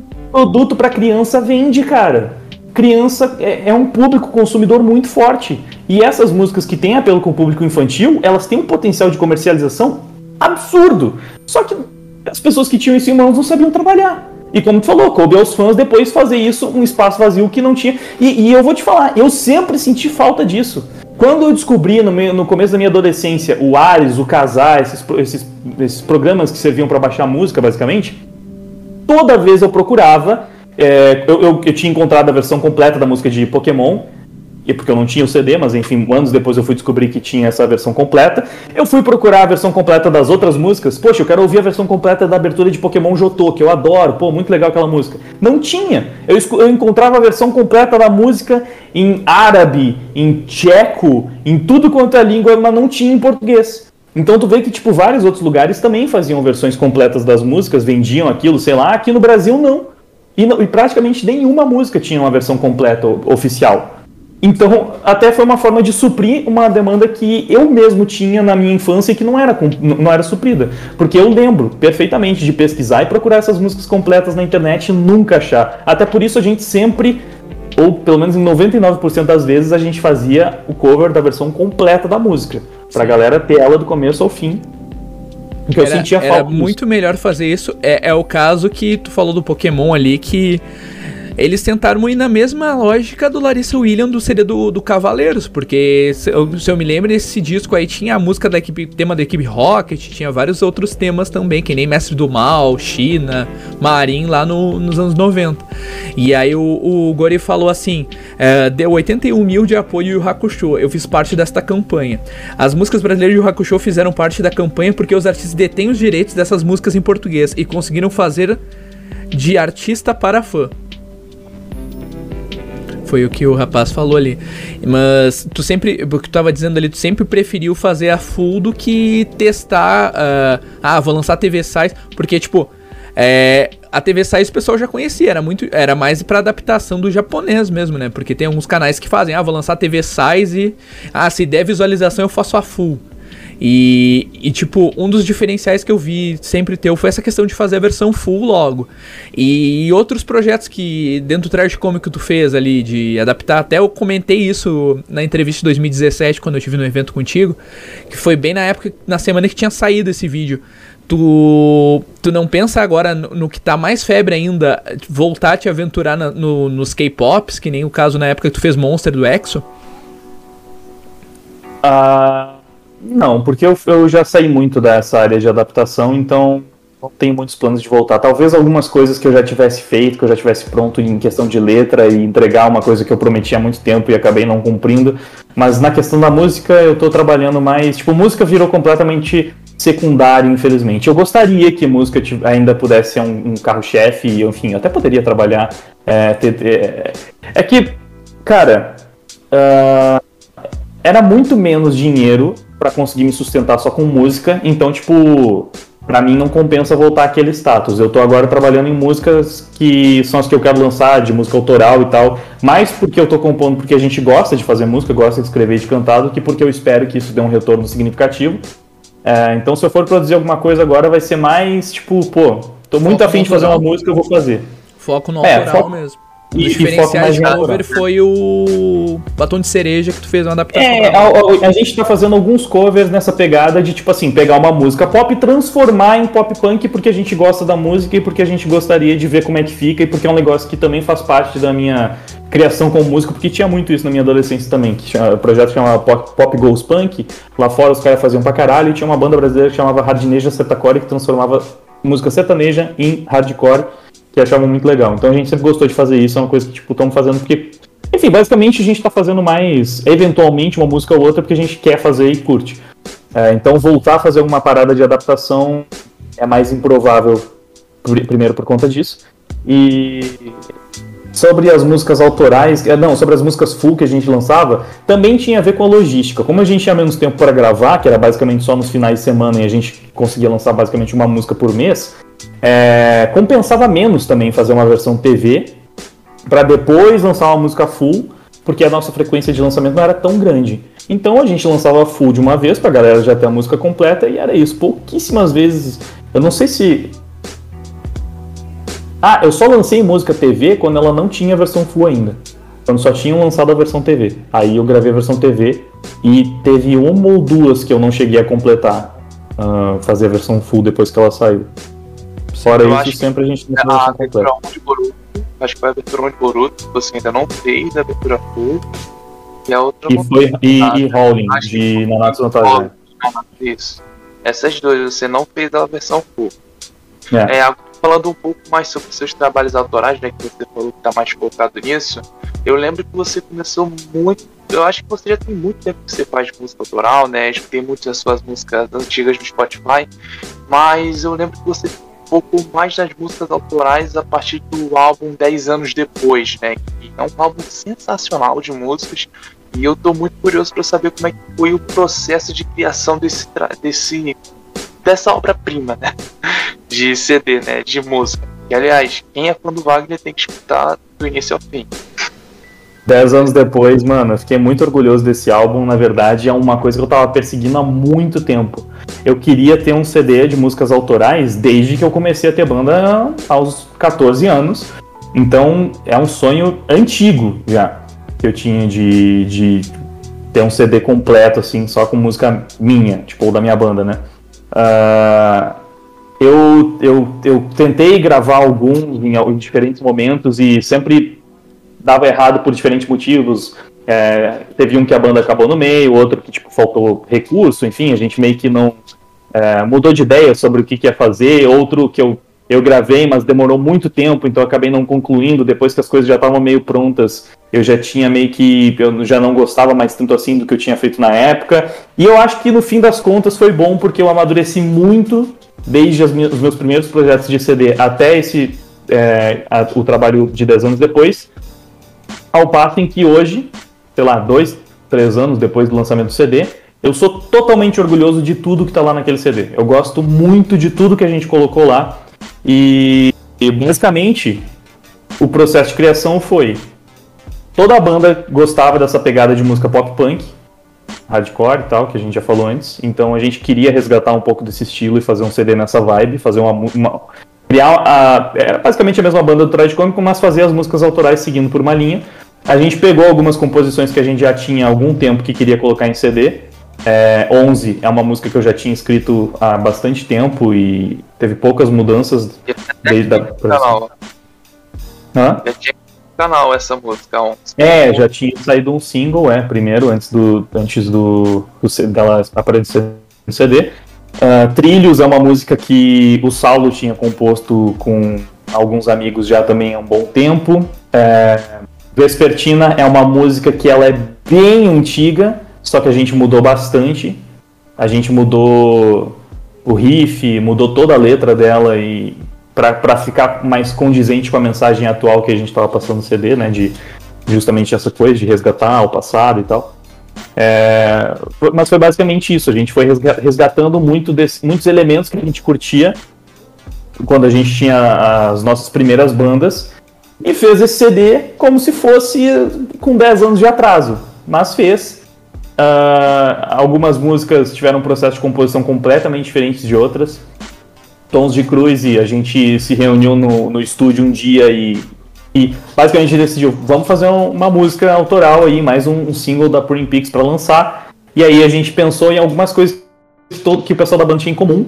E o Tom Cruise surgiu como um tópico, porque todo mundo lá era fã do cara. E a gente pensou, mano, vamos fazer uma música então contando sobre vários pedaços de vários filmes do Tom Cruise, já que todo mundo tinha assistido vários filmes do cara, né? E a gente foi encaixando isso na música e contando, fazendo com que uma história fosse contada. E essa foi a criação da música. Então, tipo assim, não foi um CD tão conceitual, ele não tem tantas, tantos elementos que, que é, contam uma, uma única história, mas ele conversa no sentido de que todas as, as músicas elas têm essa, essa identidade né, de pop punk hardcore num, numa viagem ao tempo, basicamente. Claro que muita gente que escutiu o CD e curtiu nem sabe, não, não, não, não, não sente como se estivesse voltando 10 anos no passado. Mas sem a menor dúvida, a galera da minha geração que escuta aquela música consegue desde o começo sentir essa volta no tempo, porque é um estilo que infelizmente praticamente já não existe, ainda mais no Brasil, né? E foi muito, muito satisfatório fazer o CD do começo ao fim. E agora a gente está fazendo o segundo CD da Prim Pix. E esse é um pouco mais conceitual. Esse a gente está fazendo todas as músicas do zero pro CD. Não tem nenhuma música que a gente está resgatando, tipo, ah, já tinha feito essa música e tal, vamos mudar um pouco. Não. Esse CD a gente está fazendo todo ele seguindo por uma mesma linha e meio que contando uma história, mas ainda assim com a pegada pop punk do primeiro CD. Deixa eu ler alguns comentários ah. aqui, ó. É, pra finalizar, né, o, né? Porque já tá. O Gori 1 falou assim: ó, se eu pudesse, eu pagaria o Wagner para adaptar as músicas de Yu-Gi-Oh! que elas existem e nunca foram completamente adaptadas. É, e seriam ótimas músicas pro público brasileiro, uma pena que seriam muito pouco conhecidas. E o A18 falou: Tons de Cruz. Cruise. É, parece uma abertura uh, de anime, é a minha favorita. Eu vou deixar duas perguntas e pra gente ir pro, pro fechamento. Primeira, na época que tu fazia os anime songs, uh, o que que tu te baseava quando eram as músicas em japonês? Tu pegava a tradução do japonês e ia adaptando alguma versão de inglês e, tipo, tentava escrever como era o caso muitas vezes de, de aberturas oficiais que vinham do espanhol, que não podia pegar do japonês, ou, ou com a internet tu ia já direto na fonte. Uh, e segundo, qual que é o teu processo de adaptação para as músicas autorais? Primeiro tu pensa na melodia, faz o arranjo, aí depois vem a letra. Como é que funciona hoje uh, as músicas que tu produz? Primeiro sobre as adaptações, uh, eu já fiz vários caminhos diferentes para seguir. eu, eu sempre tentava olhar a tradução original, né, direto do japonês.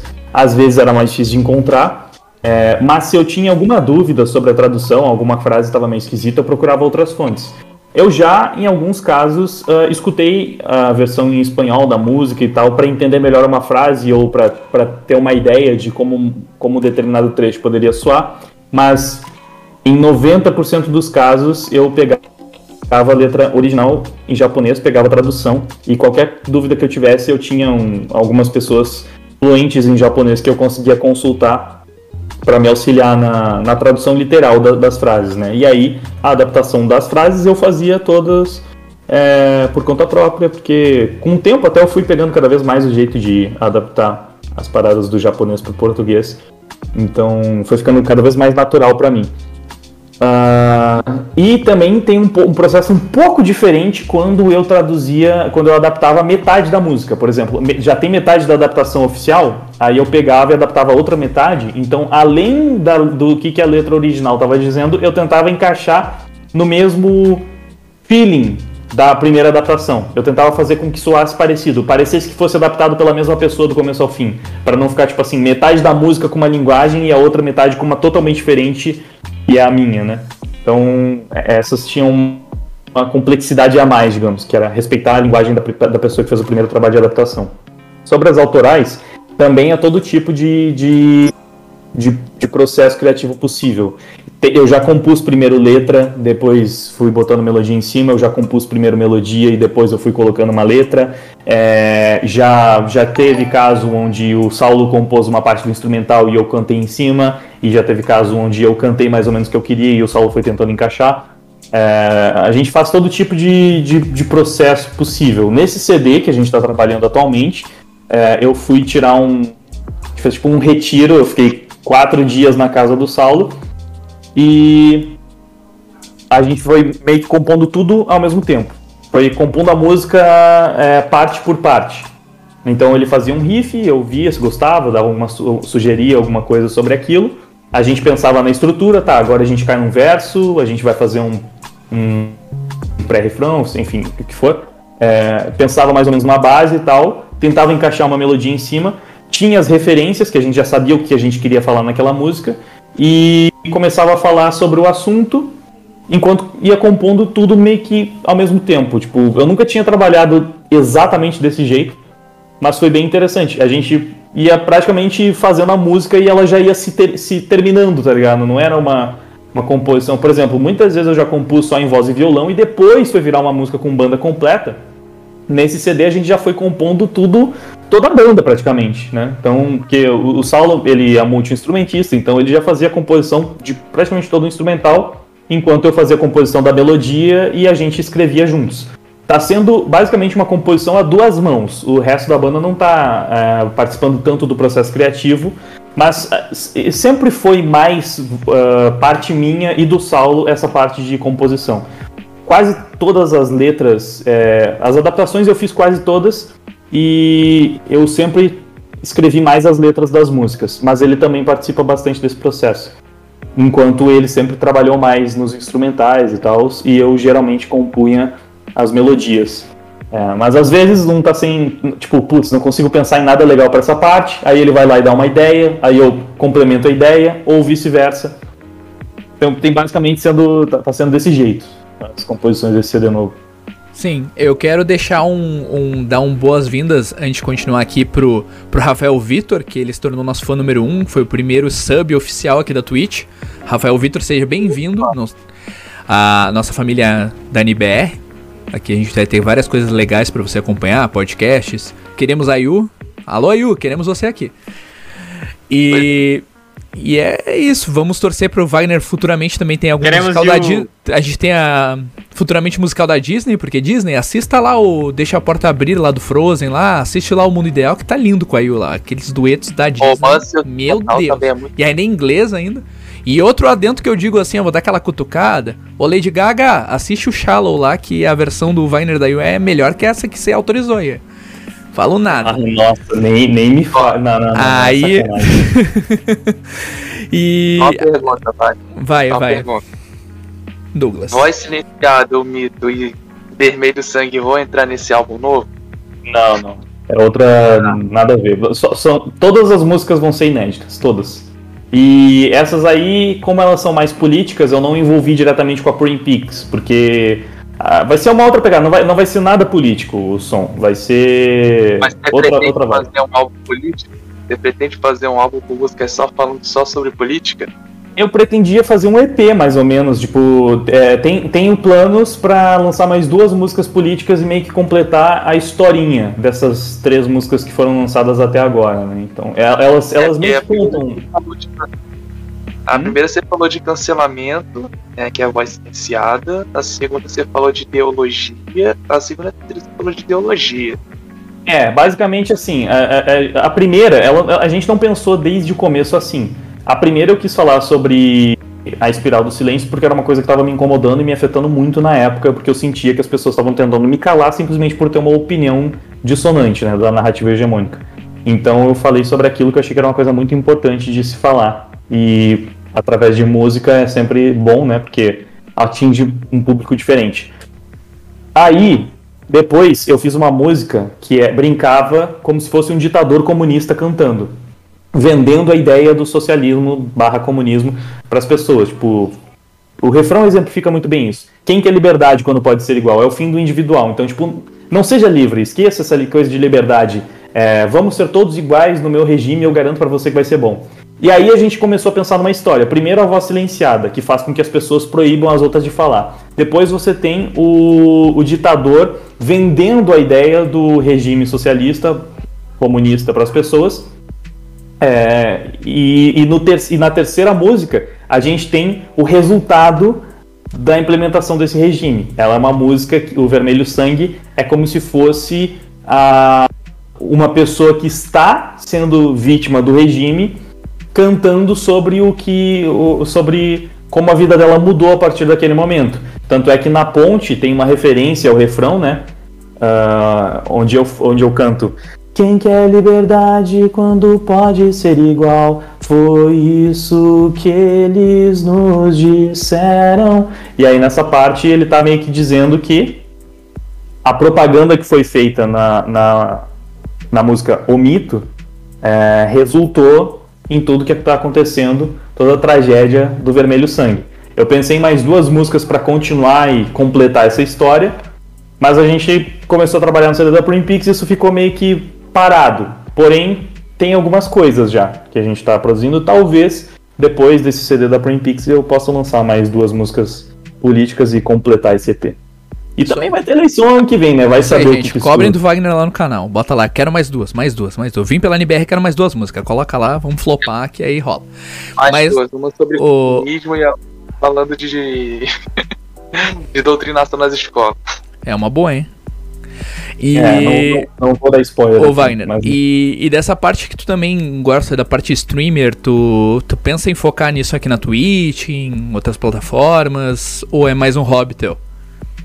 Não, tô focando. Eu acho que é um bom jeito de unir o útil ao agradável. É uma, é uma forma que, sei lá, um, é um formato que muitos produtores de conteúdo estão utilizando, né? Eu tô fazendo as streams e meio que usando as streams para gravar os vídeos. Então eu consigo trabalhar em dobro e, e otimizar meu tempo. É o que eu tô tentando fazer. Ainda produzo alguns vídeos off-stream, mas são vídeos mais especiais.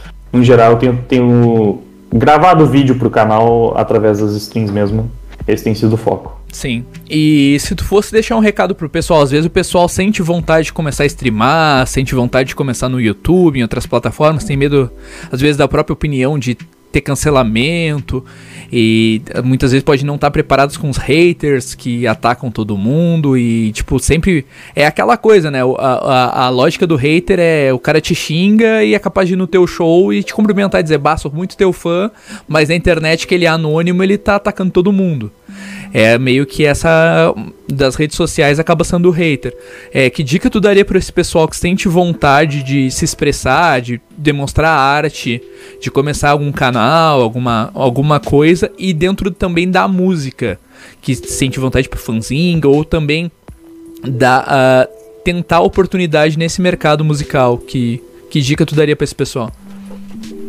Cara, é, eu acho que é difícil começar nesse meio sem, sem levar como um hobby. Tu precisa começar fazendo porque tu gosta e sem grandes pretensões, porque não é um mercado muito fácil de conseguir se consolidar, de conseguir encontrar o espaço. Então, é, eu acho que a pior coisa que tu pode fazer é começar pensando só em fazer sucesso, ganhar dinheiro e trabalhar com aquilo porque qualquer pequena, pequeno empecilho ou se os vídeos não estiverem correndo tão bem, isso já pode te desanimar e já pode é, atrapalhar, né? Se você depender desse tipo de coisa para cons conseguir produzir, é, é mais difícil se manter produzindo periodicamente e é o que as redes sociais é, necessitam geralmente, né? As pessoas elas precisam de uma certa constância e frequência até conseguir começar a se destacar e ganhar o seu espaço. Então, faz porque gosta, faz primeiro de tudo por amor, produz para você. O primeiro, seu primeiro fã tem que ser você. Então, vai, vai seguindo o que o teu coração manda e cara, persiste, corre atrás do seu sonho, por mais que seja difícil. Acho que todo mundo tem que tem que buscar o que acredita É, e é isso, estuda bastante, se dedica, tenta. Claro, pensa em estratégias, tenta dar uma olhada no que, que funciona, no que, que dá certo, seja inteligente nesse sentido para tentar observar algumas tendências, você vai ter mais chance de acertar, mas às vezes as coisas dão certo quando a gente menos espera. É, eu tentei muito na música antes de começar a crescer o meu canal e foi cantando música de anime que eu comecei a me destacar na internet, sendo que eu produzia outras coisas completamente diferentes, então eu não esperava que, que eu fosse conseguir ganhar alguma relevância dessa forma, mas aconteceu. É, eu acabei descobrindo um cenário que eu nem fazia ideia que existia e eu consegui, obviamente, perceber. É fácil perceber quando as pessoas estão gostando e pedindo mais, mas você consegue observar, né? Uh, o público que você está conseguindo atingir.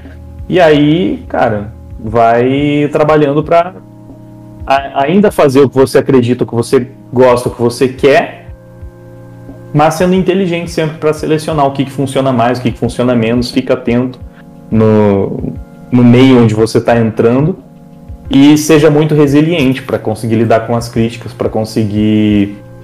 E essa parte você precisa ou simplesmente ser uma pessoa que tem uma cabeça boa e não se deixa levar por comentários, ou você vai precisar de experiência.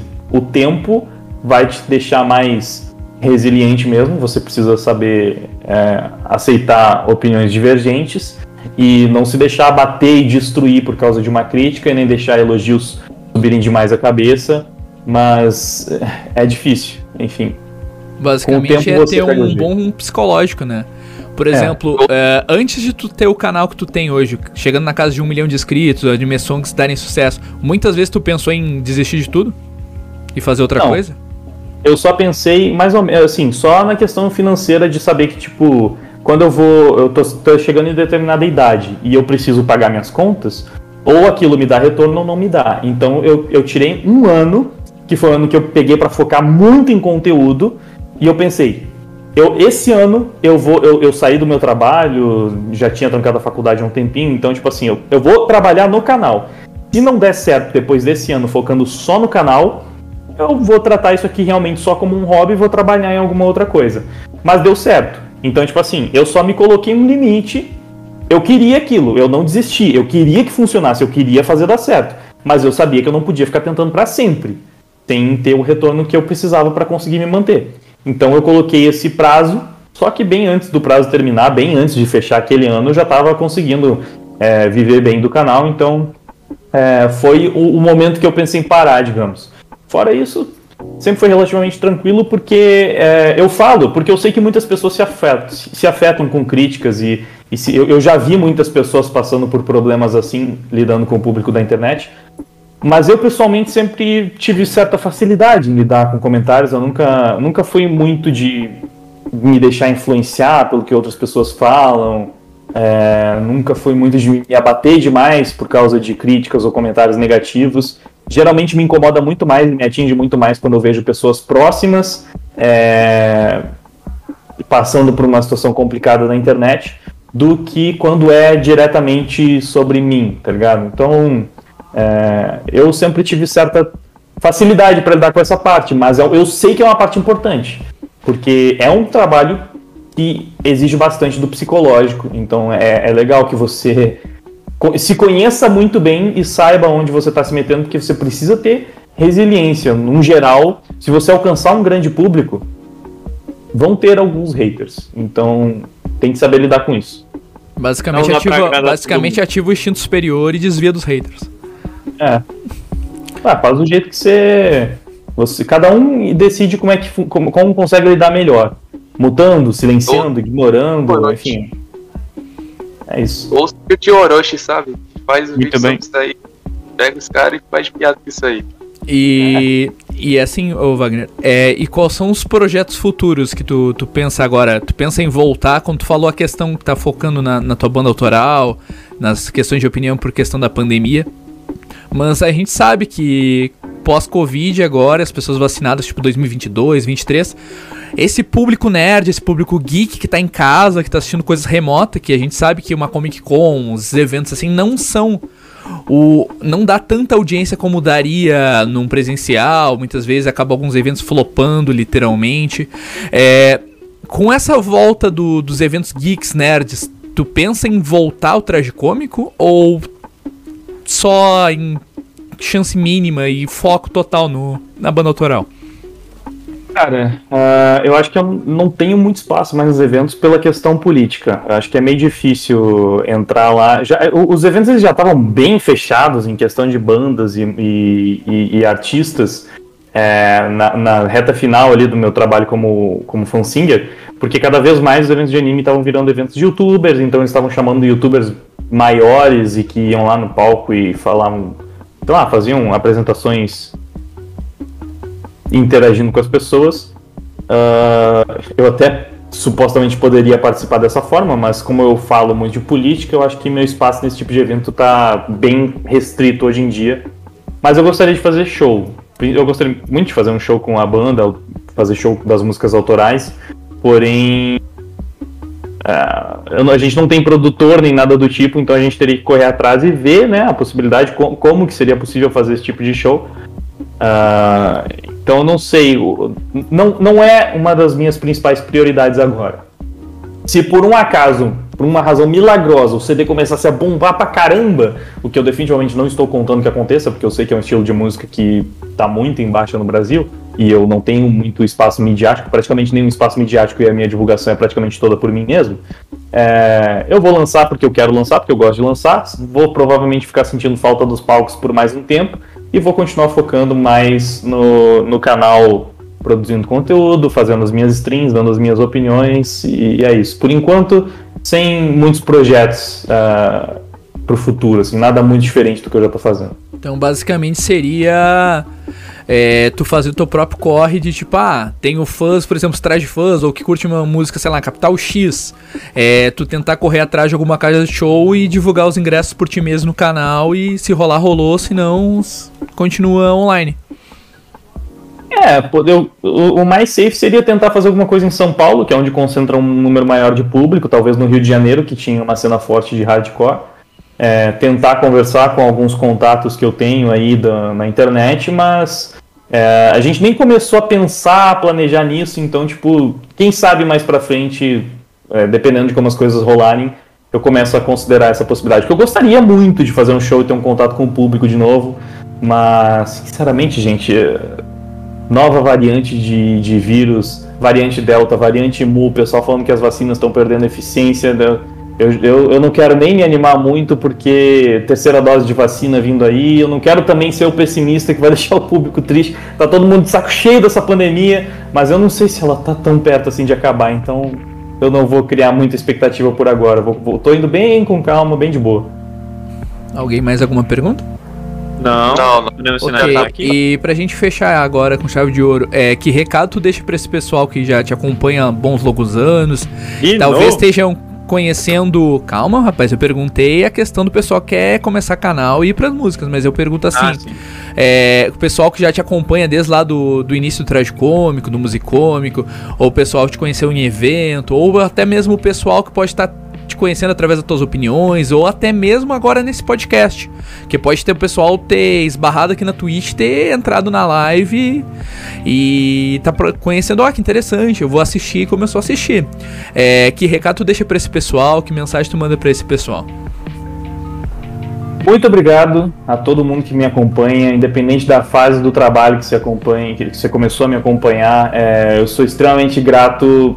Quem trabalha com um público, eu sei que é, é meio batido falar isso, mas tipo, quem trabalha com o público de fato deve o seu trabalho, a sua carreira aos fãs, a galera que acompanha.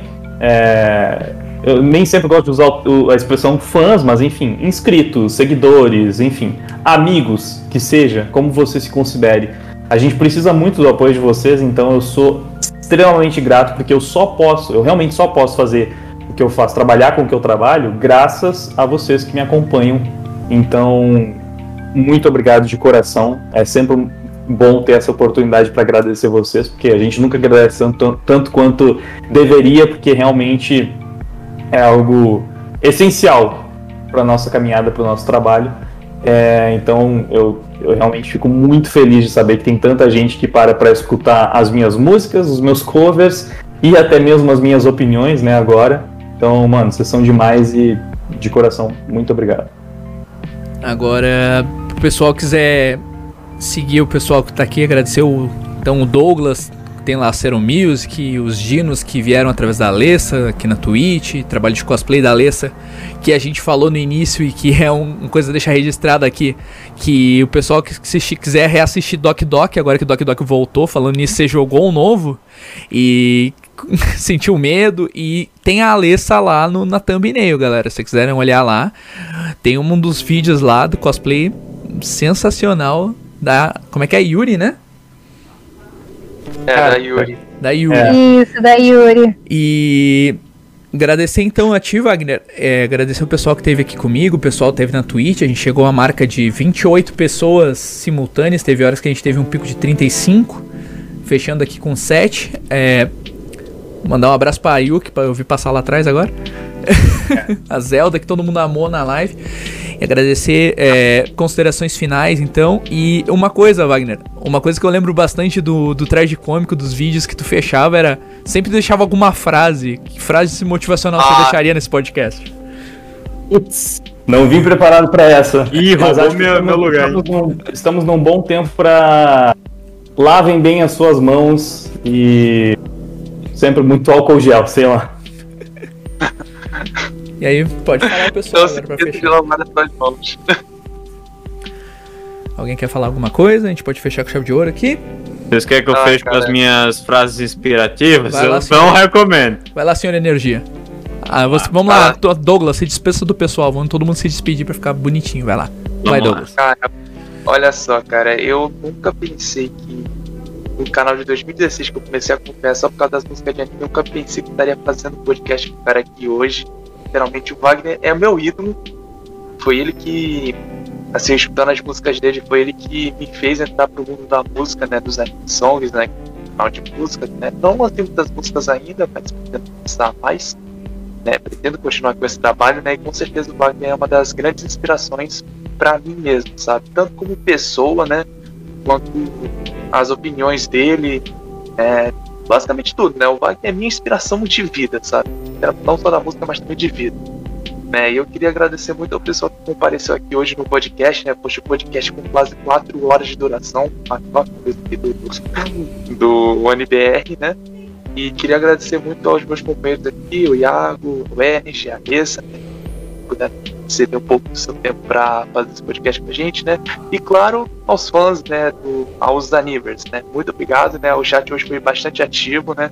Gostei bastante das pessoas e claro, deixa aqui registrado, né? Um beijo pra minha amiga Raíssa, que eu fui no privado puxar ela pra cá, né? Fico feliz que ela tenha ficado aqui, não sei se ela ficou até o final, mas fica um beijo pra você, Raíssa.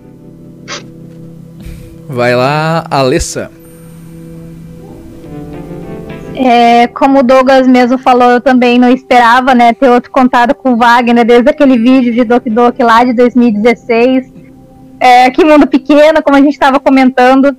É, eu agradeço muito a sua presença, de você ter agregado de uma forma tão produtiva para o nosso podcast, com diversas discussões, seja do ramo político, seja da, das HQs, da Marvel, que a gente conversou bastante sobre isso, achei muito legal. É, agradecer também aos meus companheiros, é, o pessoal aí todo da live, muito obrigada pela presença, tamo junto sempre. Energy Gama. Yo, Zé Bonito brinca. Opa, quase roubei o bordão de outra pessoa aqui. É, muito bem, sobre o Wagner, eu tenho a agradecer muito a ele, que ele salvou muitas viagens a trabalho que eu tive ouvindo música com meu fone. Era eu com carro de linha cantando com a sua mão. E a senhorinha do lado olhando pra minha cara como se eu fosse louco. Mas. Eu tenho muito a agradecer ao Douglas que tá presente, ao Iago também que dá essa oportunidade pra Eita. A Alessa, principalmente. Eu quero agradecer bastante ela estar aqui com a gente. Os dinos da Alessa. E ao cachorro do, do, do, do Wagner, que apareceu também na live. Fez uma Ah, participação Zelda. especial aí, hein? A Zeldinha, cara, é uma A cozinha dele, que inclusive tá bem limpinha. Parabéns, gostei da cerâmica. Depois vou comprar. Mas é isso. Aí a frase. É. É, vou te pensar. Ah, sim, pronto, tem uma. Ô, pera aí, É. Ener, a gente tem que falar também que a gente reitera depois de quase 4 horas o convite também. Próximo podcast aí, a Yu vem com a gente aí. É Temos verdade, muita aí coisa né? legal pra contar nesse desse casal mais que eu mais tipo do YouTube Brasil. Vai, Isso aí. Você não põe em conta, não, porque se ela vier aqui realmente com um negócio de casal, trans de casal, vai sobrar pra nós, que eu quero ver se tiver uma briga de casal aqui. Lembre-se do que aconteceu quando teve uma briga de casal no podcast. Vai ter não, pô. Esse casal Não. mais fofo do Brasil, cara. É claro. O pessoal atravessou o oceano pra. Eu lembro lá Então, na, na bem pra fechar. Eu lembro ele. lá na anime lá, da Branime lá. O, até o. Aqui o. O Roger Ventura mandou dica, não use álcool em gel como degustação. O Roger também foi, tem o Revolução Anime, já passou de algumas rádios, foi da época do Coema comigo lá. E eu lembro que, tipo, foi o chat que, tipo, chegou acho que umas mil pessoas no chat e era todo mundo. Era a Yu, era- era Vagyu, Vagyu, Vagyu, era todos os nicks da galera do chat que ainda era em flash, era travou o sistema na época da web rádio e era tudo nick combinado de casal. Eu acho que foi, foi ali que a galera chipou e fez o e é aquela coisa, né? A gente tem dois casos na a gente tem dois casos é, no mundo dos animes, eu acho pra dizer. A gente tem Lucas Almeida e Stephanie como Mikasa e Eren como casal e Adoro temos e temos Wagner e Ayu. Acho que é os dois chips que se tornaram real. Mas Sim. vai, Ener. Mas antes mesmo deles se conhecerem, eh, nem sabe, na verdade, quando eu vi o canal dele e o dela, eu nem sabia que tinha uma ligação entre eles, mas por algum motivo eu chipava. Aí quando eu fui ver, tinha um vídeo deles dois mesmo ali, eu falei, olha! Aí você vê É, que, aí você vê que o. é, Aí você vê que o combina, aí você vê que o entrevistado fica bem vermelhinho agora. Olha pra cara dele, tá vermelho feito pimentão. É, o, Roger falou ali, ó. KKK, eu lembro dessa época, hein? O sistema travou geral. Então, Caiu o server. seja como for, senhoras e senhores, boa noite, lembrem-se. Roubar ideias de uma pessoa é plágio, roubar de várias é pesquisa. É. Tá bom? Ouviu? Ouviu? lascar, cachorro. É, falando em plágio essa semana, pesquisei no Google, hein? Que vocês vão entender. Fica a dica. Não quero processo. Bora lá. Até a próxima. Tchau, pessoal. Até a galera. Obrigado, Gente, Anibers. Até a próxima. Agradecer a todos aqui. E a gente se vê no próximo episódio do AniberCast. Lembrando que esse não vai ter edição, porque é 4 horas. Então ele vai estar. a gente vai exportar essa live da Twitch pro YouTube e também para as plataformas de áudio. Então você pode ouvir na Amazon Music, Deezer, Spotify, TuneIn Rádio. Mais de 14 plataformas e vocês vão ouvir lá na íntegra, galera. Então até a próxima, galera. Valeu, Wagner. Um beijito aí. Valeu, Zelda. Tamo junto. Valeu, valeu, gente. Valeu, Até galera. Valeu, Valeu. Douglas. Valeu, Alessa. Valeu. Até a próxima, galera. Encerramos em 3, 2, 1. Bye, bye.